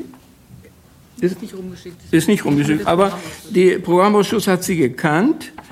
Eine zweite, die noch nicht bekannt war beim Programmausschuss, war die Stellungnahme des SWR. Also die, Programm, äh, die Stellungnahme des WDR ist schlimm. Also die ist äh, sozusagen negativ äh, gut begründet für diese Vorlagen, die uns hier ähm, vorgelegt wurden. Und daher hat sich unser Programmausschuss positiv zur kritischen Stellungnahme des WDR-Programmbeirates zum ersten Entwurf der Qualitätsrichtlinie geäußert. Und wir haben ja, wir würden vorschlagen, dass der Rundfunkrat äh, diese Empfehlung, die, die WDR-Programm, ähm, äh, die WDR Stellungnahme zu übernehmen, auch unterstützen. Sie wollen sie vorlesen? Also Warum nicht? Wir haben, wir, haben, wir haben Zeit. Wir können ja nicht über was abstimmen, was wir nicht ja. kennen, ne? Mitternacht ist vorbei. Nein, nein, nein, nein, wir machen das ganz schnell. Also, der WDR hat gesagt, hält die Entwürfe der Qualitätsrichtlinie für Rundfunkräte der ARD-Landesrundfunkanstalten sowie zum Qualitätszeitfahren in der vorliegenden Fassung nicht für zustimmungsfähig. Das ist der Kernsatz. Beide Dokumente sind aus Sicht des Programmausschusses des WDR-Rundfunkrates nicht in der Lage, den Rundfunkräten die notwendige Unterstützung zu geben, um dem gesetzlichen Auftrag aus 31 Absatz 4 Medienänderungsstaatsvertrag nachzukommen. Eine grundlegende Neufassung beider Texte ist zwingend notwendig. Äh, weiterhin stellt der Programmausschuss fest, dass ich mache jetzt nur noch so äh, äh, Wort, Wortkomplexe, äußerst komplex und in einer für den Zweck unnötig überhöhten akademischen Sprache. Die Erwartungen an die externen Sachverständigen äh, sind überhöht. Äh, keine ähm, die Anforderungen, die insbesondere mit Blick auf Abschnitt 1 der Qualitätsrichtlinien eine herausragende Bedeutung bekommt, werden die vorliegenden Texte in keiner Weise gerecht. Äh, es mangelt an Praktikabilität und Anwendbarkeit durch die Gremien und äh, wir fordern eine dringend eine Vereinfachung und Konkretisierung der Textentwürfe. In der finalen Fassung der Texte handelt es sich um öffentliche Dokumente. Die Texte müssen daher für die Öffentlichkeit verständlich formuliert sein. Also dann weist der Programmausschuss weiter darauf hin, dass eine Reihe von inhaltlichen Qualitätskriterien und Standards seitens des Gremiums sehr kritisch betrachtet werden und inhaltliche Prioritäten einer weiteren vertieften Diskussion und vor allem Überarbeitung bedürfen. Ähm, es gab in den ursprünglichen Qualitätsrichtlinien einen Punkt, dass die Programmbeschwerden berichtet werden sollen. Wem eigentlich? Der GVK. Das wurde als nicht zielführend abgelehnt. Es sollen keine neuen Hierarchieverhältnisse geschaffen werden. Es gab auch ähm, den Vorschlag, dass der ARD-Programmbeirat äh, die Programmausschüsse der Landesfunkanstalten sozusagen denen die Beobachtungsinhalte vorgibt. Das hat der ARD-Programmbeirat vollkommen abgelehnt. Äh, auch neue Kontrollinstanzen, die zum Beispiel dem ARD-Programmbeirat sowie dem GVK Telemedienausschuss neue Zuständigkeiten zuweisen bzw. eine neue Architektur der Verantwortlichkeiten etablieren, werden abgelehnt. Ähm, dann gibt es diese, diesen Vorschlag des analytischen Supports, der also die im Prinzip den Entsendungsgedanken der Rundfunkräte, die ja die Bevölkerung letztlich repräsentieren sollen, völlig ad absurdum führt. Also man kann nicht auf der einen Seite Menschen in den Rundfunkräten sammeln, die die Bevölkerung repräsentieren, dann von denen verlangen, dass sie eine medienwissenschaftliche Programmbeobachtung machen. Und weil sie das nicht können, gibt man ihnen Support zu, der dann sozusagen für sie die Programmbeobachtung übernimmt und ihre Arbeit legitimiert. Das stand so wörtlich drin und das habe also auch der, sowohl der ARD-Programmbeirat abgelehnt als auch eben der WDR-Rundfunkrat. Ich würde vorschlagen, dass Frau Schütze das nochmal rumschickt, oder? Ist das machbar oder ist das schwierig? Das Papier vom WDR? Nee, das ist, das ist sicherlich machbar, aber ähm, hier geht es ja auch darum, dass äh, die Mitglieder, die das jetzt alle auch gelesen haben, die, den ersten Entwurf, dass sie sich auch dazu äh, äußern hier. Und äh, wir dann wir schicken das gerne rum, das ist kein Problem. Aber es wäre ja interessant, jetzt hier eine Stimmung mal äh, festzuhalten, was, was, was die Menschen hier gedacht haben. Ja, vielleicht bevor das geschieht, es gehört noch dazu, dass aus äh, Sicht der GVK noch einiges dazu gehört und das ist neu auch gekommen. Voraussichtlich bis Ende August wird eine zweite Fassung des Entwurfs entstehen bei dem die GVK-Geschäftsstelle eine redaktionelle Federführung übernehmen soll. Die inhaltlichen Rückmeldungen und Gegenvorschläge der Rundfunkräte werden dabei helfen, die sachverständigen Vorschläge in einen gemeinsamen gremialen Entwurf zu überführen, zu welchem dann eine erneute Befassung in den Gremien vorgesehen ist. In diesem Zuge, sagt weiter GVK, ist auch die weitere Einbeziehung von Vertreterinnen der zuständigen Ausschüsse der LRA, Landesrundfunkanstalten, Rundfunkräte durch einen Workshop zwischen September und Mitte Oktober, wenn möglich in Präsenz geplant. Teilnehmende sollen in erster Linie als Vorsitzenden der zuständigen Ausschüsse und die Rundfunkratsvorsitzenden sein. Im Übrigen sei auf den ausführlichen Beratungszeitplan bis Ende 2023 verwiesen. So, die, also ich hatte gesagt, wir haben diese Stellungnahme, Frau Riedl hat es zusammengefasst, wunderbar. Und das Zweite ist eine noch ausführlichere Stellungnahme des SWR vom 16. Mai. Sind fünf Seiten, viel äh, spezifizierter, aber im Tenor, äh, also deckungsgleich mit der äh, kritischen Haltung äh, zu den vorliegenden äh, Empfehlungen. Ja, wir sollten ein paar Meinungen. Äh, so, hier gibt es dazu Herr Feuerschütz. Darf ich das Wort erteilen? Oh, danke. Äh, ich, finde, Herr Offenberg hat die Kritikpunkte schon sehr gut zusammengefasst, also äh, was wir im Programmausschuss gesammelt haben. Und ich möchte nur noch mal darauf rekurrieren, dass es uns vor allem darum ging, dass wir ja tatsächlich Organisationen vertreten und es da um die Rückbindung geht. Also im Idealfall besprechen wir ja mit unseren Organisationen das, was wir dort bekommen. Und äh, einige der Antworten die finde ich höchst irritierend, die wir da bekommen haben, weil sie nicht darauf hinweisen, dass sie wirklich die Gremienarbeit von uns kennen. Also ich fühle mich darin bestärkt, dass wir ähm, die, also diese Einschätzung vom WDR unterstützen. Gut, gibt es weitere Wortmeldungen? Also erstmal herzlichen Dank, dass Sie sich sehr redlich bemüht haben, da ihre Kritikpunkte zu benennen, äh, auch wenn sie mit mancher Kritik ja nicht vorgedrungen sind. Ich habe das jetzt so verstanden, dass einer der Hauptkritikpunkte sowohl bei Ihnen als auch bei den anderen äh, äh, Programmausschüssen der anderen Sender war, dass man eine bessere Lesbarkeit und eine bessere Handhabbarkeit wünscht. Und dass das äh, hoffentlich dann in der zweiten Fassung, die in Aussicht gestellt ist, berücksichtigt wird äh, mit der man sich dann noch erneut zu befassen hat. Können wir uns auf dieses äh, ja, Statement einigen, verständigen oder gibt es nochmal Anmerkungen, die aus Ihren Reihen kommen, nach intensiver Beschäftigung mit dem Papier über äh, die Erkenntnisse, der, die der Programmausschuss äh, benannt hat. Frau Kager? Also was mir aufgefallen ist, ähm, dass ich ein bisschen den Eindruck hatte, letztlich stehen da lauter Dinge, die wir eigentlich sowieso immer schon als Rundfunkräte bearbeiten. Also dass man wissenschaftliche Expertise braucht, um zu sagen, dass es wichtig ist, dass wir Vielfalt irgendwie wiedergeben in unserem Programm. Dafür hätte ich jetzt keine teuren Wissenschaftler gebraucht. Ja? Ähm, was, was mir dann fehlt, ist, äh, und das ist ja eigentlich das, was es operativ macht, ist, wie um Himmels Willen will man das messen?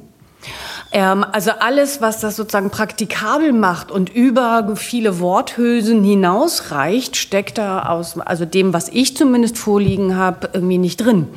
Das heißt, wie will man denn Vielfalt messen? Wie wollen wir denn genügend äh, Kulturbeiträge messen? Ist das jetzt ein Drittel, zwei Drittel, drei, irgendwie, ne, sozusagen, wie viel Prozent des äh, Programms soll es sein? Also genau das, was das handelbar macht, ist da nicht vermerkt.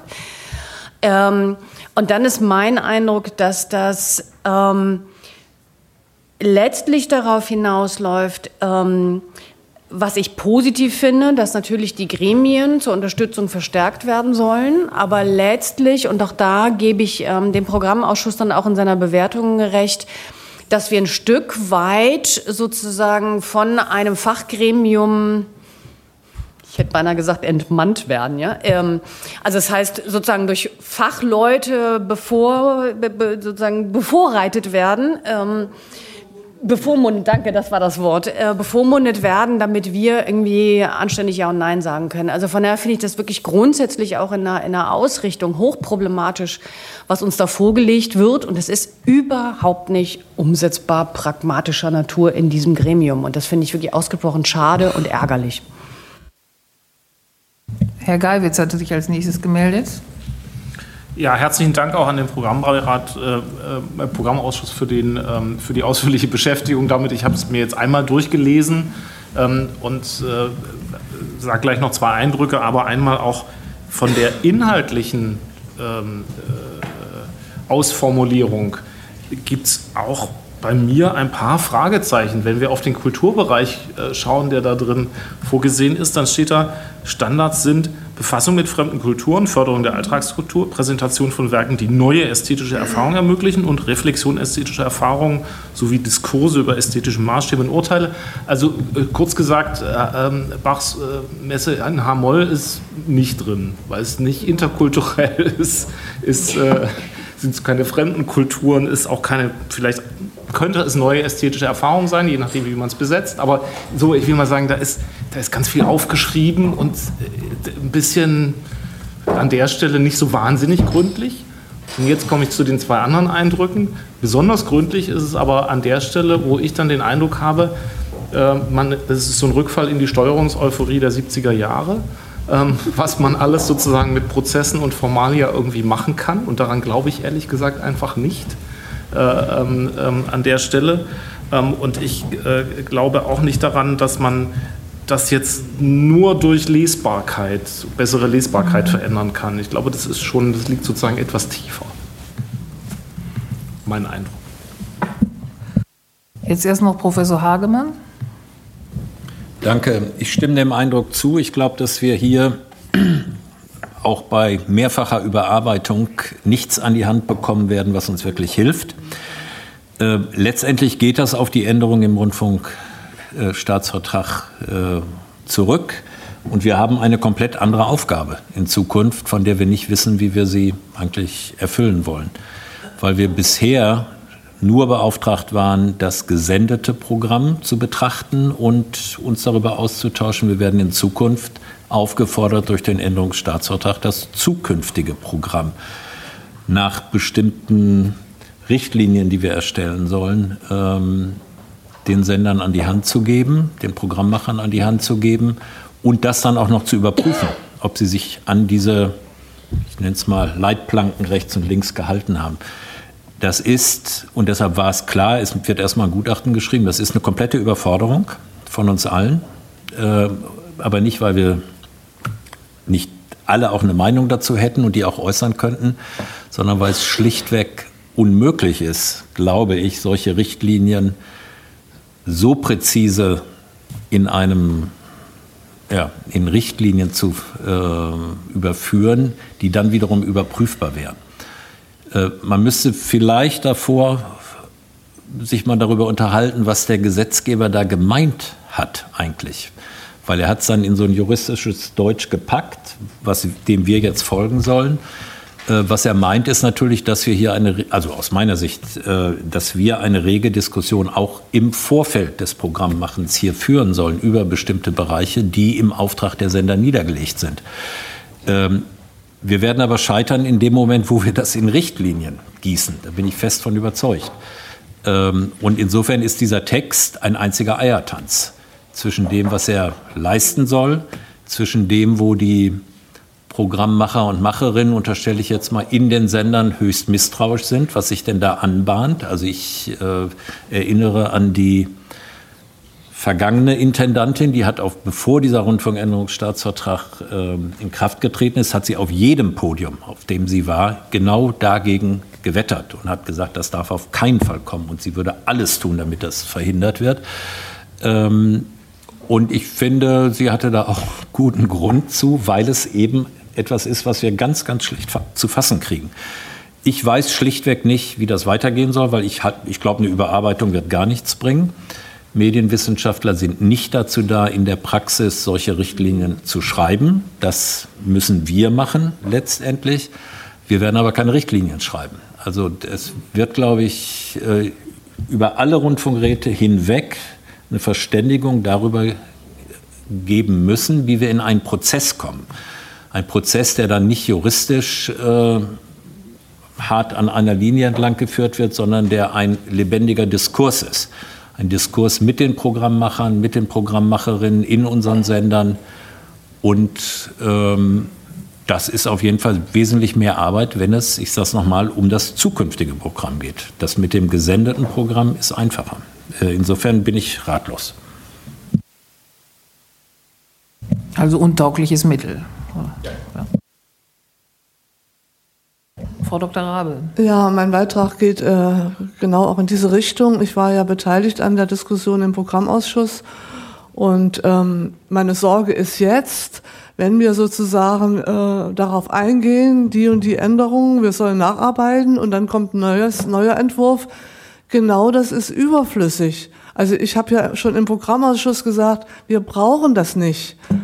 Also ich bleibe bei dieser Meinung und äh, ich weiß jetzt nicht, wie wir verhindern können, dass noch mehr Geld ausgegeben wird für eine Sache, die wir überhaupt nicht wollen. Frau Riedel? Ja, das ist auch interessant, dass es ja Ende April, glaube ich, ne, diese äh, Videokonferenz ja. gab, wo diese Studie erstmal vorab vorgestellt wurde und dann auch im relativ großen Personenkreis, wo also alle Rundfunkgeräte sich einwählen konnten. Und im Zuge dieser Videokonferenzen wurde die GVK beauftragt, diese Entwürfe der Qualitätsrichtlinien zu überarbeiten, was sie nicht getan hat.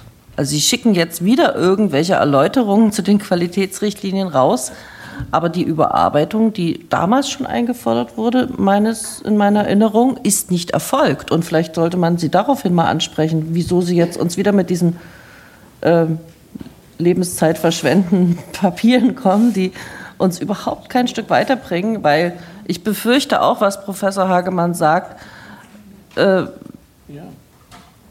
das bringt uns alles nichts. Die GVK hat ja geantwortet dazu, sie haben äh, alles eingearbeitet und äh, wir sehen ja auch in dieser wirklich äh, schnellsten Antwort, die wir bekommen haben, vom 29. Juni und die Antwort ist am 3. gekommen, am 3. Juli. Also bereits vor. Da muss jemand äh, nur darauf abge, abgestellt sein, also abzuwehren jede Kritik. Und ähm, also jedenfalls die Kritik ist nach Meinung der GVK eingearbeitet. Das heißt, da wird, wie Herr Professor Hagemann sagte, wahrscheinlich nichts Besseres kommen, sondern äh, so ein Perpetuum mobile wird es werden am, am Ende. dazu. Vielleicht noch, äh, dass wir auch festhalten, dass wir nur, äh, ich erwähnte das kurz, wir haben die Stellungnahme des WDR. Die können wir zitieren, nicht wahr? Die ist ja nicht vertraulich. Nee, die ist, SWR ist, SWR noch, ist noch vertraulich. Vom SWR wurde das vertraulich geschickt noch. Also, aber Ach so, WDR kann man okay, also ich kann Ihnen erzählen, vertraulich, dass die sagt ungefähr das Gleiche, was der WDR sagt.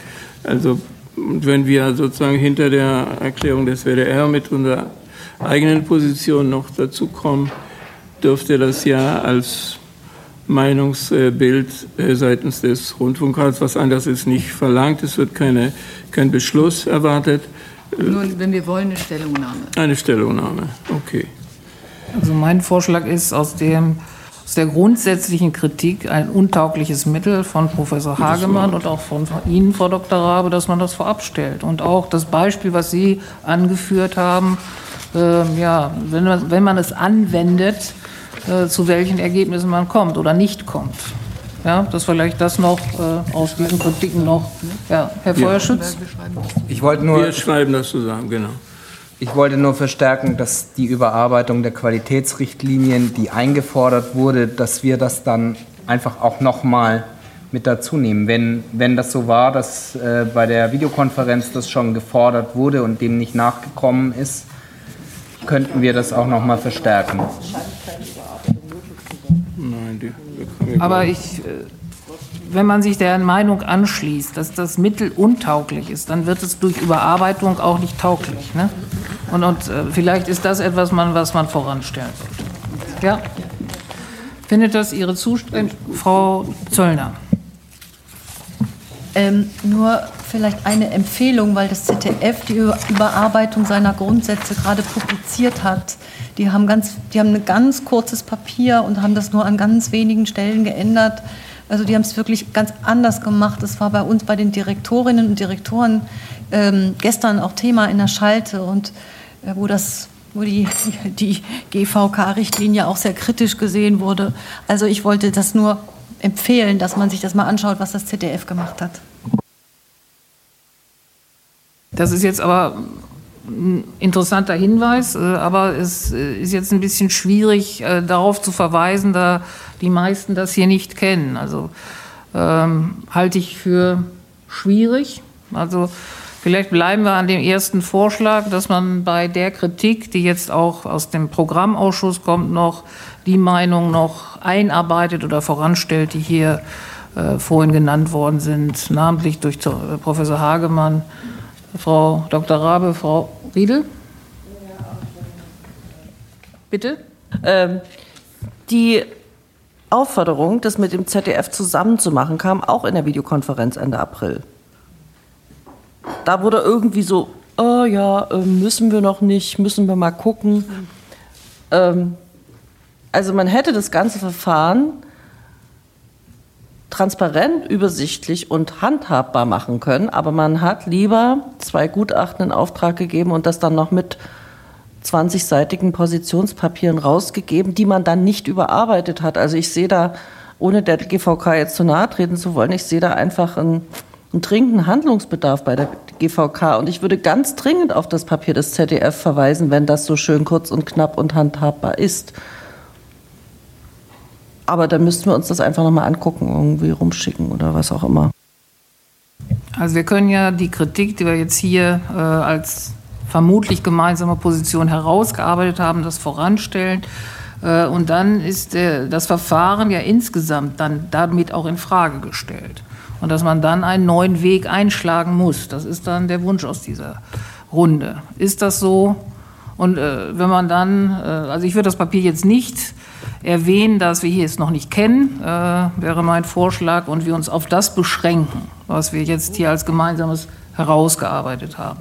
Und dass es für dieses Gremium natürlich interessant ist, dieses ZDF-Papier zu bekommen, ist davon ganz unberührt und da sollten wir auch versuchen, äh, in die Finger zu bekommen und dann auch an Sie alle zu verteilen. Könnten wir jetzt, sind Sie mit dieser Tendenz einverstanden? Ja? Okay, dann werden wir das in diesem Sinne überarbeiten, ja? Wir und wir fahren fort. Ja. Genau. Wir haben auch heute zu erwähnen die Programmbeschwerden. die Entschuldigung, äh, Herr, wir haben noch einen Punkt aufgenommen vorhin in die Tagesordnung. Und das war nämlich äh, das, was die Sache mit Sicherheit nicht einfacher macht. Das waren die Qualitätsrichtlinien, wo wir Ihnen dieses handliche Paket an unterhaltsamer Lektüre am Dienstag zugesendet haben. Äh, gibt es da etwas daraus, äh, was Sie drängt zu kommentieren? Also dann äh, können wir das äh, in die Fassung nehmen, dass das Gremium dieses Papier zur Kenntnis nimmt. Es sei denn, dass sich jemand das angeregt wird, dass Sie das zustimmen zur Kenntnis nehmen. Da sehe ich aber Kopfschütteln. Also, das Gremium nimmt es zur Kenntnis. Soweit, so gut. Ja? Ja. Danke. Und jetzt weiter im Programm. Genau wie Sie angefangen haben, Herr Dr. Offen. Okay. Also wir hatten am 4. Mai in der Sitzung des Programmausschusses Programmbeschwerden. Und zwar Tagesordnungspunkt 5.1 geht es um Tagesordnungspunkt 5.2. Es geht um zwei Beiträge von und mit dem RBB-Reporter Olaf Sundermeier zu einer von Sarah Wagenknecht und Alice Schwarzer initiierten Großkundgebung unter der Überschrift Aufstand für den Frieden. So, diese Programmbeschwerde ist, Sie wissen das, äh, bevor die Programmbeschwerde zum Programmausschuss kommt und bevor sie hierher kommt, hat sie in einen langen Weg äh, innerhalb des Senders, äh, wo sozusagen das alles geprüft wird mit der Redaktion, in der Intendanz, in der Redaktion nochmal und so weiter. Ich erzähle Ihnen das nur ganz kurz, dass der Petent dieser Beschwerde kritisierte den Beitrag über die Großgrundgebung am 25. Februar 2023 unter der Überschrift Aufstand für den Frieden. Dort habe es geheißen, Das ist also sozusagen kritisierter Satz. Da gab es auch bei Demonstrationen während der Corona-Pandemie, bei denen Rechtspopulisten, linke Gruppen, Impfgegner, sogenannte Querdenker aus der bürgerlichen Mitte und Vertreter des alternativen Spektrums sich versammelten. Und der Petent sah hier ein vorgesetztes Framing in Bezug auf den in seinen Augen legitimen Protest gegen die Corona-Maßnahmen. Also Sie wissen, Framing ist, also da braucht man nicht mit, mit Vernunft und mit Vielfalt gehen, sondern Framing ist, man hat es sozusagen fixiert und man geht nicht von dem weg. Und das ist der Vorwurf an den Macher des Beitrags äh, äh, daraufhin hat sich der Ausschuss intensiv und differenziert ausgetauscht. Und allgemein wurde Olaf Sundermeier als ausgewiesener politischer Experte wertgeschätzt. Das Gremium sah keine Verletzung von Programmgrundsätzen gegeben und wies die Programmbeschwerde einstimmig mit zehn Stimmen zurück. Der Programmausschuss bittet den Rundfunkrat, dieses Votum, diesem Votum zu folgen. Das ist also der Punkt, wo der Rundfunkrat sich äußert, ob die, das Zurückweisen der Beschwerde im Haus erst und dann durch den Programmausschuss auch jetzt durch den Rundfunkrat übernommen wird. Dankeschön, Dr. Hoffmann. Dankeschön, Dr. Offenberg. Frau Auster hatte sich zu Wort gemeldet. Ja, ich weiß nicht, Herr Dr. Offenberg, äh, nehmen Sie jetzt beide Beschwerden äh, zur Berichterstattung von der Sundermeier zusammen oder einzeln? Einzeln. Einzeln. Also Sie haben jetzt eben über die erste äh, genau. besprochen, die Berichterstattung im RBB. Dann kommt die mit der Tagesschau, kommt jetzt noch. Richtig. Und okay, ja. alles klar. Vielen Dank. Das ist die erste. Ja, wenn es keine weiteren Wortmeldungen gibt, möchte ich gerne über den Vorschlag äh, abstimmen. Wer also dem Votum des Programmausschusses zustimmt, den bitte ich um das Handzeichen. Gegenstimmen? Enthaltungen? Dann ist das sehr klar. Und dann kommen wir jetzt zu dem nächsten zu Fall. Zu dem? Ja. Zu dem zweiten Beitrag, nicht? Das ist Programmbeschwerde Live-Gespräch mit Olaf Sundermeier in der Tagesschau am 25. Februar 2023.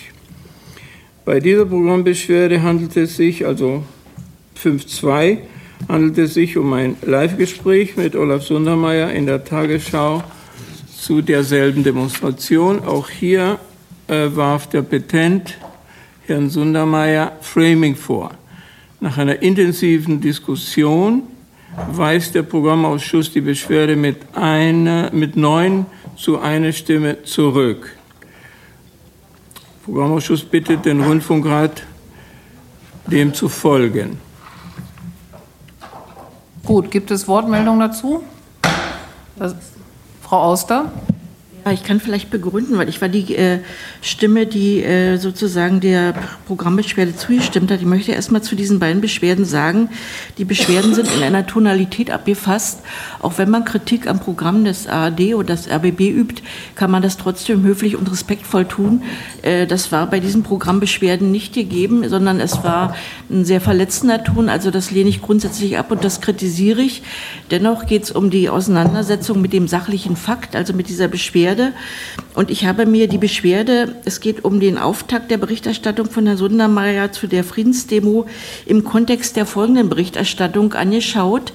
Und da ist es so, dass Herr Sundermeier zum Anfang spricht, der davon, äh, ich sag's mal ganz verkürzt, und äh, so, also die Querfront hat sich versammelt um halb vier hat er eine andere Diktion, da sagt er sinngemäß, es haben sich Friedensbewegte versammelt und dann gibt es um 22 Uhr in der Tagesschau einen Beitrag von einem anderen Redakteur, Journalisten, äh, der dann schreibt, die Querfront blieb aus und im Kontext dieser gesamten Berichterstattung in der Tagesschau äh, bin ich zu dem Schluss gekommen, eben dieser Programmbeschwerde äh, zuzustimmen, wie gesagt, mit der Kritik an der, an der Tonalität, in der die abgefasst wurde. Ja, danke für diese äh, Erläuterung nochmal. Ich komme jetzt zur Abstimmung. Wer stimmt? Habe ich eine Wortmeldung übersehen? Nein. Wer stimmt der Empfehlung des Programmausschusses zu, diese Beschwerde zurückzuweisen? Wer stimmt dagegen? Einmal Enthaltung? Keine. Eine Gegenstimme. Dankeschön. Und nun, Herr Dr. Offenberg, zur letzten. Letzte Programmbeschwerde ist äh, Tagesordnungspunkt 5.3. Beitrag Stau-Hotspot Klinike in Brandenburg aktuell vom 14. Februar 23. Da hat es einen Stau gegeben und der Petent äh, beschwert sich, dass die Berichterstattung also in seinem Ort, sei tendenziös, relevante Informationen seien unterdrückt worden, der Beitrag sei unausgewogen und würdige das Interesse der Bürger nach Verkehrsberuhigung nicht ausreichend. Der Ausschuss tauschte sich dazu intensiv mit dem verantwortlichen Redaktionsleiter aus. Dieser erläuterte dazu, dass an diesem Tag über einen Stau-Hotspot ein Staumonitor veröffentlicht worden sei über den bundesweit berichtet worden sei. Das erkläre die Wahl der Perspektive. Deswegen habe man sich entschieden, über den Verkehr und die möglichen Lösungen, die dort an dieser Stelle diskutiert werden, zu berichten. In aller Unterschiedlichkeit. Es sei nicht Schwerpunkt des Berichts gewesen, die Situation für die Einwohnerinnen, die zweifellos belastend sei, genau zu betrachten. Der Programmausschuss weist die Programmbeschwerde einstimmig mit neun Stimmen zurück und wir bitten den Rundfunkrat, sich anzuschließen. Äh, wobei äh, nur dazu zu erwähnen, sicher, sicher, es war auch so, dass in dem Bericht unterschwellig war es klar, dass die Bevölkerung über diesen äh, Stau natürlich nicht begeistert ist, sondern leidet. Das wurde gar nicht weggeredet und auch nicht weggeblendet. Äh, aber wie äh, erklärt wird, äh, der Schwerpunkt war an diesem Tag ein ganz anderer und deshalb wurde so der Bericht verfasst. Das ist auch dem, dem Petent auch so mitgeteilt worden. Und äh, ja, Programmausschuss bittet den Rundfunkrat zu folgen. Es war einstimmig so beschlossen. Gut, gibt es sonst aus dieser Runde noch Anmerkungen dazu? Dann schreiten wir zur Abstimmung. Wer der Empfehlung des Programmausschusses folgt, in dieser Fall, den bitte ich um das Hand. Probe gibt es jemand, der anderer Auffassung ist? Ist nicht der Fall, dann ist das eine, ja, aber ist trotzdem einstimmig. Ja, danke.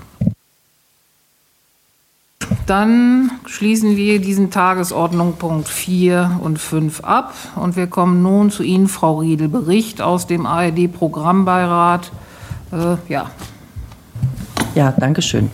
Ähm, es gab zwei äh, Sitzungen des ARD-Programmbeirates, nämlich eine am 10. 11. Mai in Frankfurt am Main und eine ähm, Videokonferenz am 6., 7., 6. Bei der ähm, Präsenzsitzung am 10. 11. Mai haben wir uns auch nochmal über die äh, Qualitätsrichtlinien unterhalten und da wurde auch nochmal betont, dass wir also auch in der GVK, in der Gremienvorsitzendenkonferenz nicht die Geschäftsstelle, sondern die Konferenz ist man sich einig, dass der Entwurf der Qualitätsrichtlinien in der vorliegenden Form nicht akzeptiert werden kann. Ähm, die GVK-Geschäftsstelle hat also von allen Seiten im Prinzip sehr viel Gegenwind bekommen und hält im Prinzip trotzdem noch an ihrem Entwurf der Qualitätsrichtlinie fest. Wir werden sehen, wie sich das entwickelt. Äh, aus, dem, äh, aus der GVK-Konferenz wurde nochmal betont, dass, äh, dass man äh, die Rundfunkräte in die Entwicklung äh, aktiv einbeziehen soll und dass die Rundfunkräte diesen Prozess eigentlich selbst tragen müssen. Ja, ansonsten sehr viel Programmbeobachtung mit Fokus auf Kulturmediathek Freitag im 1.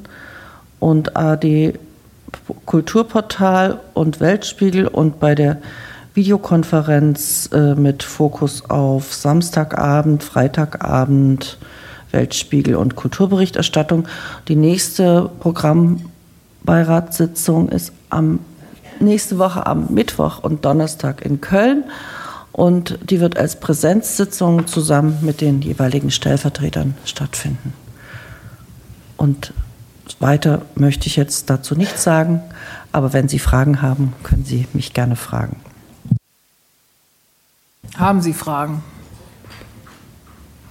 Das ist nicht der Fall, dann auch vielen Dank Ihnen. So, dann nähern wir uns unaufhaltsam den Top 7 und das ist der Bericht des Personalrates. Frau Jauer. Ja, herzlichen Dank. Ich sitze hier ein bisschen an der Ecke, aber Sie hören mich ja alle. Ähm, ja, liebe Mitglieder des Rundfunkrats, ich muss auch Frau Fernau von vor zwei Stunden widersprechen. Wir haben auch nicht den Eindruck, dass wir im RBB die Krise tatsächlich überwunden haben. Das haben insbesondere auch die äh, vergangenen drei Wochen gezeigt. Und ich muss es leider so direkt sagen, mit der Intendantenwahl haben wir wieder große Unruhe im Haus. Am Anfang hat uns sehr viel Fassungslosigkeit und Enttäuschung erreicht. Mittlerweile nehmen wir viel Ratlosigkeit und große Sorgen wahr. Die Atmosphäre im Sender erinnert uns in diesen Tagen fast an die Situation vor einem Jahr. Ungewissheit, wie es jetzt weitergeht, Sorge um die Handlungsfähigkeit. Der Personalrat war die vergangenen zwölf Monate immer bestrebt, Ruhe zu bewahren, Zuversicht zu vermitteln, Orientierung zu geben. Das fällt mir in der aktuellen Situation tatsächlich zusehends schwerer. Uns haben viele Fragen erreicht. Wie konnte es dazu kommen, dass die Wahl zum Schluss keine wirkliche Wahl mehr war?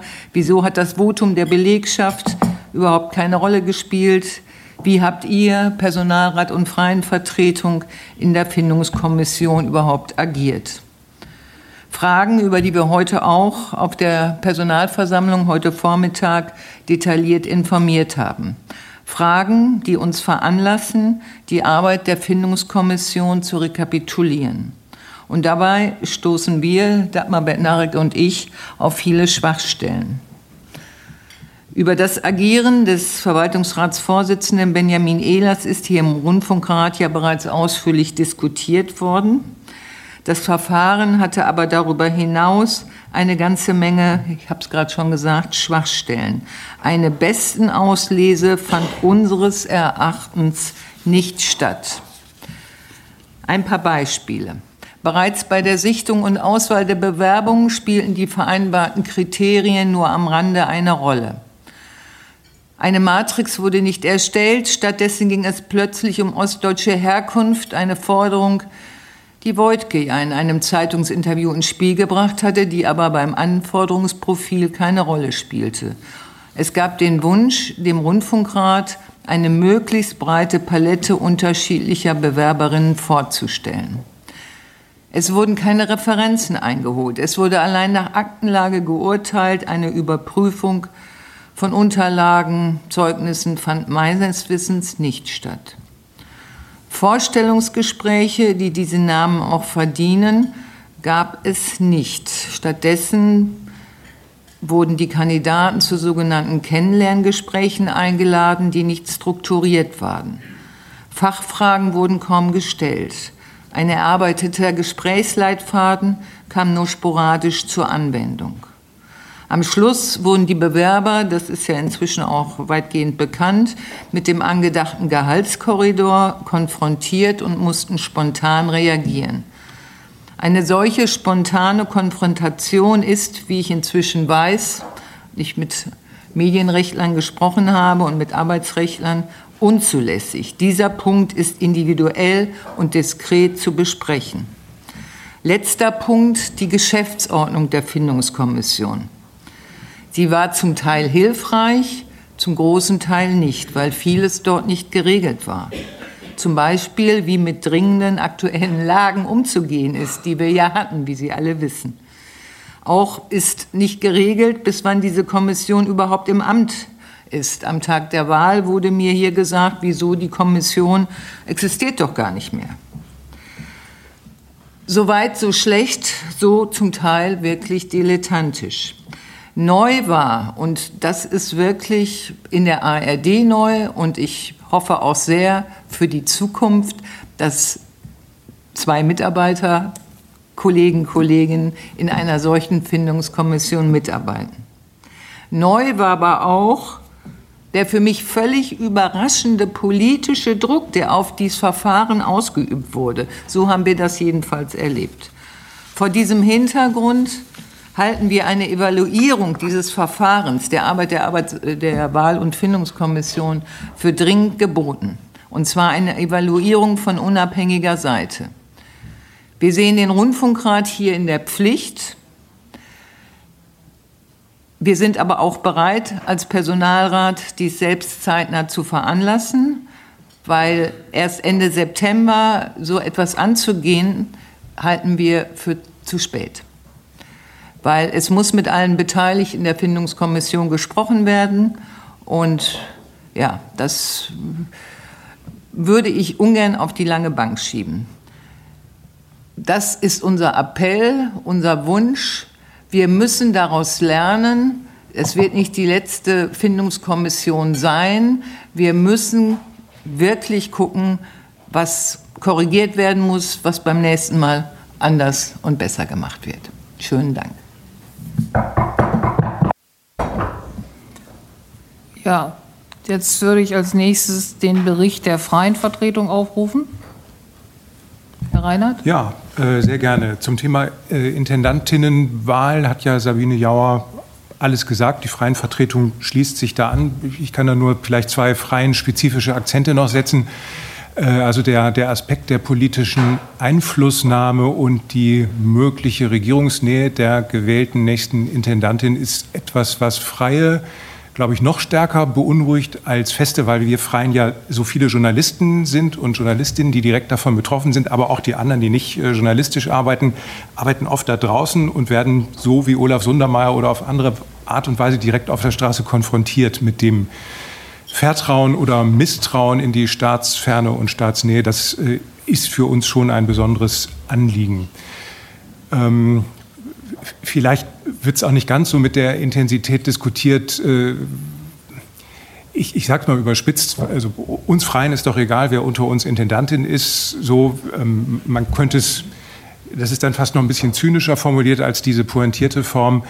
Äh, der RBB hatte bisher ja keine Intendantin, die jetzt sich so richtig interessiert gezeigt hätte, die Situation der Freien grundsätzlich zu verbessern. Insofern freuen wir uns, dass wir eine neue Intendantin bekommen, weil wir das auch als neue Chance sehen. Und äh, ja, die, die Freude ist sozusagen den Umständen entsprechend. Die, die Umstände sind ja, wurde hier schon angesprochen, gerade für Freie denkbar deprimierend. Wenn Frau Fernau sagt, dass es erfreulich ist, dass die Maßnahmen greifen, um diese 49 Millionen oder inzwischen über 60 Millionen äh, zurückzustellen, das ist natürlich gut, dass die Maßnahmen greifen, aber aus freien Sicht ist es natürlich bitter, dass ein großer Teil der Maßnahmen eben bei Freien greift. Ich hatte auch heute, auch direkt vor dieser Sitzung, ein Gespräch von einer Kollegin Katharin, die gerade erfahren hat, dass sie zum Jahresende raus ist und fragt, was kann sie machen. Da ist einmal die Zahl, dann sind da Namenslisten und dann sind es Menschen, die nicht wissen, was Sache ist. Und das prägt natürlich die Stimmung zurzeit äh, sehr.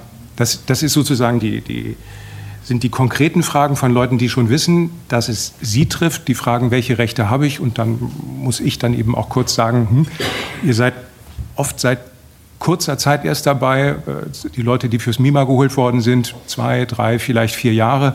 Da ist auch mit Statusklagen vom Arbeitsgericht wenig zu machen im nicht programmgestaltenden Bereich. Ich habe sehr interessiert gehört, dass da mit der Redaktion vielleicht doch noch was geht, mehr als zuletzt bekannt geworden ist. Das ist auch unsere Aufgabe, dafür zu sorgen, dass die Kolleginnen und Kollegen dann hier möglichst gut integriert werden. Und wir müssen sie unterbringen. Es gibt darüber hinaus noch so ein allgemeines Unwohlsein mit der Lage, auch, also Inforadio haben wir, glaube ich, heute noch nicht angesprochen. Da werden jetzt äh, Pläne gemacht, um sechs Schichten pro Tag zu streichen. Das ist selbst für ein sehr großes Programm wie Inforadio eine Menge Holz. Kulturradio ist erwähnt worden, die Fernsehmagazine, die Gesundheit, äh, die Radionachrichten. Überall ist die Unsicherheit groß. Und das drückt die Stimmung. Äh, zweiter Punkt, der hier auch angesprochen wurde, Frau Deleglis hat ausführlich und zutreffend berichtet über die Tarifverhandlungen.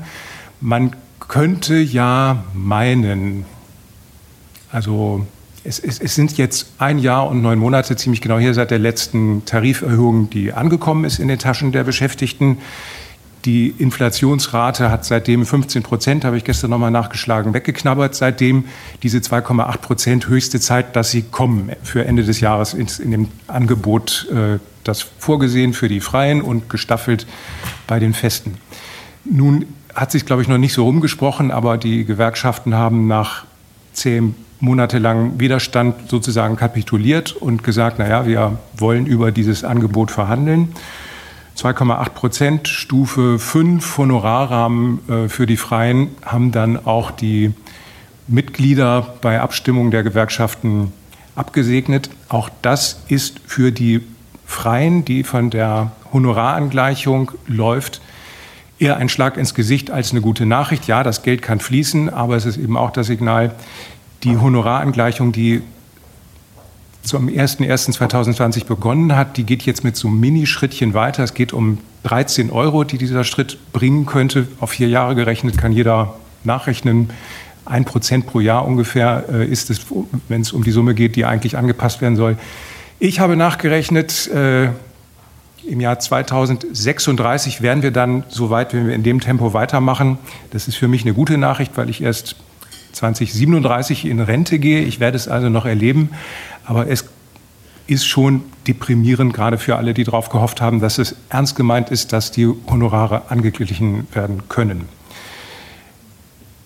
Fast mein letzter Punkt, wenn, Manche würden jetzt zusammenzucken äh, und sagen, wieso ist Herr Reinhardt denn so kühn, dass er denkt, er wäre 2037 noch dabei und könnte in Ruhestand gehen. Er ist hier, hier nur tageweise beschäftigt und mit dem Ende der Sitzung ist auch das Beschäftigungsverhältnis vorbei und morgen geht vielleicht ein neues los. Ähm, Bestandsschutztarifverhandlungen, da bin ich einigermaßen hoffnungsvoll, dass wir da eine Lösung hinkriegen. Da haben wir auch heute noch mal die letzten Formulierungen ausgetauscht. Wir haben tatsächlich noch zwei Brocken, an denen es scheitern könnte. Aber ich denke, das kriegen wir schon hin und das wäre ein sehr, sehr wichtiges Signal an die langjährigen Freien. Es geht bei sechs Jahren los, aber so richtig schön wird es erst ab 15 Jahren, 20 Jahren, wenn es dann auch den vollen finanziellen Schutz gibt. Das wäre schon sehr wichtig. Frau Ferner hatte mit dem Zukunftsprozess angefangen, deswegen möchte ich damit aufhören. Wir finden den teilweise erfolgreich. Der, der große Erfolg des Zukunftsprozesses und vielleicht auch der entscheidende ist, dass sich sehr viele Beschäftigte in den letzten Monaten mit der Situation im RBB auseinandergesetzt haben und auch sehr respektable, ernsthafte, brauchbare Maßnahmenvorschläge erarbeitet haben. Äh, gerade auch die Themengruppe Freie, da gab es ja ein eigenes, ein eigenes Problemfeld Freie, was angegangen worden ist. Da haben Freie auf Augenhöhe mit AbteilungsleiterInnen, mit Mitarbeitenden aus der Personalabteilung gute Maßnahmenvorschläge entwickelt. Das ist also das äh, Erfolgreiche. Das teilweise Erfolgreiche ist es vor allem die Umsetzung dieser Maßnahmen. Das dauert natürlich eine Weile. Aber eine ganz wichtige Maßnahme, äh, Abschaffung der Fünf-Tage-Prognose, kann man auch Tarifflucht nennen. Das führt dazu, dass die RBB-Beschäftigung nicht mehr dazu führt, dass man unter den Tarifvertrag für Arbeitnehmer ähnliche fällt, mit Absicherung bei Krankheit oder mit Urlaubsrecht. Äh, das ist so verschoben worden in der AG und wird vielleicht mal bei der nächsten Intendantin wieder aufgenommen. Familiensonderzahlung ist, glaube ich, äh, die, die Angleichung, dass die Kinder von Freien dieselbe Zahlung wert sind wie die von Festen, ist, glaube ich, die einzige Maßnahme, die abgelehnt worden ist. Frau Ferner hat es vorhin erwähnt. Es gibt Maßnahmenvorschläge, ja, die, die können im Rahmen der Tarifverhandlungen umgesetzt werden. Sowas wie Fortbildungshonorare einheitlich oder Sonntagszuschläge, Nachtzuschläge, Mehrarbeit, äh, Vergütungen, so, das, das könnte auch angeglichen werden. Die Vorschläge sind alle da, sie sind noch nicht umgesetzt. Ähm, wir sind guter Hoffnung. Morgen ist ja noch eine Runde der Entscheidungsrunde, dass da vielleicht noch was kommt, um, ich sage mal freundlich, diesen Trick bei der Krankenversicherung und bei der Rentenversicherung, äh, dass da nicht nur die Arbeitgeberbeiträge, sondern auch die Rentenleistungen am Ende etwas niedriger sind, als es eigentlich vorgesehen ist. Vielleicht kommen wir da zu einem guten Abschluss. Die Hoffnung stirbt zuletzt so. Äh, insofern danke erstmal für Ihre Geduld. Wenn Sie noch Nachfragen haben, selbstverständlich gerne. Ja, auch Ihnen herzlichen Dank, Herr Reinhardt. Gibt es Fragen, Anmerkungen äh, an beide? Also erstmal ganz herzlichen Dank äh, für die Berichte. Ähm, ich finde die Idee der Evaluation eine interessante, allerdings betrifft es dann auch alle Beteiligten und alle Rollen, die in diesen ganzen letzten Monaten dabei eingenommen wurden. Ähm, aber dazu habe ich mich jetzt nicht gemeldet, sondern tatsächlich zu dem, was Herr Reinhardt angesprochen hat. Äh, zum einen ähm, sind mir, wenn ich ganz ehrlich bin, gar nicht, ist, ist mir gar nicht richtig bewusst, auf welche Dinge sie sich in diesem Zukunftsprozess verständigt haben und welche nicht. Und wenn das Dinge sind, die für die Gremienarbeit oder auch Verhandlungen um einen Rundfunkstaatsvertrag relevant sind, wäre das, glaube ich, gut, wenn Sie das nochmal herausarbeiten würden ähm, und vielleicht auch also das Gespräch müssen Sie dann sowieso mit der neuen Intendantin und der neuen Geschäftsleitung, äh, so sie denn äh, in den nächsten Monaten gewählt werden, ähm, ähm, äh, fortsetzen. Ähm, die Frage des Bestandsschutzes finde ich jetzt aber doch noch mal so interessant, dass ich nachfragen wollte, was genau, also können Sie das einfach noch mal für uns ausführen, weil diese ganzen Tarifverhandlungen haben wir natürlich ähm, intensiver äh, mit begleitet. Der Rest ist angesichts der Fülle an Themen, die wir auch als äh, Gremium in letzter Zeit hatten, äh, sage ich ganz ehrlich, äh, auch untergegangen, aber es ist natürlich ein relevanter Punkt, weil wir im Moment im, im Rahmen der Tarifverhandlungen ja vor allem für die Festen ähm, verhandelt haben und die Freien hier ähm, thematisch wenig beleuchtet wurden. Insofern vielleicht einmal noch mal kurz eine Aufklärung, was Sie da brauchen und sich ganz konkret erhoffen. Danke. Äh, ja, ich, ich, ich versuche es kompakt und trotzdem verständlich zu machen. Ähm, Rundfunkfreiheit besteht ja darin, dass der Sender auch ein, die Abwechslungsmöglichkeit hat, freie zu beschäftigen, aber auch nicht zu beschäftigen. Und äh, es gibt natürlich auch das Recht von Menschen auch auf soziale Sicherheit und diese Rundfunkfreiheit und dieses ähm, ja, Schutzbedürfnis äh, muss irgendwie ausgewogen sein. Das kann man tarifvertraglich für Arbeitnehmerähnliche Freie lösen. Und die Idee ist zu sagen, naja, wenn ihr sechs Jahre Freie beschäftigt habt und offenbar nicht dieses Abwechslungsbedürfnis hattet, dann tritt die Rundfunkfreiheit auch etwas weiter zurück und die soziale Schutzbedürftigkeit tritt etwas weiter in den Vordergrund. Und äh, da ist die Idee des Tarifvertrags zu sagen, wir fahren dann ab sechs Jahren stufenweise hoch, dass man dann nach 20 Jahren ungefähr bei 100 Prozent eines Bemessungszeitraums äh, diese Honorargarantie, die Frau Deleglis äh, erwähnt hatte, bekommt. All das, was dazwischen ist, dient dazu, die Liquidität des RBB zu schonen, falls er doch mal in die Situation kommen sollte, frei beenden zu müssen. Es kommt nicht sehr häufig vor. Äh, die Fluktuation über Alter und Freie suchen sich sowieso auch noch oft andere Auftraggeber und wechseln dann da. Es sollte eigentlich kein Problem sein, aber das war auch das Entgegenkommen der Gewerkschaften. Jetzt geht es noch um ein paar Punkte. Wie lang ist der Bemessungszeitraum?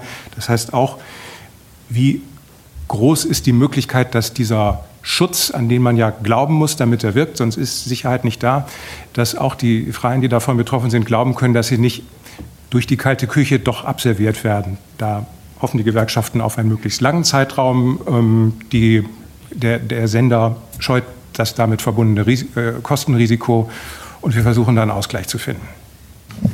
Also. Genau, es geht ganz schnell. Ich wollte nur nachfragen bzw. anmerken, dass ähm, mir nur nicht klar war, dass das jetzt gerade im Rahmen der Tarifverhandlungen äh, Thema ist. Was dann aber ganz wichtig ist, was in der Vergangenheit nämlich nicht erfolgt ist, ist, dass das auch im Haushalts- und äh, Wirtschaftsplan hinterlegt wird.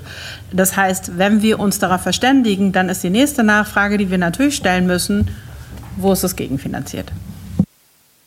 Es ist ja nicht mit Kosten verbunden, es ist mit einem Risiko verbunden. Also ich weiß nicht, wie Sie das dann in den Wirtschaftsplan einarbeiten würden, aber vielleicht muss man da Rückstellungen bilden. Die Erfahrungswerte sind so, dass es, äh, wo, wo keine Beendigung ist und keine betriebsbedingte Kündigung, da auch keine Kosten. Jetzt Frau Riechstein.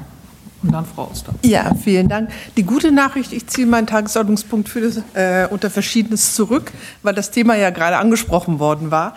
Äh, ich hatte ja auch gesagt, äh, ich fände schon mal wichtig, dass wir uns noch mal A, über die Findungskommission unterhalten, auch im Hinblick darauf, irgendwann wird es wieder mal eine Findungskommission geben. Äh, ich habe auch äh, während des ganzen Prozesses immer Schwierigkeiten gehabt mit der Geschäftsordnung, weil da vieles sehr detailreich äh, reguliert ist, aber wichtige Dinge nicht ähm, ähm, angesprochen wurden, fand es auch schwierig, habe es auch wiederholt gesagt, dass plötzlich neue Kriterien äh, eingefügt wurden, die nicht in der Ausschreibung war. Äh, wäre jetzt nicht ganz so weit gegangen, zu sagen, wir brauchen eine Evaluierung, eine externe. Finde es aber ebenso, wie Frau Kappel sagte, eine interessante Idee. Die Frage wäre nur, ob wir uns heute noch äh, über diesen Umstand äh, äh, unterhalten können äh, oder ob der Rat das eher in den September schieben möchte. Fände aber auch gut, dass wir es zeitnah machen und das nicht unbedingt sag mal, die neue Intendantin direkt mit diesem Topic als erstes bei der ersten Rundfunkratssitzung dann auch belastet wird, sondern wir das vielleicht heute klären können. Äh, Frau Auster, da war eine Bemerkung von Herrn Geiwitz. Ich glaube, dazu? Nee? Okay, dann bitte schließt da direkt an, an Frau Richtstein. Ähm, also ich wollte auch äh, nachfragen von Frau Jauer, was Sie ähm, jetzt äh, erwarten vom Rundfunkrat. Sie haben gesagt, Sie sehen den Rundfunkrat in der Pflicht und aber auch der Personalrat kümmerte, könnte sich kümmern, sagten Sie, ich weiß nicht, was Sie sich da vorstellen.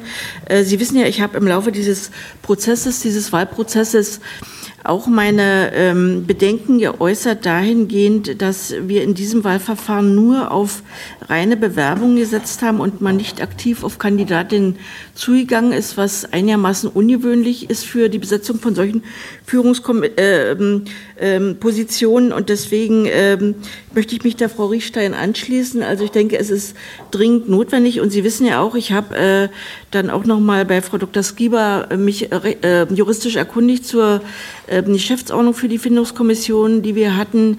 Die hatte einige Unschärfen, wie sich dann herausgestellt hat, wo sozusagen ähm, Spielräume gewesen sind. Ähm, und insofern, äh, Frau Jauer, was stellen Sie sich vor, was erwarten Sie vom Rundfunkrat und was denkt der Personalrat zu tun? Es ist natürlich die ureigene Aufgabe des Rundfunkrats gewesen, sowohl die Einrichtung der, der Kommission und sie zu begleiten bis zu dem Akt der Wahl. Ich sehe, was ich heute gerne hätte, wäre tatsächlich ein Meinungsbild um mitzunehmen, dass sie mehrheitlich das für richtig halten. Das Problem ist tatsächlich durch die Sommerpause, dass die nächste Rundfunkratssitzung Ende September ist, wo man einen, einen, einen formalen Beschluss fassen könnte.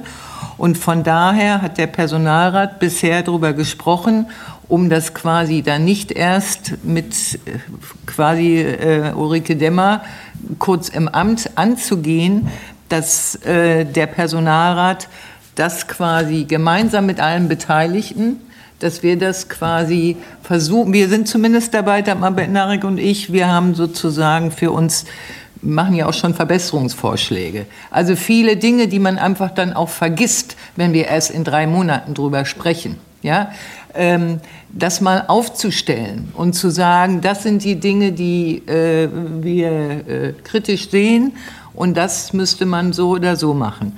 Also wir sind eigentlich wild entschlossen und halten es auch für den Frieden im Haus, quasi für den Inneren, äh, sehen das als unseren Auftrag, dass man diese Dinge einfach mal deutlich benennt und ja, entsprechende ähm, Verbesserungsvorschläge macht. Ähm, wir würden da jetzt ungern gegen den Rundfunkrat handeln, sondern eigentlich mm, Hand in Hand. Ja?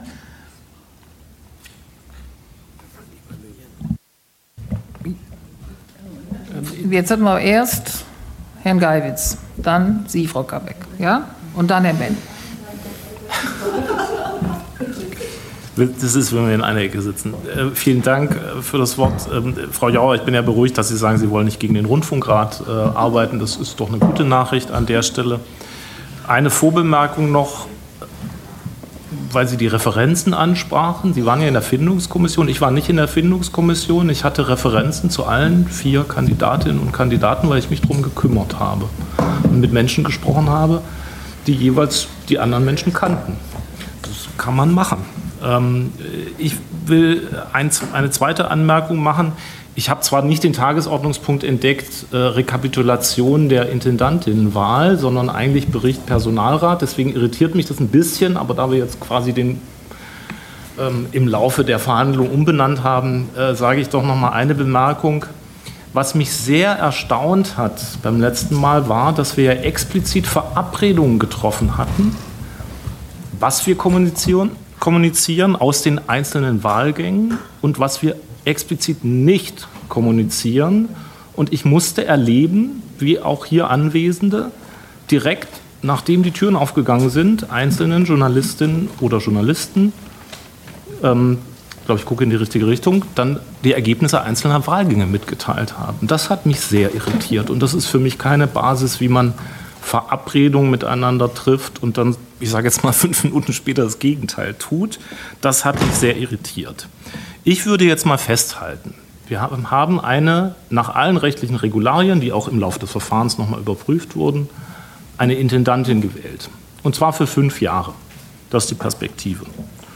Und ich glaube, es ist wichtig, jetzt festzuhalten, dass alle, die an dieser Findungskommission und alle im Rundfunkrat waren, sich Dinge festhalten, was sind die Erfahrungen daraus? Ich habe zum Beispiel unser Bischofswahlgesetz der evangelischen Kirche zur Hand genommen, wofür die Zweidrittelmehrheit, die dort auch gilt, explizit nochmal Wahlgang für Wahlgang spezielle Vorschriften sind, die sehr nützlich sind für eine Wahl, weil man dann sozusagen einen Auswahlprozess im Wahlverfahren hat. Das habe ich sozusagen äh, in meinen Unterlagen und das wird man zum gegebenen Zeitpunkt zusammennehmen, um dann zu schauen, wie kann eine künftige Wahl gut ausgehen. Aber wie gesagt, wir haben für fünf Jahre gewählt. Insofern sehe ich da überhaupt gar keinen Zeitdruck. Und ganz im Gegenteil, ich würde noch einmal mit anführen, wir sehen uns ja auch einer ähm, Änderung des Rundfunkstaatsvertrages gegenüber. Mein Nachbar kann darüber noch nicht sprechen, aber irgendwann werden wir darüber sprechen. Und vieles, was wir jetzt mit der Geschäftsordnung ja versucht haben zu heilen, lag ja daran, dass Rundfunkstaatsvertrag und Satzung RBB da noch nichts hergegeben haben. Ich persönlich würde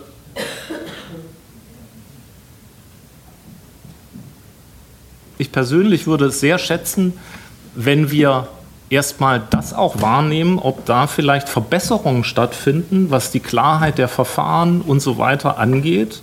Ich könnte mir vorstellen, dass das ein Thema sein wird in der Reform des Rundfunkstaatsvertrages. Und dann wäre es sinnvoll, darauf aufbauend dann zu gucken, was wir dann nochmal als Rundfunkrat unter Umständen nochmal für uns als Recht bleiben. So. Das heißt, mein Petitum wäre Aufruf an alle, die sozusagen die Erfahrungen festzuhalten, die man jetzt gemacht hat, um dann nach äh, den äh, Veröffentlichungen äh, und Diskussionen, Änderungen, Rundfunkstaatsvertrag, darüber miteinander ins Gespräch zu kommen. Und das wäre auch mein Verfahrensvorschlag für uns als Rundfunkrat. Hm. Jetzt Ähm, also ich spreche mich ganz klar dafür aus, ähm, das ähm, Verfahren, das gesamte Verfahren, wie wir zu einer Intendantin kommen, auch wenn es erst mutmaßlich oder wenn alles gut geht, in fünf Jahren ist hoffentlich erst. Ähm, aber wir haben ja alle erlebt, was alles passieren kann. Ähm, insofern sollten uns diese fünf Jahre jetzt nicht beruhigen. Ähm, sondern ich ähm, stimme da schon äh, mit Frau Jauer überein und auch mit den anderen, die das gesagt haben, dass wir ähm, uns selbst beauftragen sollten, ähm, und zwar unabhängig von der Intendanz, weil die hat damit jetzt erstmal nichts zu tun. Das ist originär unsere eigene Aufgabe. Ähm, äh, mit kritischem Blick auf, die letzte, äh, auf das letzte Verfahren ein Verfahren zu entwickeln, das dann tatsächlich auch erstens nicht mehr angreifbar ist und zweitens das, was an Schwächen sozusagen in dem Verfahren, was wir jetzt äh, gemacht haben, dies meiner Meinung nach ganz klar gab, so, ähm, ähm, dass wir die beheben. Also so Fragen wie, dass äh, strukturierte Interviews geführt werden, wo jeder, jedem die gleichen Fragen auch gestellt werden, dass es Bewertungskriterien gibt. Ich komme aus der öffentlichen Verwaltung. Ich, ähm, also das gibt es. Also das ist kein Hexenwerk, das ist alles erfunden. Und ich finde, das darf man auch bei, bei, bei der Kandidatenauswahl, bei der Findung von Intendantinnen anwenden, auch wenn die am Ende gewählt werden. Aber sozusagen in, einem, in, einem, in einem vorgeschalteten Prozess kann man schon halbwegs objektivierte Kriterien einer Kandidatinnenfindung ähm, auch anwenden. Ähm, wo sie schon erfunden sind. Und äh, ich glaube, das sollten wir uns schon auf den Zettel nehmen mit, der, mit, der, mit einer Zielstellung zu sagen, spätestens in einem Jahr sind wir fertig damit. Und dann haben wir entweder für die reguläre Intendantinnenwahl oder falls irgendwas dazwischen kommen sollte, dann eben auch zu einem anderen Zeitpunkt ähm, ein gemeinsam in Ruhe und sachlich entwickeltes Verfahren und kommen dann nicht möglicherweise, und wir sind ja nun mal ein gebranntes Kind als Rundfunkrat, nicht in die Situation eines Tages wieder plötzlich und unerwartet ähm, ähm, eine Wahl vornehmen zu müssen und dann wieder äh, blank dazustehen. Insofern, ähm, Abschließen will ich aber, dass ich anders als Frau Jauer ähm, darauf bestehe, dass das eine reguläre Wahl war, dass wir eine besten Auswahl auch getroffen haben äh, und dass wir eine gute Intendantin gewählt haben. Da bin ich ganz sicher. Frau Kappig. Ja, vielen Dank. Also ich will vielleicht erstmal damit anfangen zu sagen, ähm, dass die Frage, ob wir Verfahren aufsetzen oder nicht, dem Rundfunkrat obliegt.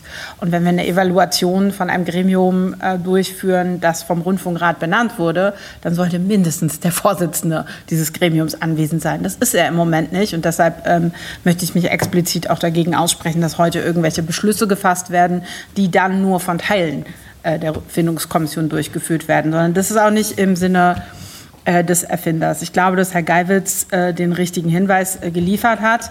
Ich habe ein großes Interesse daran, dass wir tatsächlich alle Verfahren, die uns im gesamten letzten Jahr über den Weg gelaufen sind, auch im Rahmen der Novellierung des Rundfunkstaatsvertrags uns noch mal angucken und genau schauen, wo braucht es da eigentlich eine Klarstellung und eine Präzisierung, ähm, die uns äh, die eine oder andere doofe Situation ähm, erspart oder vielleicht auch manchmal die richtigen Möglichkeiten an die Hand gibt. Ne? Das Beispiel Diskussion, Doppelspitze oder nicht, ähm, war zum Beispiel so eins. Es gibt viele andere Beispiele dafür. Das gehört aber in die Verhandlungen zum Rundfunkstaatsvertrag. Die Frage, was in den letzten Wochen passiert, in den letzten Monaten, in diesem ganzen Verfahren, ich glaube, die hat auf allen Seiten zu massivem Frust geführt. Und ich kann Ihnen sagen, für mich war diese Sitzung, die wir da in Potsdam hatten, ein absoluter Tiefpunkt. Und wir haben in den letzten zwölf Monaten viele Tiefpunkte erlebt. Ähm, aber ich habe alleine heute auf dem Weg hierhin äh, noch einen Anruf bekommen. Es gab wohl scheinbar die von Frau Jauer angesprochene Sitzung. Da wurde dann berichtet, wie schlimm die Gremien sind und wie unfähig wir alle sind und dass wir alle politisch Einfluss nehmen. Und das, also das finde ich, ist einfach dann auch nicht der Umgang, äh, der äh, der Sache angemessen ist. Und vor allem ist es kein Umgang, der uns nach vorne bringt. Deshalb finde ich, glaube ich, wirklich auch gut, wenn wir das jetzt einmal über die Sommerpause sacken lassen und danach schauen, wie wir zu einer vernünftigen ähm, Aufarbeitung kommen. Der Behauptung, irgendjemand im Rundfunkrat sei, äh, hätte politisch Einfluss genommen, die möchte ich zumindest für meine Person weit äh, von mir weisen.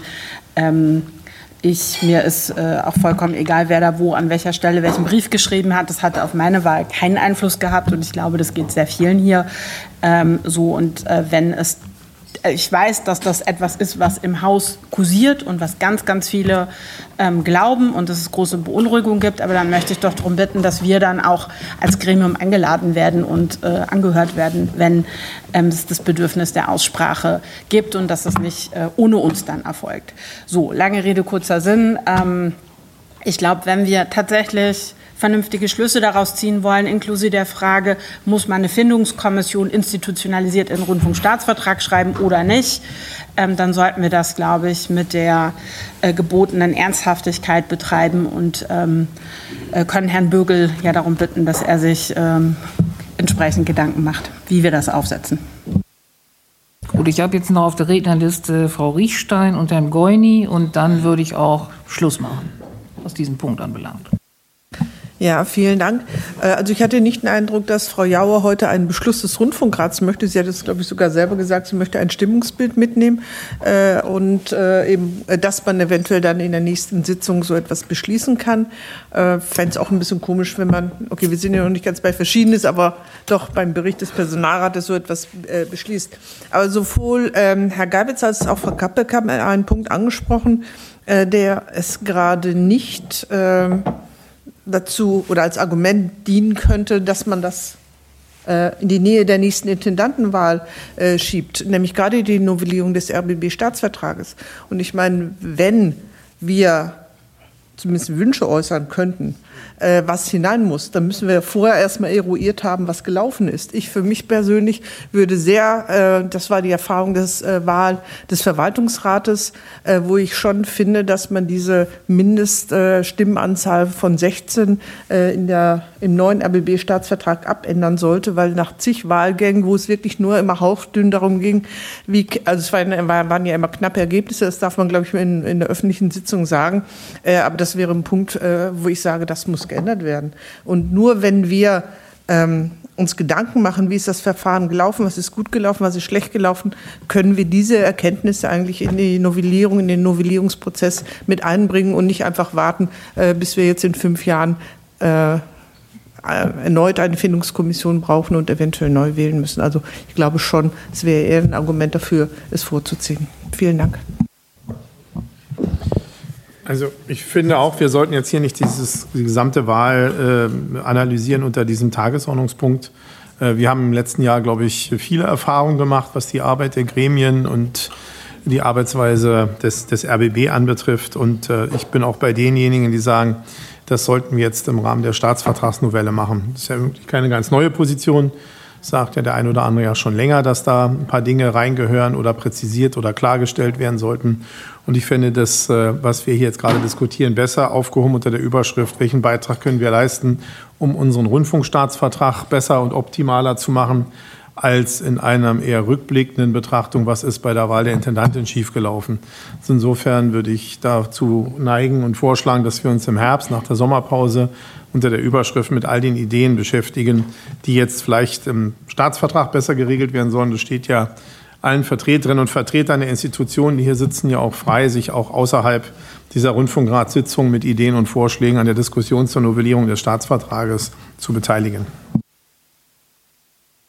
Gut, vielen Dank.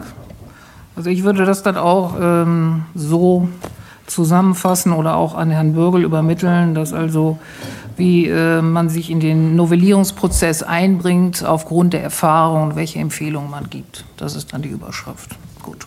Okay, dann haben wir diesen Punkt auch beendet und sind eigentlich nahtlos äh, und schleichend schon in Verschiedenes übergegangen. Und Frau Riechstein, Sie sagten, der Punkt war das, den Sie gerne behandelt wissen wollten. Da haben wir ein Ergebnis.